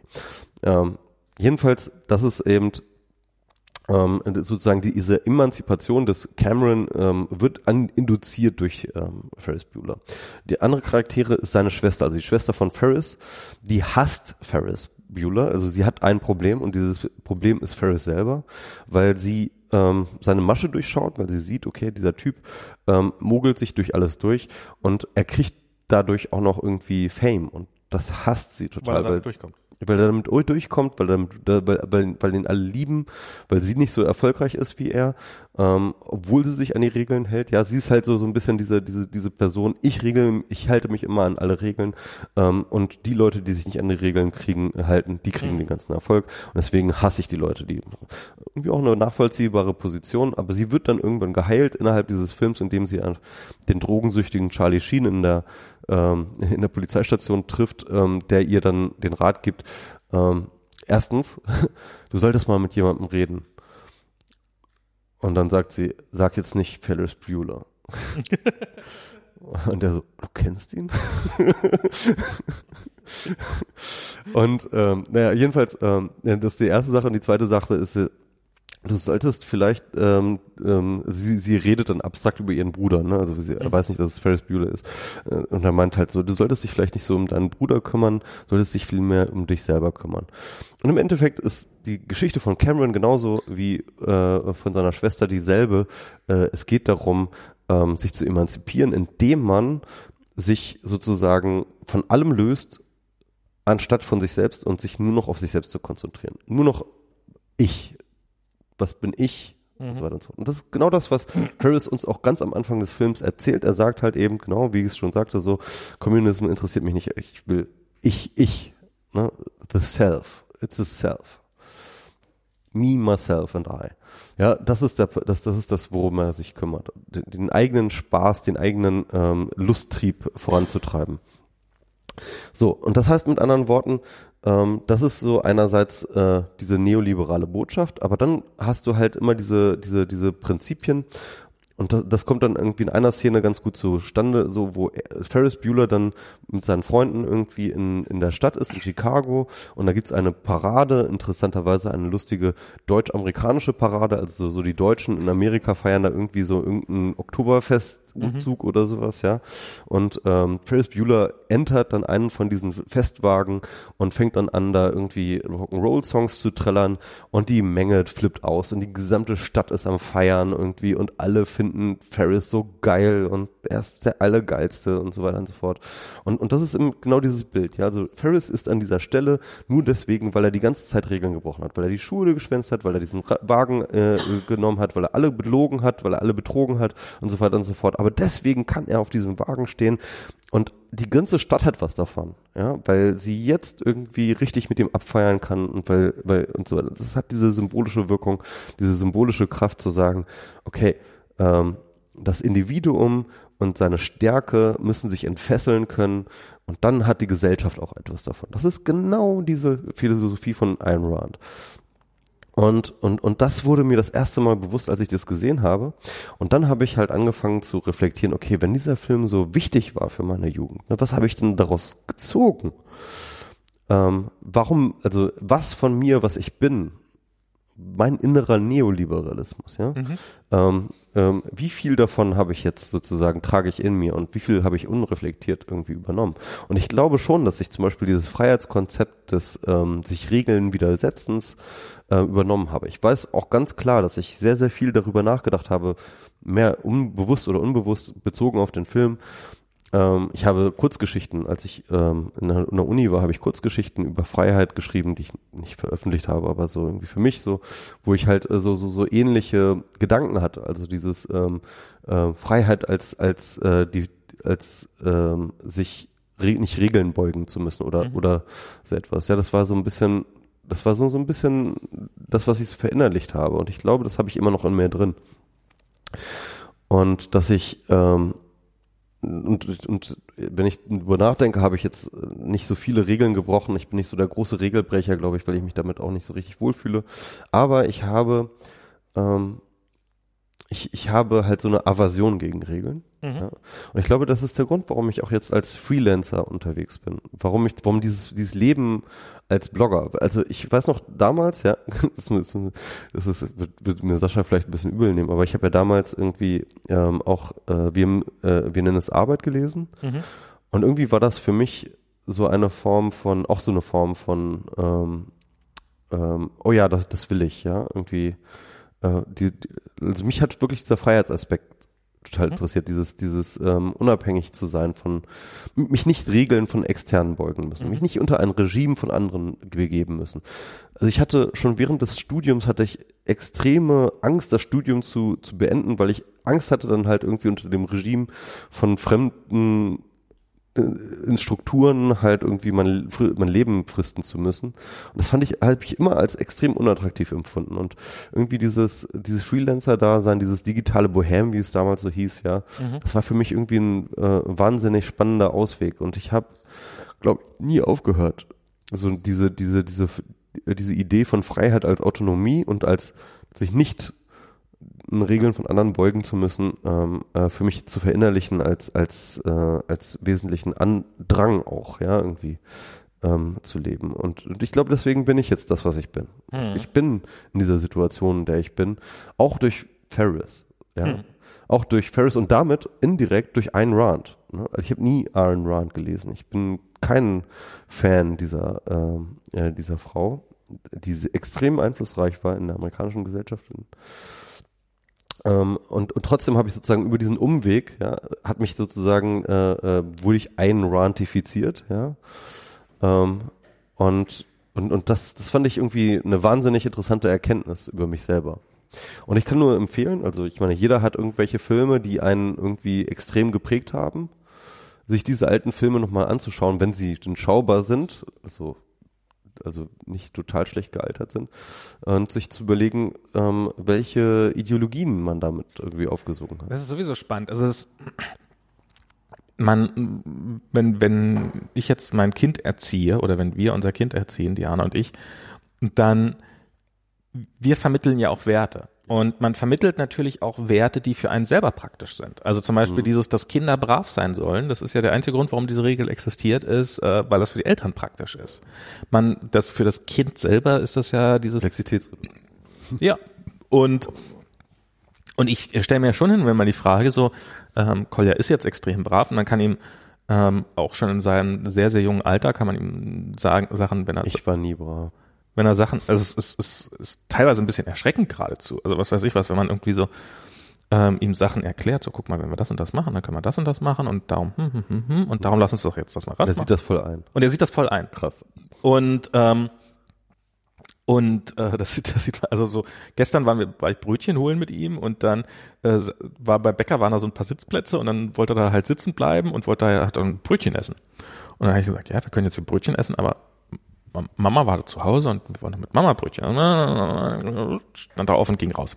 Und aber was ist denn eigentlich? Also sozusagen, das ist ja immer ein die, die, diese, diese, ich, ich finde ja diese, die, diesen, diesen Hyper, dieses hyperkapitalistische und hyper-egozentrische, so alle außer mir die Sinnflut und ist mir doch wurscht, wenn es Klimawandel gibt, mich betrifft es eh nicht mehr und so diese ganzen Sachen, ähm, die, die können mich zur Weißglut treiben, weil ich irgendwie ein gesellschaftliches Wesen bin. Auf mhm. der anderen Seite ist es aber auch was, wo man ja auch sagen muss, so kann man, äh, also es ist, äh, ist schwer jetzt außer einer moralischen einem moralischen Fingerzeig jetzt irgendwie ein gutes Argument dagegen zu finden. Ähm, man könnte sagen, okay, eine Gesellschaft, in der alle so sind, äh, die würde wahrscheinlich zerfallen, aber sind ja nicht alle so. Insofern, und in, in einer Gesellschaft, in der keiner so wäre, die würde vielleicht auch zerfallen, aber aus anderen Gründen, wer weiß. Ähm, und das ist, äh, ja, es ist extrem schwer, da so ein, so, so, so ein so einen guten Komp was ist ein guter Kompromiss überhaupt an der also ich meine so der, so der der beste lebende Iron Run Charakter ist ja momentan dieser äh, Uber Chef Trevor heißt er glaube ich ne Trevor oder ja, ja, ja, kann sein. Hm. Trevor so und so. Mhm. Ähm, der, der, der ist ja im Endeffekt dieser, äh, der ist ja so ein bisschen dieser, dieser, dieser absolute Ayn Rand-Charakter. Der scheint irgendwie Ayn Rand, glaube ich, irgendwie ähm, auswendig zu kennen oder so. Okay, das ist. Ich meine, äh, also ne, irgendwie bei ihm geht es alles ums Regelbrechen für einen für einen Erfolg mhm. und so weiter und so fort. Ähm, und ähm, ein anderer guter Ayn Rand-Charakter ist übrigens auch Julian Assange. Ne? Mhm. Ähm, ähm, der Punkt ist, es ist, es ist völlig legitim und, ähm, und, und, und, und ich kann das total nachvollziehen, sich über diese Charaktere aufzuregen. Mhm. Ne? Und ähm, ich tue das auch. Mhm. Und ich äh, halte sie auch nicht für credible so, ja, und ich und, und, und ich kritisiere sie und ich finde die scheiße. Auf der anderen Seite komme ich aber auch den Verdacht nicht los, dass ähm, es solche Leute auch braucht. Mhm. So eine Art, ja. Ähm, ich, ich glaube, dass zum Beispiel etwas wie Wikileaks nicht von jemandem hätte, von, von jemandem Nettes hätte gemacht werden können. Mhm. Ich glaube, es ist jemand, der, der irgendwie ähm, ein, ein, ein, eine, ein, eine Idee von Gemeinsinn und eine Idee von ähm, Respekt vor den Grenzen anderen oder so etwas, ja. Manche hätte, Dinge können nur von Arschlöchern gemacht werden. Genau. Ja. Ähm, hätte, der, der hätte so etwas wie Wikileaks nicht gemacht. Mhm. So so jemand hätte, das, das wäre einfach nicht passiert. Ja. Und ich glaube, ähm, man kann über WikiLeaks sagen, was man will und ich, und ich kritisiere diese Institution und finde sie scheiße und ich glaube definitiv, sie ist mittlerweile eine einzige, einzige Putin-Front, aber ich glaube, WikiLeaks musste gemacht werden. Mhm. Also ich glaube, zu dem Zeitpunkt das, das war, das, das hätte, das, das. Wir haben WikiLeaks gefeiert in diesem Podcast. Ja, ja, klar, natürlich. Und, und, und, und, und, und, und auch zu Recht, zu einer gewisser Hinsicht. Ja. Weil, weil, weil, weil das musste gemacht werden, das musste ausprobiert werden. Und es musste jemand tun und es musste sich jemand finden, der so wahnsinnig genug ist, das zu tun. Mhm. Und äh, wer weiß, vielleicht ist das, vielleicht geht das auch für, für, für Uber, ja. Also, ähm, Ohne Frage geht das auch für Uber. Ja, ja. Ja, das, das, das gilt für sehr, also das ist, du, ja, du hast, ähm, oh Gott, wann hatte ich denn das jetzt? Vor, vor relativ kurzer Zeit, dass ähm, so irgendwie, dass ich über irgendjemand was gelesen habe und und dann so über irgendjemand, der viel erreicht hat. Ich weiß nicht mehr, wer es war. Und dann so, ja, ja, aber der, der ist äh, sozial, ist er nicht gerade der einfachste Mensch. Ne? Und Ja, Steve Jobs ist ein gutes Beispiel. Steve auch, Jobs, ne? ist, es war in dem Fall, war, war das, ich weiß nicht mehr, wer es war, es war nicht Steve Jobs. Ähm, Aber für den sagt das man sagt genau. ja auch so. Und wo, wo, wo, aber wo ich diesen, diesen Satz gelesen habe, ja, natürlich ist das kein einfacher Mensch. Das, das kann ich aus seiner Biografie auch so rauslesen. Ich möchte Ja. nicht mit dem Bier trinken gehen oder so. Also du hast, du hast wahnsinnige Menschen. Du, Leute, die, die, die, die Bücher mit tausend Seiten schreiben, die die Welt verändern, die müssen, die müssen auf asoziale Arschlöcher sein, auf eine gewisse Art. Ansonsten hätten sie gar nicht die Zeit dafür. Du willst mir also die Fähigkeit abschrei äh, absch äh, äh, abschreiben, Absprechen. absprechen, äh, äh, interessante oder wesentlich wichtige Bücher zu schreiben? Ja. Dafür bist du einfach ein zu netter Mensch. Scheiße. Und das ist, das, das ist ja auch irgendwo, ich, ich finde das eigentlich, Ja, man muss sich halt irgendwie, man muss die Fähigkeit haben, sich mit der gesamten Welt anlegen zu können. ja, Und ich glaube, ich hatte diese Radikalität mal. Aber ich habe sie abgelegt. und zu Recht. Ja.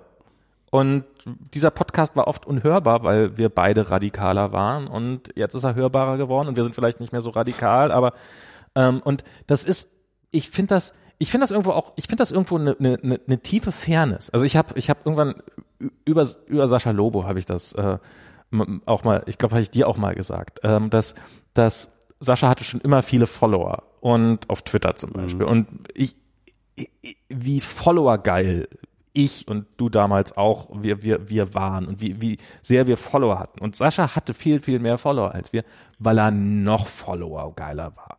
Und das war schon, das war schon ein echt harter Job, mehr Follower zu kriegen. Und wir waren bereit, das zu gehen. Und das, ja, Sascha ist es sicherlich auch einfach einfacher gefallen, aber bis zu einem gewissen Grad war es auch einfach, weil er bereit war, noch weiter zu gehen. Und das heißt, Dinge in anderen Lebenssituationen aufzugeben. Das heißt ja, das heißt ja, wenn für, für jede, für, wenn, Also das Interessante an Saschas Twitter-Habit war ja, dass er irgendwann so weit gegangen ist, für Follower das Twittern aufzugeben.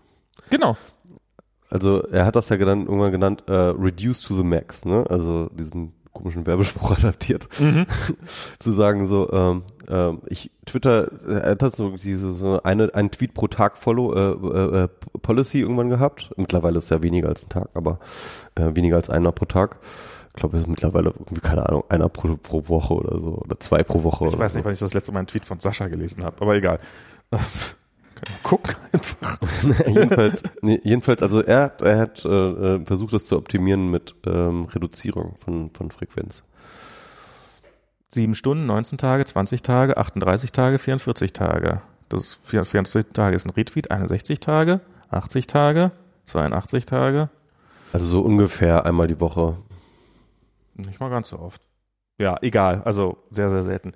Genau. Und, und, und halt alles, er hat, und, und wie viel Zeit hat er reingesteckt, um sich darüber Gedanken zu machen? Wie viel Zeit steckt er jetzt in jeden dieser Tweets? Wie viel Zeit lasse ich mir für irgendwelche, ich will mir nicht mehr die Zeit, ähm, die, die Rechtschreibung zu korrigieren und sowas. Es ist, es ist Arbeit. Es ist viel, viel Arbeit. Und das, das muss man, Also äh, für mich ist ein Tweet ohne Rechtschreibfehler kein richtiger Tweet. das wissen wir, Michi. Musst du sagen. Dass du das so siehst. Äh, und das ist, das ist, äh, ja, das ist äh, so dieses, ähm, ähm, also man muss auch immer bereit sein, entsprechend, also wenn du, wenn du der größte Fußballer aller Zeiten werden willst, dann hast du wahrscheinlich sonst nicht mehr so irre viel, für nicht mehr so irre viel Zeit, außer der beste Fußballspieler aller Zeiten zu werden. Klar, du musst das Talent mitbringen und du musst alles mitbringen, um das zu werden. Und das gilt für so ziemlich alles. Du musst, um der beste Musiker aller Zeiten zu werden, musst du schon ziemlich wahnsinnig sein, weil du musst von all diesen Wahnsinnigen, die da draußen immer noch mal ein bisschen mehr sein. Hm. Und das ist, Ja. Na stimmt, man macht dann irgendwie Choices dann so, ne? Ja. Genau. Und ähm, das ist sowas, was, was ich auch so mit dem, mit diesem Freiheitsgedanken, so dieses, ich, ich hatte auch, ähm, oder ich habe nach wie vor Probleme mit Autorität, also so mit Institutionen. Also ich habe glaube deswegen keinen Uni-Abschluss, weil ich mit diesem, mit diesem, du musst dann und dann da und da und die und die Prüfung und irgendwie diese ganze Bürokratie da drum nicht klar kam. Ich habe mich jahrelang sehr, sehr schwer getan, mal einen festen Job zu finden und sowas.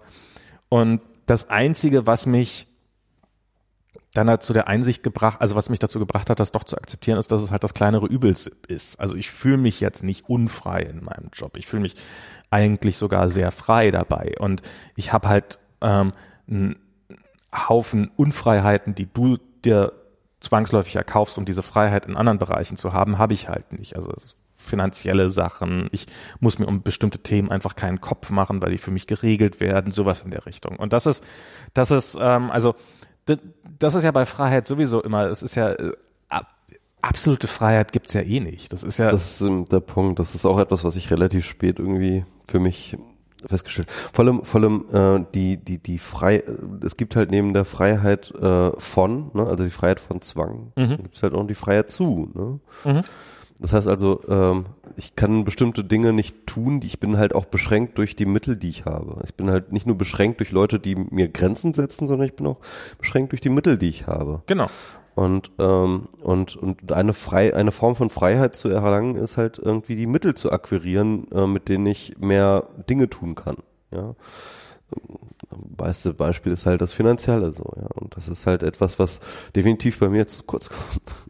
So, ich muss mal kurz gucken. Ja, und dann, und dann ist es noch, sind auch eben, zum Beispiel, was mir so auffällt, ähm, wir hatten, glaube ich, mal darüber so, so dieses, ähm, wie, wie ist es eigentlich, dass Eltern immer, also dass, dass viele Menschen, die, also dass viele Menschen, die Kinder haben, so viel äh, trotzdem so produktiv sind. Und für mich ist es so, ich weiß jetzt nicht, ob ich so irre viel produktiver geworden bin seitdem, aber ich bin auf jeden Fall nicht, nicht sehr viel äh, unproduktiver geworden, wenn überhaupt. Vielleicht bin ich, ähm, ja, könnte sogar eher, eher mehr als, als weniger.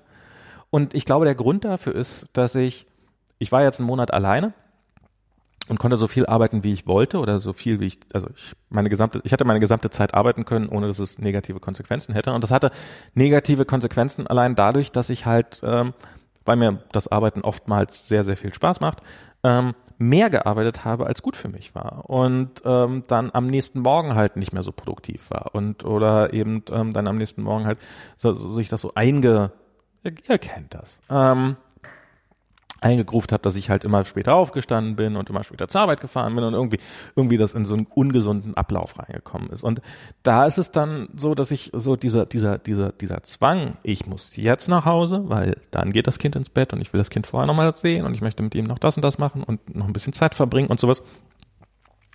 Und man dieses Kind hat, was einem auch keine Wahl lässt. Also es ist ja nicht so, dass man dann irgendwie sagen könnte, man kann ja nicht tricksen. Das ist, ähm, sondern du bist halt gezwungen dazu, ähm, wirklich dich mit dem Kind zu beschäftigen. Und ähm, dadurch hat man so ein, so ein Zwangs, Zwangswechsel, ich, ich habe noch Bier, das brauchst, brauchst jetzt keinen.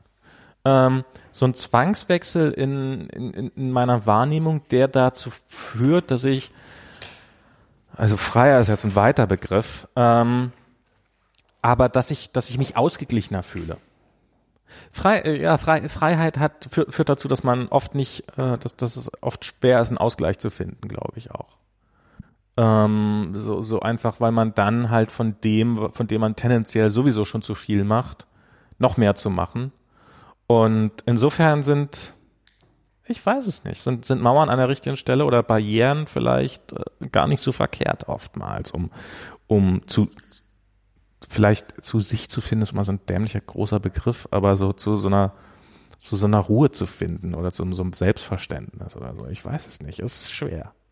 Ich bin mir auch noch nicht so richtig sicher. Also ähm, im Sinne von ähm, sozusagen aus der Freiheit heraus seine eigenen Grenzen abzustecken und dann sag ich mal, ein bisschen runter zu laufen, nicht mehr so radikal zu sein. Das, dass das halt irgendwie jetzt auch so ein bisschen der, so, so ein bisschen das Ende der Kreativität ist oder sowas. Ich glaube nicht, dass es unbedingt der Fall ist.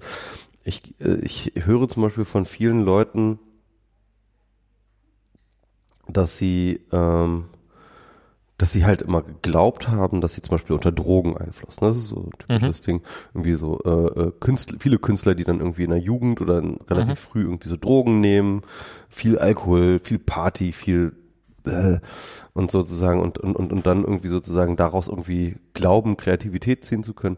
Aber dann im Nachhinein feststellen, nö, eigentlich nicht, ist es eigentlich Quatsch gewesen, weil ähm, äh, jetzt, wo ich keine Drogen mehr nehme, kann ich viel besser arbeiten, kann viel, bin viel produktiver, kann viel bessere Texte schreiben, als ich das vorher konnte oder kann viel mehr machen und so weiter und so fort. Also das heißt halt so eine Form von Disziplinierung. Ich kenn, ich erkenne sogar eine ganze Menge Leute, die sagen so, ähm, erst seitdem ich ein Kind habe, bin ich wirklich produktiv. Ne?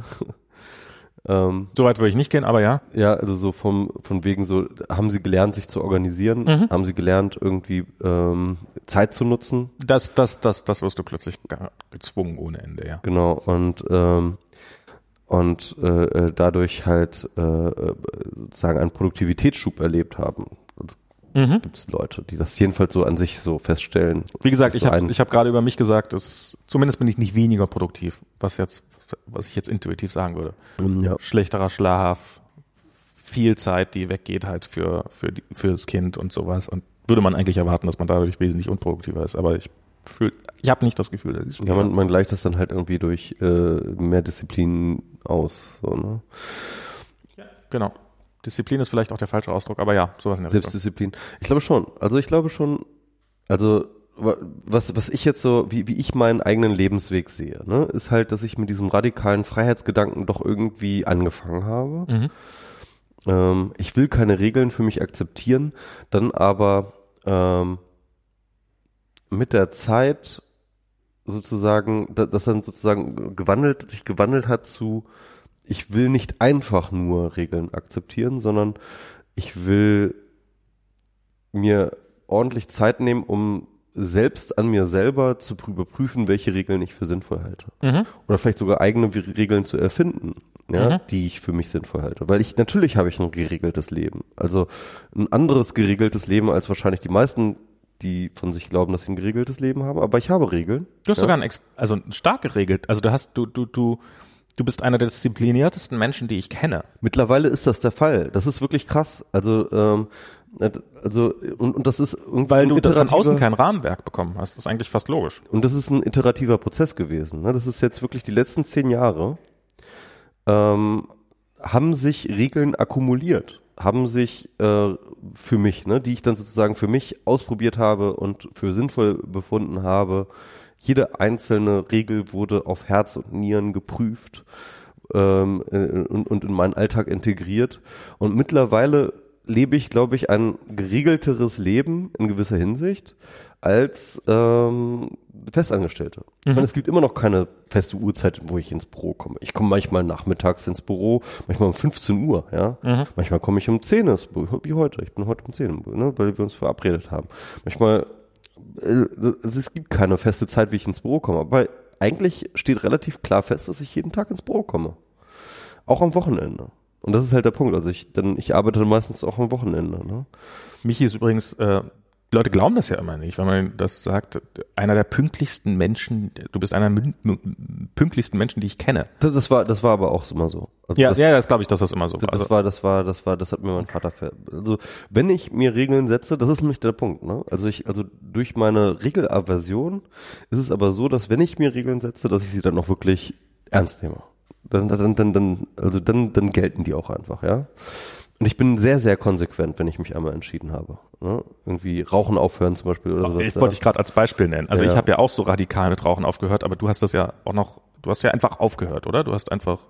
Ja, ich habe mir einfach, ich habe einfach mich entschieden aufzuhören. Und, und seitdem hast du keine mehr geraucht? Nee, ich habe Einzug. Ich habe so ein Rauchen, Nichtraucher in fünf Stunden Programm gemacht und habe seitdem auch keiner mehr geraucht. Ähm, ein guter Freund von mir, Thorsten, der äh, hat zwei Wochen später wieder geraucht. Und ja, es gibt so Leute, ja. Klar, und ähm, ja, das ist. Ähm, also ich, ich, ich, ich versuche die Anzahl der Regeln eigentlich mehr oder weniger zu reduzieren, ne? aber wenn ich Regeln habe, dann bin ich auch sehr, sehr diszipliniert, sie auch einzuhalten. Ich weiß nicht, von wem ist dieses Zitat, Freiheit ist die Einsicht in die Notwendigkeit? Ähm, ich weiß gar nicht, kenne ich gar nicht. Kennst du gar nicht? glaube, ich habe ich schon mal gehört, aber ich kann es jetzt nicht so richtig. Also es ist eines meiner der Lieblingszitate meiner Tante. Freiheit ist die Einsicht. Ist es, ähm, die Notwendigkeit von was?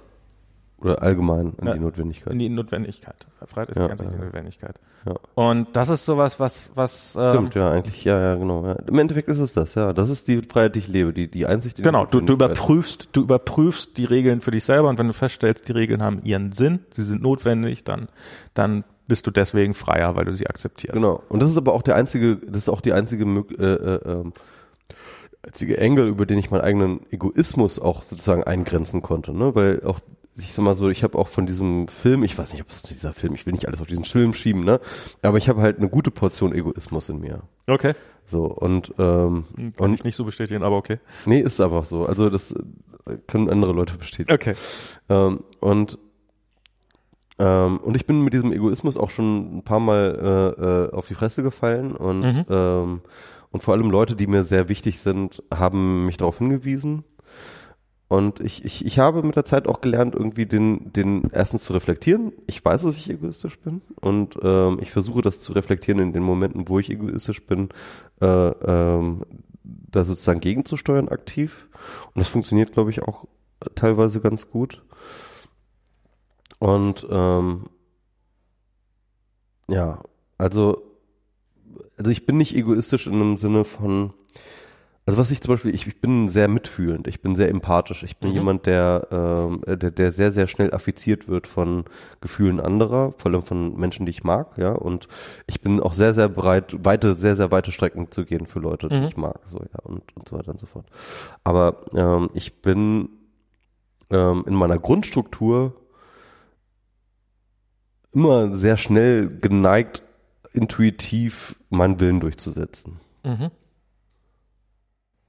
Also Das meine ich mit egoistisch, ja. Ja, also ich, ich, das ist ja auch, also egoistisch ist ja jetzt eigentlich ein relativ simpler, also braucht man ja nicht lange diskutieren, hat ja direkt für sich für einen Vorteile. Ähm, die Frage ist ja eher, warum ist man altruistisch? Und das ist man, man ist ja oft auch aus sehr egoistischen Gründen altruistisch. Ja. Ähm, würde ein Rand auch sagen. ja, ja. Ja, ähm, also wenn ich, ich will eine, ich will eine Gesellschaft, in der, ähm, in der es jedem halbwegs gut geht. Hm. Das ist zumindest die, die, die, die Das würde ein Rand wiederum nicht sagen. ich, die Ironie von Iron Rand ist ja, dass sie, ähm, dass sie arm und, und, und, und auf Sozialhilfe gestorben ist. Ne? Ah, Und, und, und sie, die Sozialhilfe, die sie immer abschaffen wollte. ach ja, Frage. Ja, oder eben, äh, äh, schlimm sind ja die Menschen, die es andersrum machen, die ihr Leben lang Sozialhilfe hatten und dann, mit wem habe ich darüber neulich diskutiert, über Leute, die, die eben aus, eigentlich aus der Unterschicht kommen, es nur dank sozialer Unterstützung geschafft haben, überhaupt aufzusteigen Mhm. und von da ab aber genau diese soziale Unterstützung äh, abgelehnt haben, weil die würden ja sowieso nur Leute kriegen, die, die, die alle scheiße Das sind. ist, das ist ein super krass weit verbreitetes Phänomen. Das ist super krass. Mm, Und, ähm, und das ist halt dieses Survivor Bias, wo wir das letzte Mal drüber geredet haben. Das ist und und das ist so, so, so ich probiere halt ja, ich, meine meine Meinung ist, alle Menschen sollen halbwegs gut leben, damit ich mir keinen Kopf drum machen muss, wie, wie alle andere Menschen leben und ähm, und vielleicht gefällt äh, fällt es anderen Leuten leichter, das einfach weg zu ignorieren. Mir gelingt das aber nicht und darum muss die Welt besser werden. Und ähm, das ist keine Ahnung. Aber ja, ich glaube, dass das und warum sollte Altruismus keine, wa- warum muss Altruismus selbstlos sein? Warum sollte er keine Funktion haben? Ist doch eigentlich, ist, ist es nicht fast besser, wenn er, wenn, wenn er, wenn er, wenn er, wenn er eine Funktion hat, ist er überlebensfähig. Das ist, Ja, ich sag mal so, ja, also Altruismus, ähm, was ist Altruismus? Es ist auch ein bisschen, ich finde ich habe es jetzt einfach, ich, Wort, mir ist ne? jetzt, mir ist jetzt kein äh, gu- Ja, guter Gegensatz zu ge Nee, nee, nee ist ja auch da klar. Aber, aber ich, ich, ich, es ist natürlich auch die Sache. Ähm, Also, erstens, klar, ähm, das Narrativ von Ferris Bueller funktioniert einfach nicht. Es ist einfach in der Realität nicht erprobbar. Wenn du die ganze Zeit egoistisches Arschloch bist, dann werden dich die irgendwann die Leute alle hassen. Mhm. Und das kann man an diesen äh, Tra Travis Dingsterbumster von äh, Uber sehr gut sehen. Ne? Aber vorher ist er sehr, sehr reich geworden. Ja, es, aber, aber alle hassen ihn. Ich musste dran denken, als du die Geschichte gerade erzählt hast, äh, wenn er schwarz gewesen wäre, wäre er an dieser Stelle erschossen worden von einem Polizisten.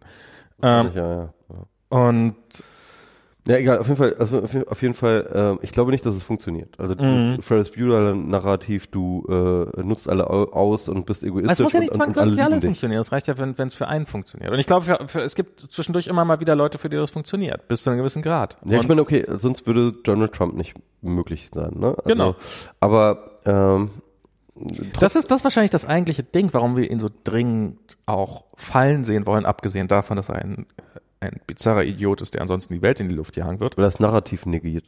Weil- es das Narrativ negiert. Weil es unserem, unserem Gerechtigkeitsempfinden, also so einer wie der muss wirklich auf die Fresse fliegen, um, Mhm. um und der hat es nicht verdient, ja. er hat es nicht verdient, genau, er hat es nicht verdient. Und ähm, und jemand wie Obama, der für sich genommen vielleicht auch kein guter Präsident war, aber der hat immerhin hart gearbeitet und war immer nett und hat äh, immer äh, darauf geachtet, dass es anderen auch gut geht, halbwegs, außer sie waren seine äh, Bombenopfer, äh, seine, seine Drohnenopfer, aber da beim nächsten Mal Podcast mehr. Ähm, Spoiler, nicht Spoiler, äh, äh, Plug, äh, Plug, genau. 2. Juni, 19 Uhr, Kommt alle. kommt alle in die Wikimedia, in die Tempelhofer Damm. Wir werden schön einsaufen. Wir, genau. wie, wie wollten wir die Sendung gleich nennen? Ähm, wir müssen saufen, nein. Was, äh, wir, endlich, endlich wieder betrunken? Oder Endlich wieder betrunken, stimmt. Wir kriegen es noch zusammen, gut. Ähm, endlich wieder, endlich betrunken. Ähm, ich sollte auch langsam Schluss machen. Ja? Ja, ja. jetzt haben wir Wir auch alle. sind, wir sind auch schon bald auf vier Stunden, ne? Dreieinhalb? Dreieinhalb- 3,32 gerade. 3,32. Okay. 3,32, ja. Also ein bisschen haben wir noch. Oh Gott, das ist schon fast, oh Gott. Das Kind wird ja morgen wieder halb sieben. Was ist das? Du, ich wach, ich wach auch um die Zeit auf. Also, What? ja, das ist, das, genau, das ist auch einer der Gründe, also das ist jetzt zum Beispiel ein, ähm, ähm, eine Freiheitseinschränkung, die ich mir nicht ausgesucht habe, keine Regel, die ich mir ausgesucht habe, sondern die sich mein Körper ausgesucht habe. Gott, du der, sich Armer. ein, der sich einfach ausgesucht hat, halt einfach immer, immer je, immer früher aufzuwachen. Dann weiß ich, auf wen ich morgen Mittlerweile, das mittlerweile irgendwo zwischen sechs und sieben. What? Ja. Jeden Tag? Jeden fucking Tag. Wenn ich Glück habe und Zeit habe, wenn ich, wenn ich Glück und Zeit habe, schlafe ich nochmal ein Okay. ne, und schlafe dann so bis zehn. Es passiert aber irgendwie alle zwei Wochen oder so. Ist das ein gutes Au Also ist offensichtlich kein gutes Aufwachen. Du würdest lieber länger schlafen. Ich würde lieber länger schlafen, ja. Weil du dann noch so total müde bist? Oder war das so? Ich bin noch ziemlich müde und ich habe ich hab einfach noch nicht genug geschlafen. Und dann ist aber, dann, dann, dann, dann kommt dann irgendwie diese Handy-Routine rein. Ne? Mhm. Und dann bin ich halt, äh, dann, dann, dann gucke ich auf dem Handy, was ist so los und äh, dann lese ich Artikel und dann teile ich Sachen und ich sag mal so irgendwie Sachen, die du vor zehn oder vor, vor elf meistens sogar irgendwie von mir liest, die habe ich im Bett geschrieben. okay. Eine Zeit lang habe ich wirklich jeden Tag sogar einen kompletten Facebook-Post, einen längeren Facebook-Post auf, äh, im Bett geschrieben, ne? Auf dem Handy zack, und ähm, und aber im Endeffekt ist es ja so, dass ich halt, ähm, dass das Teil meiner Arbeit ist. Also ich lese, also ein großer Teil meiner Arbeit gehört dazu, einfach irgendwie auf dem neuesten Stand zu sein, viele Artikel zu lesen Ja. ähm, und natürlich auch zu publizieren. Und deswegen ähm, habe ich meistens schon zwei Stunden im Bett gearbeitet Ach so. kann man so sagen, ja, bevor ich überhaupt äh, ähm, äh, äh, aufgestanden bin. Ich habe, da, habe ich mir so eine, ähm, ich habe mir so eine bis zu einem gewissen Grad so eine Social Media Hyg- Hygiene angewöhnt. Also ich, ähm, ich habe zum Beispiel Twitter habe ich auf dem auf dem Rechner gar nicht mehr offen. Ähm, also jetzt hatte ich es vorhin zum zum Posten oder so. Also ich mache es dann explizit auf, um einen Prozess zu und danach mache ich Twitter wieder, beende ich Twitter wieder, weil ansonsten habe ich immer den Griff zum Shortcut, um mal kurz zu gucken, was denn so noch passiert und das ist einfach nicht gut. Ähm, ich habe jetzt, als ich hierher gekommen bin, habe ich, äh, ich bin, habe den Jetlag relativ gut überstanden. Und ich glaube, ein Grund dafür war, dass wenn ich halt morgens aufgewacht bin, irgendwann um vier Uhr in der Früh, dass ich einfach liegen geblieben bin im Dunkeln und dann irgendwann vor Langeweile wieder eingeschlafen bin und nicht, also Diana hatte einen ganz höllenhaften äh, Jetlag und ich glaube, ein Grund dafür war, dass sie halt in irgendeinem Dorf in Bayern war und alle Viertelstunde die Kirche äh, läutete und sie darum quasi so ein immer wusste, wie spät es ist und was sie für ein Zeitgefühl hatte. Und ich wusste halt gar nicht, wie spät es ist. Und dadurch ähm, ähm, wusste ich halt auch nicht, ob ich jetzt, ob ich jetzt gleich aufstehen müsste oder sowas und bin dann irgendwann nochmal wieder eingepennt. Und da habe ich mich, ist nicht so schwer gefallen, aber habe ich dann einfach, nee, ich Telefon auf gar keinen Fall. Und ähm, und ja, Facebook mache ich immer noch zu viel. Es ist, es ist äh, aber äh, also meistens gehe ich dann nur auf das Facebook, Facebook. Ähm, okay, das ist halt, ähm, das ist glaube ich einfach unterschiedlich, weil es nicht Teil deines Jobs ist. Ich könnte argumentieren, dass es äh, in internen Gruppen zu posten und da mitzulesen und sowas ist definitiv Teil meines Jobs. Das okay, ist, ja. ist, nicht mal ein unerheblicher Teil meines Jobs. Insofern, aber aber ja, es ist ähm, äh, mein, meine Trennung ist vielleicht ein bisschen bisschen stärker als deine. Insofern passt das schon alles. Ja, vielleicht, vielleicht sollte ich, also das ist halt echt etwas, ich habe das, ich meine, ich habe das schon irgendwie reguliert, glaube ich, insofern, dass ich okay damit bin, Sachen zu verpassen. Also, ne, irgendwie, aber das habe ich schon seit langem eigentlich, dass ich halt nicht irgendwie meine gesamte Timeline lese, sondern nur, wenn ich Zeit habe. Oh Gott, das ist so Aber ich habe ich hab zum Beispiel immer meine Timeline offen, ne, am Rechner. Ja. Also, das ist immer da. Das ist immer da. Und ähm, und wenn ich arbeite, dann arbeite ich trotzdem. Okay. Also trotz möglicher Ablenkung. Da, das muss meine Arbeit sozusagen, diese Hürde von Interessanz auch und, und, und, und so, muss, muss sie überspringen, sonst ist sie ist es gar nicht wert. Ja? Im Endeffekt äh, habe ich so eine Art von Aufmerksamkeitsdarwinismus in, in, in, in meine Arbeitsstruktur reingebracht. Also wenn es eine Aufgabe, die ich zu lösen habe, nicht schafft, meine Twitter oder, oder meine Social Media Aufmerksamkeit äh, zu übertrumpfen, dann ist es diese Aufgabe gar nicht wert. ähm, bis, bis, also was ich mache in letzter Zeit ist, ähm, mir immer mehr Arbeit, also mehr, mehr Tasks geben, als ich tatsächlich schaffen kann. Mhm. Das auch, ähm, auch mit dem Ziel, sie nicht alle zu schaffen. Mhm. Und dann probiere ich so eine Priorisierung zu geben ähm, aber wenn das nicht klappt, wenn da irgendwas, was gerade ganz vorne ist, wenn ich das einfach nicht auf die Reihe kriege, weil aus welchen Gründen auch immer, dann nehme ich mir halt einen anderen Task aus der Liste. Ja. Und habe dann auch kein schlechtes Gewissen, weil das war ja von vornherein eh mein Ziel, nicht alle Tasks zu schaffen. Mhm. Und ähm, und das funktioniert relativ gut. Und dann bis hin zu, also ich habe ähm, hab sowas, ähm, dass wir, das ist bei uns im Team so, dass wir einmal die Woche aufschreiben, was wir gemacht haben in der letzten Woche. Und das fällt mir immer unfassbar schwer. Und da habe ich mir dann irgendwann auch mal gesagt, so, und habe mir immer einen Kopf gemacht, so, oh Gott, jetzt habe ich das schon wieder nicht gemacht. Ja, ah, wie viele Wochen habe ich? Und irgendwann habe ich beschlossen, okay, ich mache mir jetzt erstmal einfach keinen Kopf mehr. Ich habe noch genug andere Sachen zu tun, ist jetzt nicht so wichtig. Wäre schön, wenn ich das alles hätte, ohne jede Frage. Aber ich habe es mal nicht. Leben geht weiter. Und das führt dazu, dass ich es jetzt doch wieder machen muss und irgendwann nochmal und sowas und dass es dann wahrscheinlich umso schwerer wird, was dann aber auch okay ist, weil ich habe mir explizit ich wusste, worauf ich mich einlasse, als ich diese Entscheidung getroffen habe, es nicht zu machen. Ich fand, ich finde dieses Gefühl zu haben, dass man, oh Gott, oh Gott, ich muss das noch machen, finde ich schlimmer, als halt zu sagen, ich mache das jetzt nicht und mit den Konsequenzen zu leben. Und, und sich dann halt äh, den Deal mit Future Max zu machen. Also das ist sowas, was in der, was früher mal schiefgegangen ist und dazu geführt hat, dass ich gar nichts gemacht habe. Und ich hoffe, dass ich jetzt einfach es drauf habe, mit, mit dem Future Me bessere Deals zu, also Deals zu machen, die Future Me auch halbwegs einhalten kann. Stimmt, so diese Deals mit Future Me. Im Endeffekt ist doch jede Regel, die man sich gibt, ein Deal mit Future Me, oder? Ja. Das stimmt, da ist eine Menge dran. Also ich meine, so, so, ein, so ein total einfaches, plakatives Beispiel ist bei mir jetzt ähm, Wäsche aufhängen. Mhm. Ähm, ich bin irgendwann, das ist jetzt bestimmt schon zehn Jahre her oder sowas, aber bin ich irgendwann dazu übergegangen, wenn ich meine Wäsche aufhänge, dass ich ähm, Socken, gleiche Socken zusammen aufhänge. Mhm. Dass ich sie sozusagen bei der, beim Aufhängen der nassen Wäsche schon die Socken sortiere. So dass ich halt, wenn ich dann Socken brauche und irgendwie die dann sozusagen auf dem Wäscheständer liegen, sie halt einfach sozusagen greifen kann. Ja? Ach so, ich dachte die nächste Stufe, wenn du sie dann Socken aufrollst, dass du, aber ja, das äh, tue ich nur ganz selten, wenn ich ja. Platz auf dem Wäscheständer brauche. Klar. Ja, sondern äh, ansonsten äh, äh, äh, lebe ich vom Wäscheständer. Le so. Ja, auch schöner. Leben vom Wäscheständer. Leben vom Wäscheständer. Also ich greife dann halt immer in den Wäscheständer so die zwei Socken, weil der Punkt ist, wenn ich mich dann halt, wenn ich irgendwie einen Termin habe oder wenn ich irgendwie etc., mhm. dann habe ich keine Zeit, diese scheiß Socken zusammenzusuchen und zwei passende zusammenzufinden, ja. Ähm, und, und, und deswegen ist dieser Deal so, so valuable für mich, zu sagen, okay, wenn ich irgendwie Zeit habe, Wäsche zu waschen, äh, Wäsche aufzuhängen, dann habe ich auch die Zeit, die Socken zu sortieren. Ja?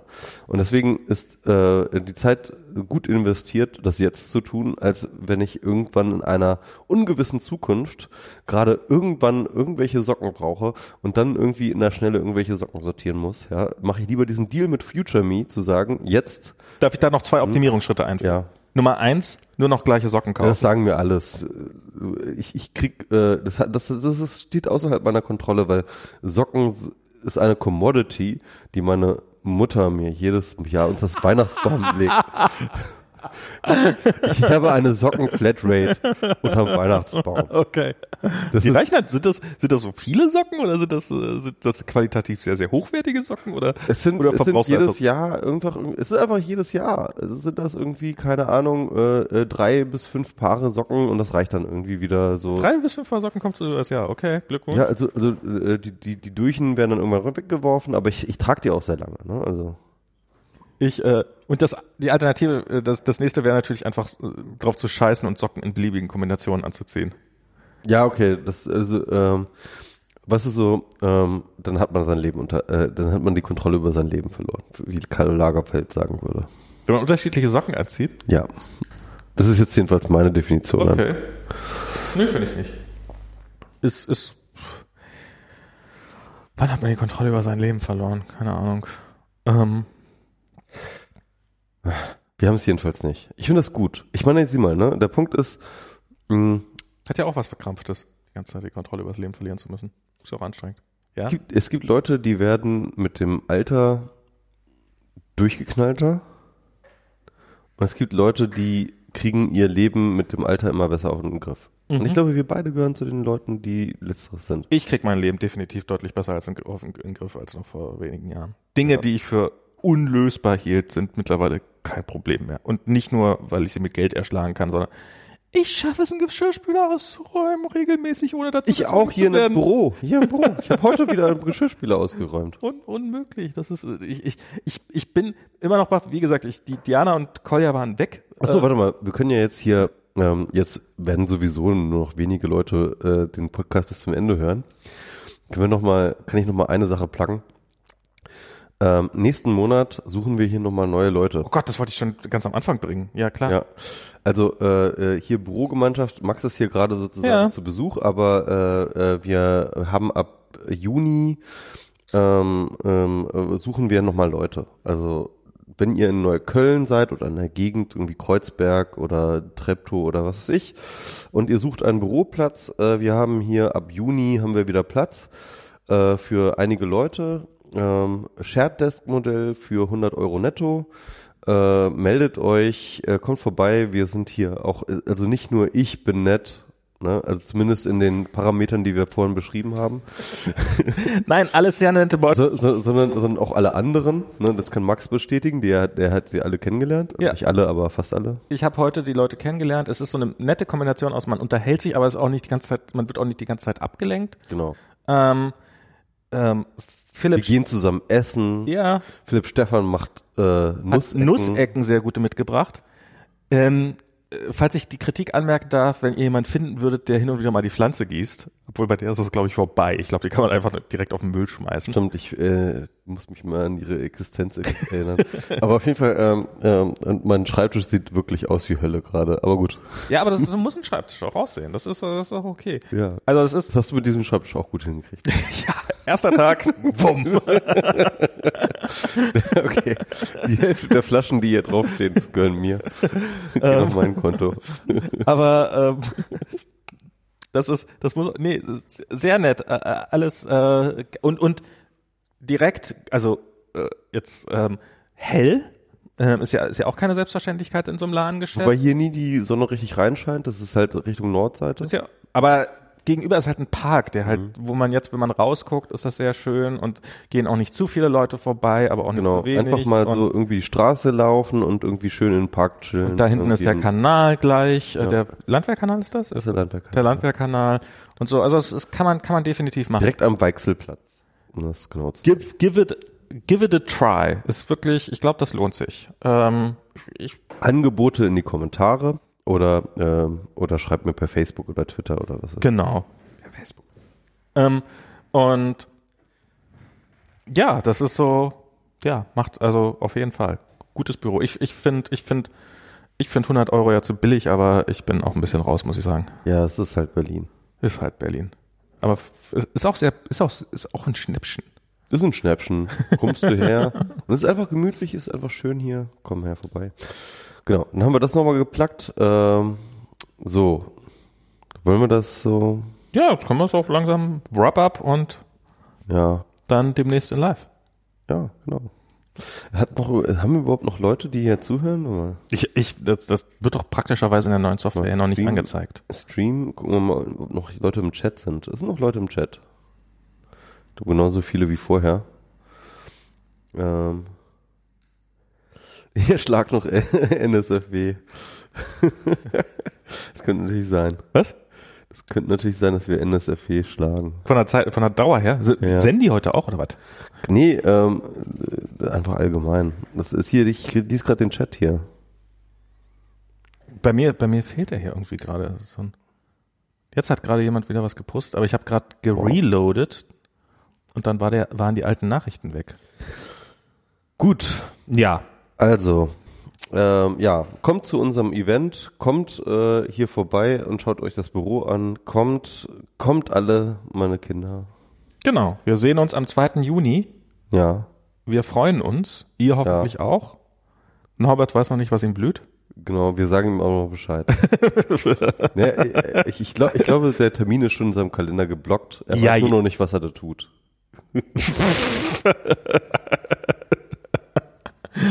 Nein. Aber er, wird, aber er hört ja unseren Podcast, da wird er das irgendwie erfahren, oder? er wird schon rechtzeitig, also spätestens wenn er auf der Bühne sitzt, wird das. mehr- Nein, er weiß das natürlich und äh, ich weiß noch, ich weiß noch nicht, ob er es weiß, in welchem Rahmen das stattfindet. Aber wer weiß das schon? Ich meine, ist ja alles. Ähm, so, bis zum nächsten Mal, wenn uns die Singularität bis dahin nicht eingeholt hat. Oder vielleicht doch dann. Wer weiß das schon. Wer weiß das schon? Vielleicht ist es ja auch schon alles passiert. Ja, genau. Tschüss. So, drücke ich immer auf Stopp.